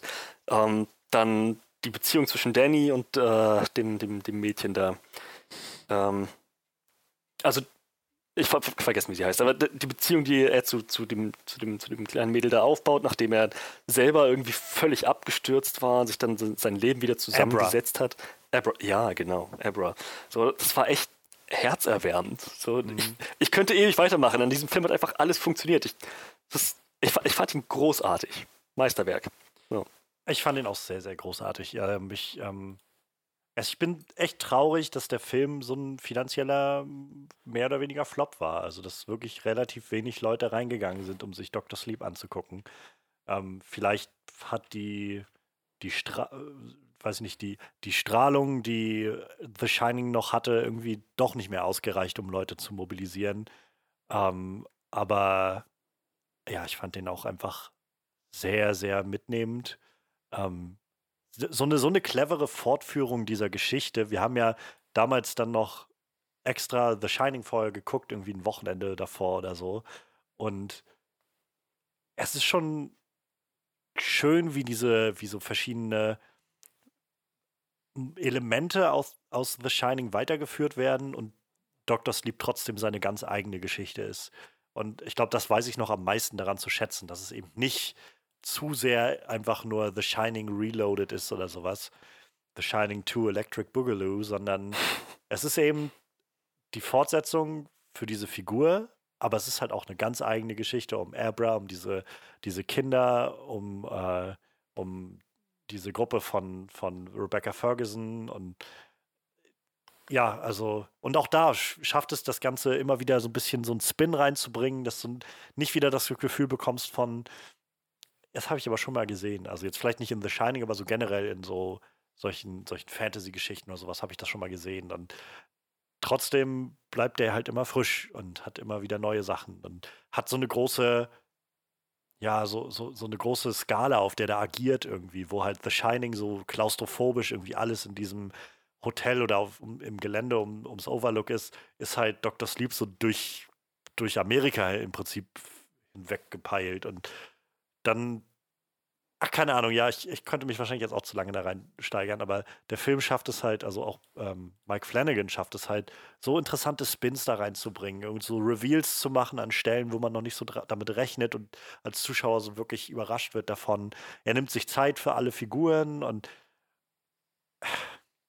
ja, es ist, es ist schade, dass der Film nicht so das Publikum gefunden hat. Er hätte es verdient. Also ähm, das, war, das war wirklich eine ganz, ganz tolle Sache und ich bin super gespannt, was Mike Flanagan als nächstes machen wird. Das ist total. Und ich bin halt nicht mal der große Horrorfan, so, also der große Horrormensch. So, total lustig, da habe ich genau dasselbe Phänomen, was jetzt, äh, was, was René mit äh, S hat. Also da will ich jetzt tatsächlich erst das Buch vorher abschließen. Das Gott sei Dank bei weitem nicht so lang ist, aber ich trotzdem irgendwie bei 220 Seiten einfach gestoppt habe und nicht mehr weitergelesen habe. Ich meine, dass du ja. schon als ja. es die ersten ja. Ankündigungen gab, dass Dr. Sleep kommen wird, irgendwann, dann meintest du schon, ja, da lese ich, ich noch das dran, das wird noch. Im, wann waren wir? Im Mai, glaube ich, im Türkei-Urlaub, habe ich erst ein anderes Buch gelesen und dann mit Shining angefangen. Da habe ich dann aber auch quasi wieder aufgehört danach. Ja, das heißt, seit April dümpelt das so vor sich hin. Ich glaube, ich habe da noch mal so 20, 30 Seiten weitergelesen, aber wirklich weit gekommen bin ich noch nicht. Die Sache ist klar, du brauchst Urlaub. Einfach. Dann, dann äh, im Urlaub liest man. Ich lese auch so ziemlich viel, aber ich lese halt Man tatsächlich einfach komplett andere Sachen nebenbei. Das ist das Problem. Ich habe halt einfach gefühlt seitdem schon wieder zwei, drei andere Bücher gelesen. So, ne? Und das dümpelt so vor sich hin. Okay. Mist. Der Gag hat nicht gezündet. Bei mir ist es nämlich so. Ich brauche, ich lese eigentlich nur im Urlaub. Und dann ist, also, oder, oder zumindest, also wenn es so ein fetter Schinken ist, dann forget it. Das ist dann, dauert das wieder ewig, bis ich es mal beende. Aber ich habe mal eine Frage zu Dr. Sleep. Und zwar, äh, Ewan McGregor. Wie macht er seine Sache denn so in Super. Summe? Großartig. Super. Wirklich großartig. Ja, ich habe nämlich das Gefühl bei ihm irgendwie, er wäre jetzt so langsam wieder ein bisschen, der war lange weg und ähm, also zumindest so vordergründig in den großen, in den großen Filmen und jetzt langsam auch mit Birds of Prey und sowas noch ansteht. Ich habe so das Gefühl, er ist jetzt so langsam wieder im Kommen irgendwie. Hm. Finde ich, Ich ganz glaube, da haben schön. wir auch drüber geredet gehabt, als wir über, über den gesprochen hatten, über den Film. Das ist Mhm. halt so, der, der hatte so seine Jahre jetzt, wo er viel so kleinere Sachen gemacht hat, mehr so, ja, so Indie-Projekte oder so. Star Wars. Und Trainspotting, T2. Naja, Star Wars ist nun ein bisschen her schon irgendwie. ich wollte nur einen Witz machen. ähm, es sei denn, du meinst seine Voice-Cameos, die er hatte in Ach so, Episode nee, 7 und nee, 9. Aber, er war, hat halt in der dritten Staffel Fargo eine sehr zentrale Rolle gespielt. Mhm. Ähm, aber ja, das ist jetzt gerade so der, der größere Push. Also er hatte Ja. Mhm. letztes Jahr den, oder vorletztes Jahr den Christopher Robin, da hatte er den, die Hauptfigur gespielt. Das war, glaube ich, ein bisschen größer. Und jetzt dann Dr. Sleep, wirklich Hauptrolle. Birds of Prey kommt und äh, dann seine Obi-Wan-Serie und so. Ich glaube, der ist wieder, wieder mehr jetzt im Kommen. Und wie gesagt, er ist wirklich großartig in dem Film. Und Mhm. du kriegst halt wirklich so, gerade wie gesagt, Mike Flanagan nimmt sich so viel Zeit für diese Figuren, dass du so diesen, du kriegst halt mit, ohne dass er viel sagt, was in ihm vorgeht, weil sie einfach ihm den Raum geben, ähm, sich, sich einzuleben und, und diese Figur wirklich zu werden. Also, ja, wa- Wahnsinn. Ich war wirklich, wirklich äh, mitgenommen. Es gibt halt, ich will gar nicht zu viel sagen, aber es gibt, das, es gibt halt einfach ein, zwei Szenen, die so, gerade gegen Ende, so Punches sind, gerade im, Konte im Kontext von dem, was Danny in The Shining erlebt hat. Wenn du das dann in dem, dem Film siehst, wie gesagt, wir haben kurze Zeit vorher The Shining dann geguckt gehabt und dann den- das, es trägt so gut rüber. Es funktioniert auch so gut als so eine Fortführung dieser Geschichte. Also, ja, Wir dürfen Stephen King nicht Fall. vergessen, der das Ding geschrieben hat. Ich glaube äh, tatsächlich dann, äh, nachdem er dann doch ein paar Bücher geschrieben hat, die nicht alle ganz so geil wegkamen, dann war das wieder einer der Bücher, wo die Leute gesagt haben, so, wenn er will, kann er immer noch. Weil ich habe tatsächlich Ja. auch zwischendurch mal ein paar Sachen von ihm gelesen, die nicht gut waren, aber der Mann kann halt immer noch, wenn er will. Ne? Das ist halt immer noch schön. Ich meine, der Mann ist jetzt 72, glaube ich. Und ab und zu kommt halt doch immer dann noch was ziemlich Brauchbares dabei rum. Und irgendwie alle reißen sich ja quasi um Rechte für seine Werke. Alle haben Angst, dass Ja. er irgendwann nicht mehr schreiben kann, weil er zu alt ist. Und es wird einfach alles eingekauft, wo Stephen King draufsteht. Das ist total crazy. ja, das nennt Ja. man Vermächtnis, glaube ich. Manuel, willst du sonst anführen, Ja, ähm, weiterführen? Was ist dein Favorite-Film? Ich bin ja auch nicht so ein 2019. Horrorfilm-Fan. das glaubt mir eh keiner, wenn ich das sage. Ähm, nee, tatsächlich habe ich auch einen Horrorfilm genommen, der vieles neu gemacht hat für mich dieses Jahr. Und zwar ähm, John Peeleys Us oder Wir. Ah, Tats ja, sag, sag was. Ja, mach erst mal. Ich, ich finde, Ass war gut, aber konnte ein. Ich, ich fand, der konnte. Den habe ich halt nicht Dr. gesehen, ne? deshalb kann ich das nicht sagen. reichen. Tatsächlich. Ich habe halt Dr. Sleep noch nicht gesehen. Aber ähm, was ich dem Film, ja, der John Peele muss man das einfach zugute halten. Der, der macht halt Sachen, die gab es halt noch nicht. Und sind wir mal ehrlich, ich hoffe, ich spoilere jetzt für keinen, aber äh, Klone sind jetzt nichts Neues, ne? Aber also, das ist irgendwo ein böses Gegenstück. Sowas gab es schon bei den Simpsons, wurde bei South Park immer gesagt, ne? Also ich meine, da gab es auch mal einen Hugo auf dem Dach, der quasi ein böser Bart war. So, Hm. und im Endeffekt, ich, das hat man alles schon tausendmal gesehen, aber der, der hat halt so eine Art, so Sachen so zu erzählen, dass du nachher denkst, so, das habe ich noch nie gesehen. Und auf so eine Idee wird, ist auch irgendwie bis jetzt noch keiner im Ansatz gekommen irgendwie. Und äh, das, hat er halt mit Wir wieder geschafft. Und ich bin halt echt gespannt, was der Mann in den nächsten Jahren noch so macht. So, der hat halt echt ein Händchen für so abstruse Sachen, die ich noch nie gesehen habe. Und der Film, der hat halt so viel, ich würde schon fast sagen, Spaß gemacht, sich den anzugucken. Und auch mit den Hauptdarstellern, die alle unglaublich sympathisch waren. Und alle ja in Doppel, alle quasi in Großartig. Doppelrollen, ne? Ja Also Lupita Nyong'o in ihrer ist, Doppelrolle boah, da, das ist großartig. Inklusive allen Twists, die der Film so hatte, da habe ich echt eine verdammt gute Zeit gehabt. So, und so rückblickend betrachtet, auf jeden Fall für mich der stärkste Film des Jahres. So, ne? Also kommt halt auch so. Ich glaube, da kommt halt meine Leidenschaft fürs Horror halt so ein bisschen raus, muss ich sagen. Ne? Und von allen Horrorfilmen, die ich gesehen habe, war das halt doch durchaus der beste. Und wie gesagt, ich habe halt Dr. Sleep noch nicht gesehen, deshalb den nehme ich da jetzt einfach raus. Ich glaube tatsächlich auch, dass, mir, dass der mir sehr gut gefallen wird. Ähm, werde ich nachholen, sobald ich den auf, auf Blu-ray in die Finger kriege. So. Das gebe ich mir auf jeden Fall die nächsten Wochen noch. ich denke aber allgemein werden die, die, der, der erste Platz sowieso immer, das ist äh, bei mir dann später auch eine sehr persönliche ja, ja Sache. So. Ähm, bei Jordan Peele ähm, ist es so, ist, ich habe Ass äh, tatsächlich noch nicht gesehen. Ich finde den äh, Spoiler an sich aber überhaupt nicht schlimm, weil das gar nicht mein Genre ist. Ich habe aber dato Get Out mir angeschaut und fand den, fand den richtig gut. Ähm, wenn ich das jetzt gerade höre, ähm, ist es für mich so, ich bin überzeugt davon, dass der Film gut ist. Ich glaube, er macht es handwerklich auch äh, echt sehr gut. Mhm. Besteht die Gefahr, dass ein Jordan Peele irgendwann mal ähnlich wie bei einem M. Night Shyamalan äh, irgendwann mal Gefahr läuft, dasselbe in seinen Filmen zu tun, weil ich das sich für nee. mich jetzt ähnlich anhört. Nee. Wenn ich jetzt Klone höre und dieses nee. Get Out, wie das aufgelöst wurde, ähm, das war alles sehr pfiffig und so, aber läuft ja da Gefahr da irgendwann mal auch, dass dieses System durchschaut wird und dann immer das, wieder genutzt wird, oder? Das wollte ich, also wäre, glaube ich, das gewesen, was ich jetzt noch gesagt hätte zu Us. Ähm, ich, ich fand Us auch gut. Ich mhm. glaube, ich finde Get Out immer noch ein Stück besser, so ein bisschen runder. Ähm, und deshalb ist Ass, glaube ich, auch bei mir jetzt nicht in der, in der Top 3 gelandet. Aber keine Ahnung, Ass ist. Ähm, Get Out war so ein Film, der halt unglaublich, wie soll ich das sagen, unglaublich ökonomisch war. Der so, jede Szene hat irgendwie fünf verschiedene ähm, Storytelling-Funktionen erfüllt, mhm. sodass du halt nie das Gefühl hattest, hier ist gerade Leerlauf an irgendeiner Stelle oder sowas. Mhm. Und die Twists haben halt sofort gegriffen, du hast sofort verstanden, was passiert ist. Und das Ganze hat irgendwie was ausgesagt. Okay. Ass ist halt deutlich größer und so ein bisschen undurchsichtiger, aber halt viel mehr voll mit Ideen und so mit, mit metaphorischen Ansätzen, wo du einfach viel, viel mehr drüber nachdenken musst und auch der Film, glaube ich, deutlich ja, wie soll ich sagen, deutlich unpräziser ist, ganz, ganz gezielt unpräziser ist mit dem, was er sagt, mhm. sondern vielmehr versucht, dir einfach viele, viele Hinweise zu geben und viele, viele Möglichkeiten zu geben und sagt, bau dir deine eigene Interpretation zusammen. Das Ganze soll.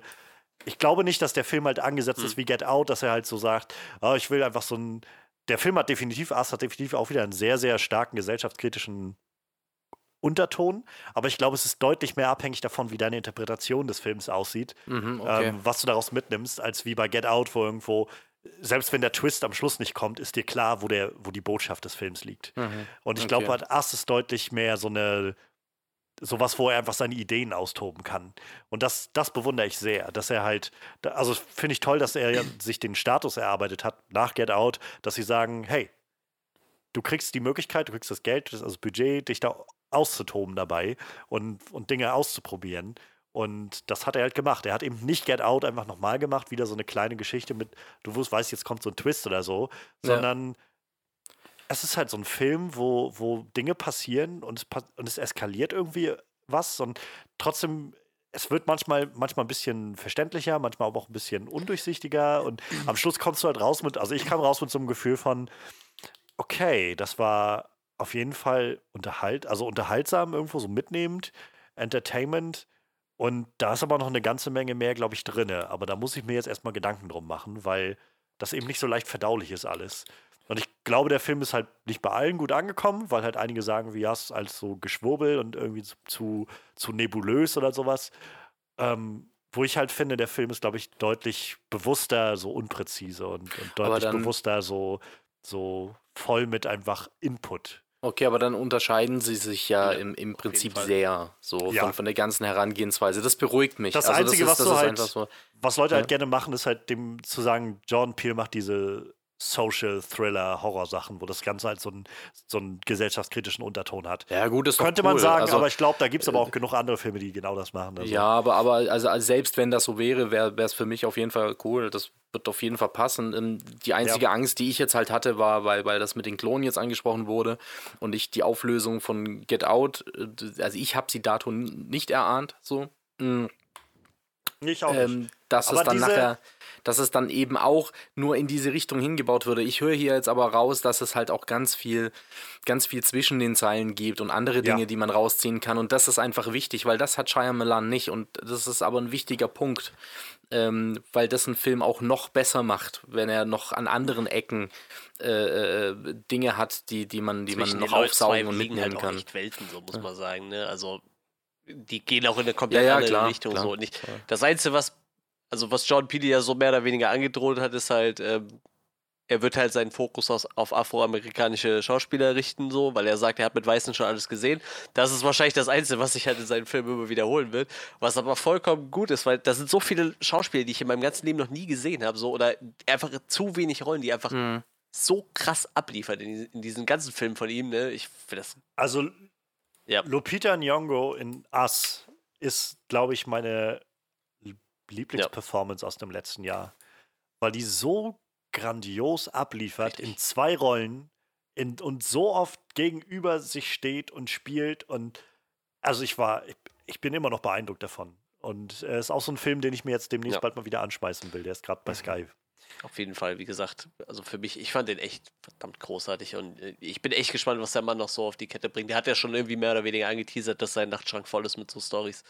Und wegen mir kann der erstmal noch zwei, Ja. drei in die Richtung rausfeuern. Wie gesagt, solange der mir da irgendwas Originelles Neues erzählt, weil ich bis dahin nicht gesehen habe, wie er es jetzt schon zweimal geschafft hat, ähm, bin ich durchaus dabei und werde mir das angucken. Es gibt jetzt, der macht ja Ja. auch viel Fernsehen zum Beispiel. Also, ähm, die, die hatte diese Ja. neue Twilight Zone-Serie aufgelegt und jetzt kommt demnächst, äh, da gab es gerade vor ein paar Tagen oder ein paar Wochen den ersten oder einen neuen Trailer zu, ähm, kommt eine Amazon Prime-Serie, Hunters heißt die, über eine Gruppe von äh, Leuten, ich glaube jüdische Leute, die anfangen, ähm, ehemalige Nazi-Kriegsverbrecher zu jagen, die halt, die halt entkommen sind. Sah sehr interessant aus. Und ähm, ja, davon ab, also der Mann produziert halt auch dann jetzt fleißig. Ich glaube, dieses Jahr kommt dann auch sein, also das Candyman Remake, Sequel, wie auch immer, was er produziert. Ähm, was, wo, glaube ich, auch viele Leute dem entgegengucken. Ich habe Candyman nie gesehen. Ich weiß bloß, dass es auch so diese Horror-Slasher, Ja, ja. Äh, weiß ich nicht, Sch Ecke so fällt irgendwie. Ähm, ja, also ich, ja, ich habe großen Respekt Vor allem vor dem, einfach was wieder der mit demselben- machen wird. Hauptdarsteller wie die anderen Candyman-Teile. Das ist halt immer, Candyman muss immer Tony Todd sein. Ja, Das ist total krass. Auch sehr sympathischer äh, Schauspieler Ja. tatsächlich. Tja, dann, dann bleiben bloß noch wir übrig, René. Und ich glaube, wir Mhm. haben beide sehr, sehr, sehr, sehr persönliche Nummer eins, so wie das klang. Absolut, Ähm, ja. ja. Ich, ich schieße, glaube ich, mal meine kurz vorweg. Das, Gerne. Da werde ich mich auch kurz halten, weil ich glaube, ich bin auch wieder der Einzige, der den gesehen hat. Und ich hatte es auch damals in einem kurzen Flashlight erwähnt, aus der Intention, dass es hier auftauchen könnte. Und dieser Film ist einfach nur noch mit mir gewachsen, seit ich drüber nachgedacht habe. Und ich, also ich, ich hatte echt in den letzten Wochen Momente, wo ich bei Twitter gesehen habe, wo Leute meinten, oh, ich gucke mir den jetzt an, so in ihrer Großstadt irgendwo. Und ich gedacht habe, ich will den noch mal gucken und der kommt hier nirgendwo. Und ich muss jetzt warten, bis, ich glaube, im März kommt er dann irgendwann auf DVD und Blu-ray raus. Und äh, ja, also der Film, von dem ich rede, ist äh, der französische Film Porträt einer jungen Frau in Flammen. Ich habe äh, ein, war ein Film, wo ich reingegangen bin, ohne eigentlich zu wissen, was drin passiert. Und also ich habe nur so einen kurzen Trailer oder so einen kurzen Abriss gesehen und ähm, dachte, okay, das wirkt interessant. Mal gucken. Wie gesagt, wir haben hier das wundervolle Livro, wo sich das eben anbietet, dass man auch einfach mal so einen Film austesten kann. Und ich bin da reingegangen und ich bin so überwältigt worden von diesem Film, von dieser unglaublich intensiven Romanze, die dem Ganzen zugrunde liegt. Ähm, und die, diese Art und Weise, wie das Ganze inszeniert ist, ist, also ich habe das noch nicht so gesehen in der Art und Weise. Ähm, Porträt einer jungen Frau in Flammen, die Story vielleicht nur ganz kurz anzuteasern. Es geht, das Ganze spielt in der Vergangenheit irgendwann, weiß ich nicht, 17. bis 18. Jahrhundert, ich glaube, es wird nicht genau betitelt. Und äh, es geht um Ende 18. Ich habe es ja, gerade Ende offen. 18. Das ist okay.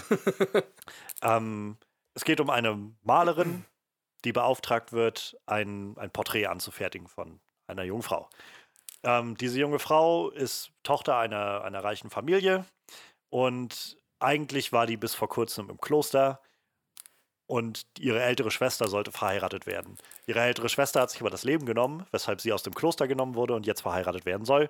Und als Hochzeitsgeschenk wollen die Eltern den, äh, dem, dem Paar oder de, den Elternpaar der Familie des Gatten nach Venedig ein Porträt von ihr mitschicken. Weil sie das, diese Hochzeit aber ablehnt, lässt sie sich nicht zeichnen von, von den Malern. Und deshalb wird diese Malerin beauftragt, hinzu, auf diese Insel zu kommen, wo, sie, wo die Dame lebt und äh, sie halt tagsüber immer zu begleiten auf dem Weg unterwegs und halt einfach, ja, so zu tun, als wenn sie halt ihre Betreuerin ist und dann aus dem Gedächtnis sie nachts zu zeichnen. Und es entspinnt sich eine Liebesgeschichte zwischen den beiden, die so intensiv ist. Ich kann mich nicht erinnern, weil ich das letzte Mal so eine intensive Geschichte gesehen habe. Der Film versprüht unglaublich viel Passion, Erotik ist da viel mit drin, aber niemals aus so einer voyeuristischen Ader. Ich finde, äh, Blue is the Warmest Color ist so ein Film, der für mich auf, dem, auf der ganz anderen Ecke dieses Spektrums ist, der ähnlich auch so eine lesbische Beziehung ins Zentrum stellt und so dermaßen aus einem, aus einem, aus einer männlichen Kamera kommt, wo es einfach, keine Ahnung, zehn Minuten lange Sexszenen gibt, die einfach so unglaublich explizit gemacht sind, auf Arten und Weisen, wo es nur darum geht, dass sich hier gerade Leute ergötzen sollen dabei wie halt zwei junge Frauen es miteinander treiben. Mhm. Und genau diesen Weg geht Porträt einer jungen Frau in Flammen nicht, sondern du kriegst hier mit viel mehr so eine, so eine wirklich intensive Beziehung. Es gibt auch Sexszenen da drin, aber niemals auf eine Art und Weise gedreht, dass du das Gefühl bekommst, es geht jetzt nur darum, dass du dich daran aufgeilst oder sowas, sondern immer ist es dazu da, dass die Charaktere damit angefeuert werden und, und sich weiterentwickeln oder halt was nach außen tragen, was sie irgendwie, was sie in sich tragen oder sowas. Und ähm, dazu wirft der, wirft der Film viele Fragen oder so Gedanken auf über Kunst, über das Schaffen von Kunst und wie das Ganze mit Liebe zusammenhängt und dem Ausdruck von Liebe. Dazu natürlich eine gehörige Portion über die Frage der Rolle der Frau in all dem Ganzen. Und ich, es ist so einer dieser Filme, ich habe es damals schon gesagt, wo du rauskommst und merkst, das ist wie so ein Eisberg in dem Sinne, als dass nur ein ganz kleiner Teil über der Oberfläche ist und ganz viel darunter. Und ich müsste ja. den Film eigentlich noch dreimal gucken, damit ich weiter abtauchen kann und sehen kann, was da noch so drunter ist. Du kriegst nur mit, wie viel da noch liegen muss. Und ja, also mir drängt es, mir brennt es auf der Seele, diesen Film erneut zu sehen. Ähm, das ist, glaube ich, so der Grund, warum ich finde, Parasite ist halt großartig inszeniert und äh, hat ein großartiges Konzept und beide sind so für mich auf einer Ebene. Aber was halt Porträt einer Jungfrau in Flammen für mich den Vorsprung gibt über dem Ganzen ist, dass es so viel mehr, so, so viel greifbarer und, und mhm. emotionaler mhm. für mich ist, diese Story. Wo, ohne zu sagen, dass der eine besser ist als der andere, nur für mich kann ich noch mehr aus dieser Story rausnehmen, weil es so viel, so viel lebendiger irgendwie wirkt, so viel, ja, liebender und dazu halt auch noch so Punkte reinwirft über Kunst, über das Schaffen von, von Kunst und dieser Schluss, diese Schlussmomente des Films, diese letzten Momente sind so unfassbar intensiv und dann kommt dieser Cut to Black und also ich saß da im Kino und dachte so, das war's jetzt. Oh mein, oh mein Gott. Und das nicht mal, weil irgendwie ein großer Twist war oder so, einfach nur, weil diese Spannung, die diese, zwischen diesen Figuren ist, auf einmal so stehen gelassen wurde mit diesem Curtainfall, sag ich mal. Also ich, äh, ich bin hin und weg von diesem Film und wie gesagt, ich werde mir den auf jeden Fall holen, sobald er draußen ist, weil ich will den auf jeden Fall nochmal gucken. Okay, also, das ist ich fühle mich jetzt richtig schlecht mit meiner Nummer 1 nachher. Nach, nach, nach diesem, ähm, das, das hört sich sehr einfach nach einem irgendwie wahnsinnig intensiven Geheimtipp auf emotionaler Ebene an. Ähm, ich muss tatsächlich, als du darüber gerade gesprochen hast, ähm, auch mal ganz kurz an äh, The Handmaiden denken. Und zwar, als du im Negativen drüber gesprochen hast, mit äh, lesbische Erotik-Szenen irgendwie aus der, dem Blick eines Mannes. So. Ähm, das hat The Handmaiden nämlich.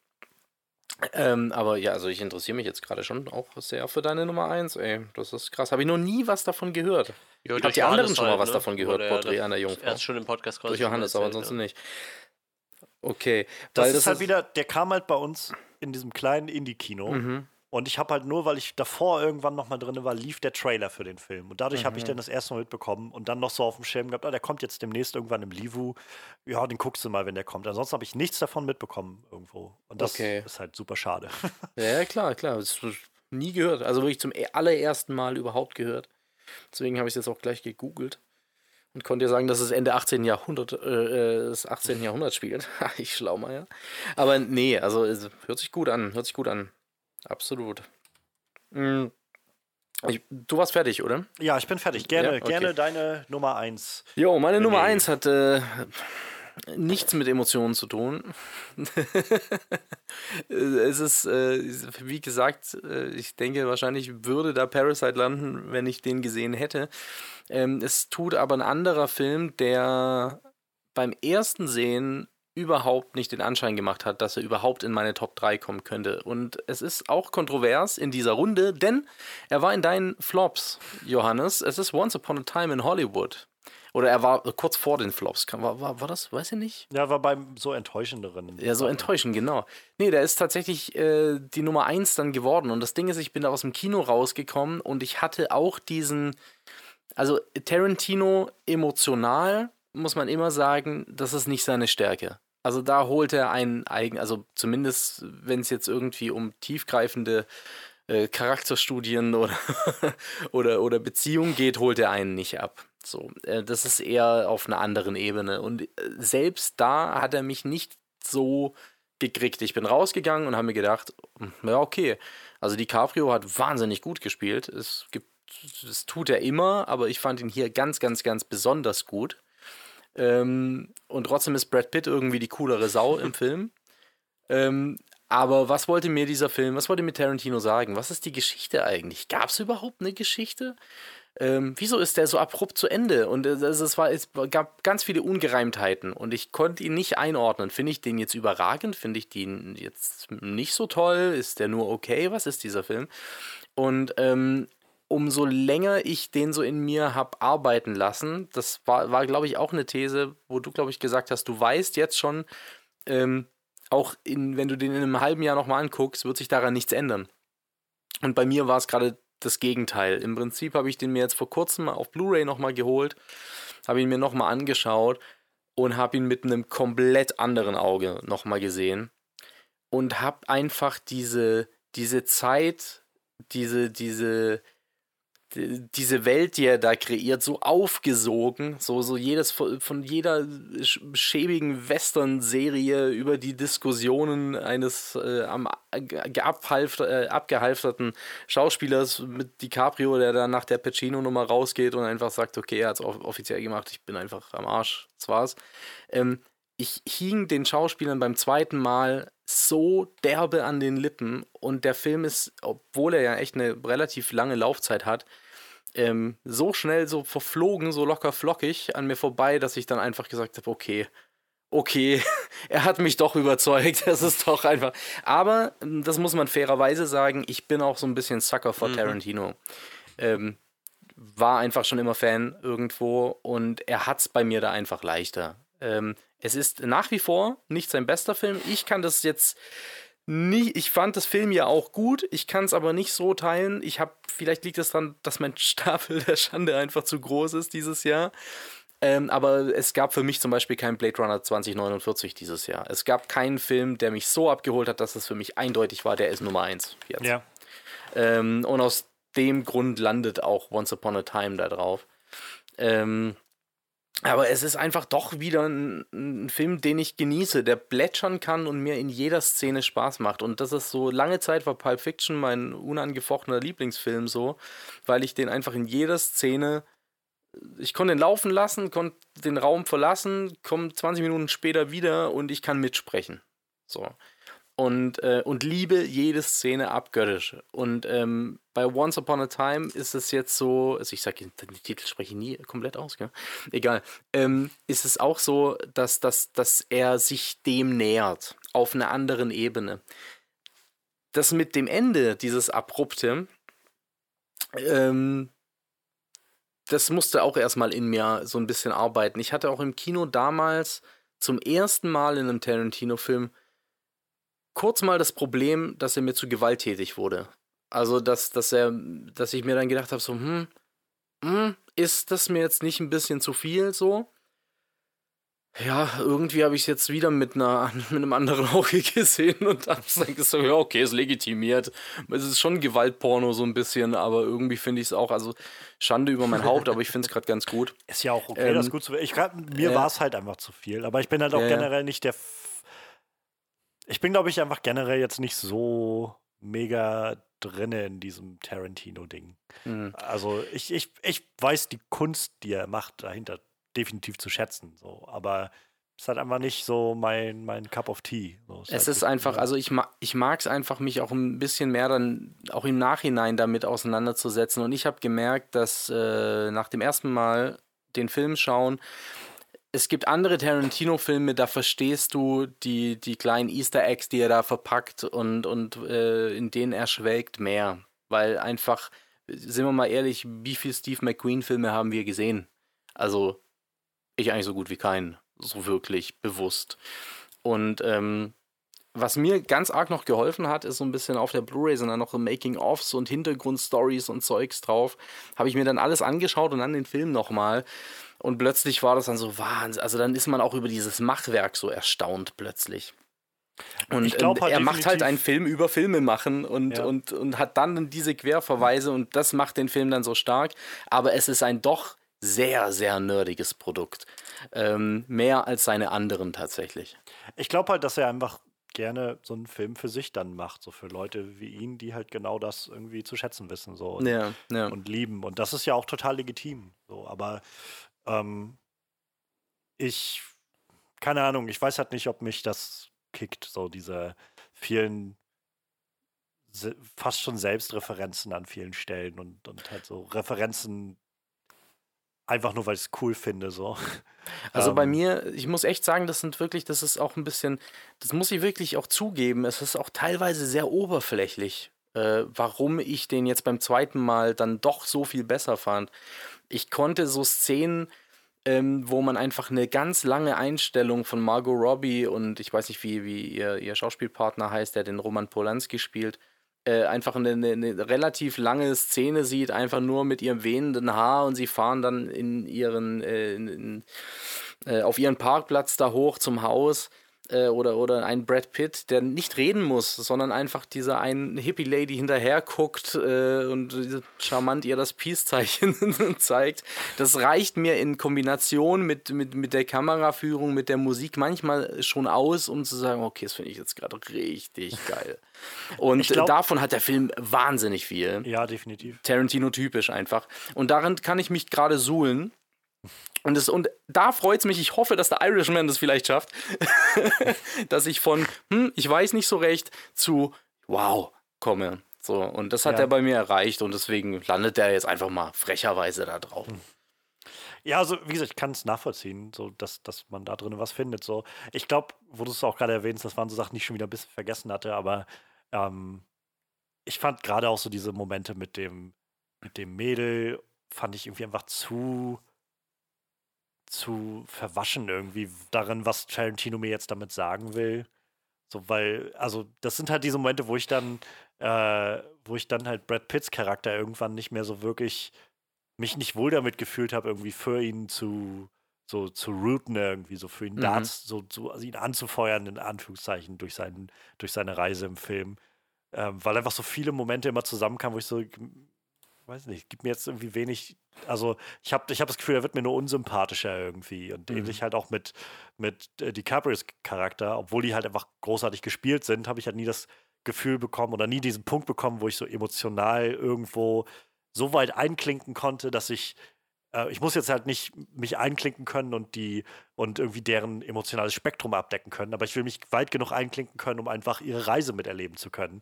Und das fiel irgendwie flach bei mir, glaube ich. Und das war so das, warum ich irgendwann gemerkt habe, ich, ich weiß nicht, es kickt mich jetzt nicht so genug dafür, nur zu sehen, wie, wie schön das alles aussieht und wie sehr Tarantino ganz offensichtlich diese Zeit liebt. Wie gesagt, ich will gar nicht sagen, dass er einfach nur willkürlich einfach gedreht hat, was ihm gefällt. So, der wird sich viele, viele Gedanken darüber mhm. gemacht haben, was er gemacht hat. Ähm, es hat einfach nur nichts, was mich, was, was auf meiner Wellenlänge ist, glaube ich. Und deshalb hat mich das nie so mitgenommen. Und deshalb, dass ich dann irgendwie am Schluss okay, das war es jetzt dafür, dass es irgendwie so zweieinhalb Stunden einfach so schön ist und also so Mhm. schöne Bilder sind und danach dann so eine, so eine Gewalt, so ein Gewalthöhepunkt kommt, wo ich wieder das Gefühl habe, jetzt fällt es mir sogar schwer, die, diesen Tod der Hippies irgendwie, sag ich mal, dieser bösen, oder es waren ja keine Hippies, aber die, den Tod der Manson Family irgendwie zu genießen, weil das schon wieder so überdreht dargestellt ist, dass ich das Gefühl habe, das ist einfach nur. Äh, so, Ja. das, Das kann ich auch, kann ich auch ganz gut verstehen an sich. Bei mir, äh, mir ist es nicht schwer gefallen, den Charakteren zu folgen, sei es jetzt Rick Dalton oder dieser Cliff Booth. Es ist so, diese beide Charaktere sind mir nicht unbedingt sympathisch, so, aber als Zuschauer, schau- ich, ich, ich finde sie interessant irgendwo. Und ich fand vor allem die, die, die, den Charakter von Brad Pitt äh, wahnsinnig interessant, weil er ja äh, ständig mystifiziert wird, auch ob er seine Frau wirklich umgebracht hat und so weiter. Das wird ja alles immer nur so ein bisschen angedeutet. Und ähm, ja, so war es mir einfach so, so folge ich diesen, diesen skurrilen Figuren auch irgendwo auf ihrem Weg ganz gerne. Also das genau das hat mich im Prinzip gecatcht. Auch wohl wissend, dass sie keine Figuren des reellen Lebens sind.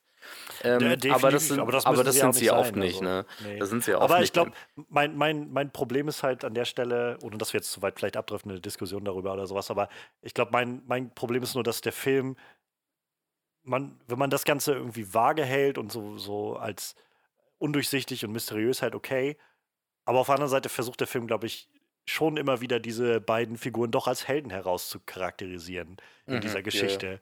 Immer, wie- also auch wirklich auch mit in Anführungszeichen sehr heldenhaften Momenten, die sich für mich irgendwie immer sehr hohl angefühlt haben dadurch. Und dann ich das Gefühl habe, ja, ich weiß jetzt nicht, ob ich das so, so ernst nehmen kann irgendwie. Oder ernst nehmen, also ob das jetzt wirklich was, was an Gewicht für mich mit, mit sich trägt. Wenn Cliff Booth irgendwie zu einem 17-jährigen Mädchen sagt so, ah, ich werde jetzt mal nicht mit dir schlafen, so ungefähr. Ich so, wow.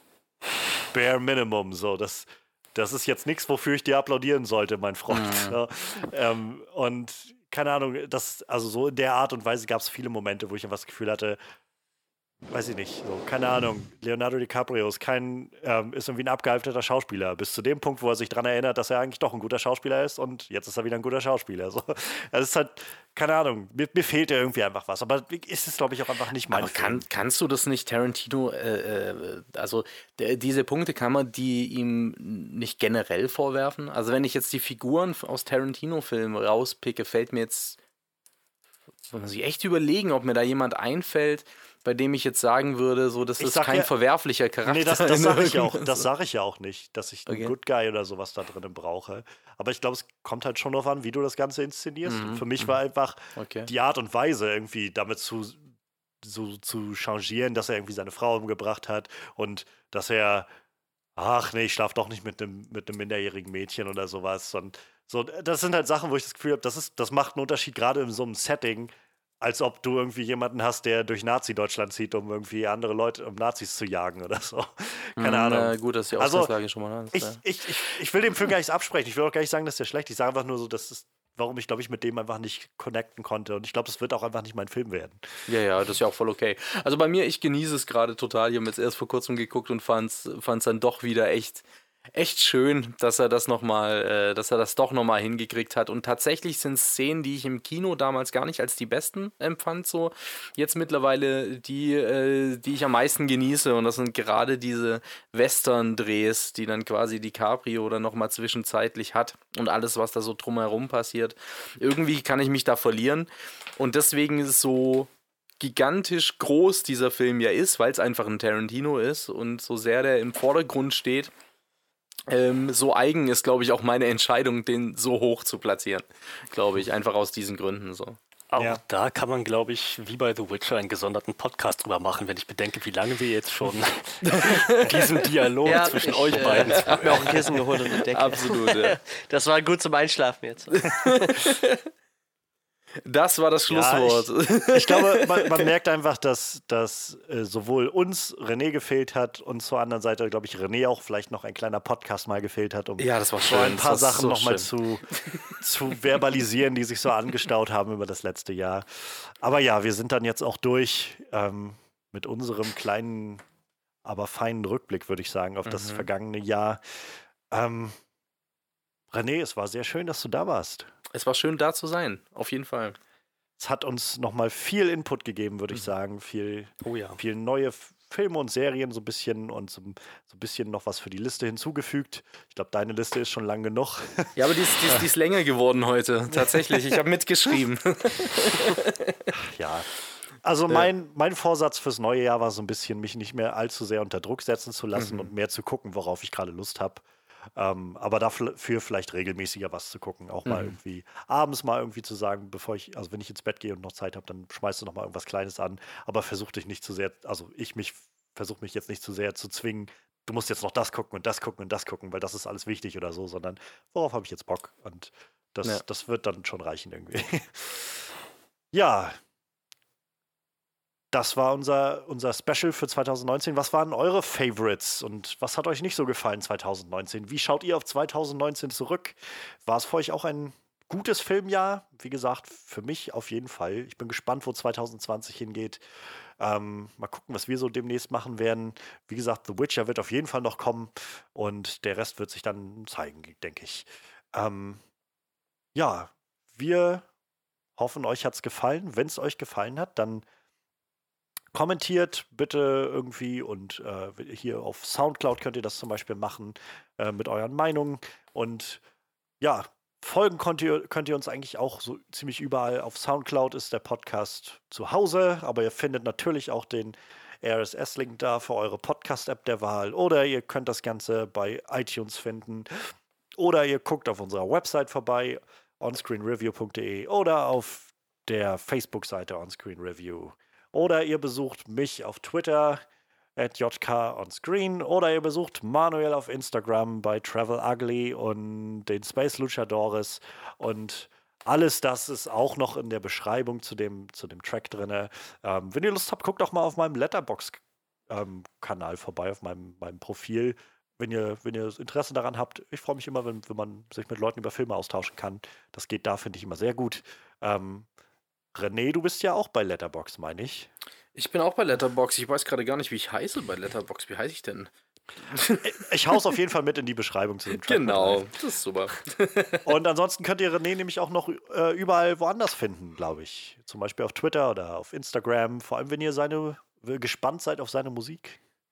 Ach so, ja, das ist jetzt natürlich themenfremd. Äh, äh, Patience 0711 ist, glaube ich, das Instagram-Ding. Patience Rap äh, kann man auf Spotify sonst was mal anhören. Kommt demnächst auch mal was Neues, hat aber überhaupt nichts mit Film zu tun.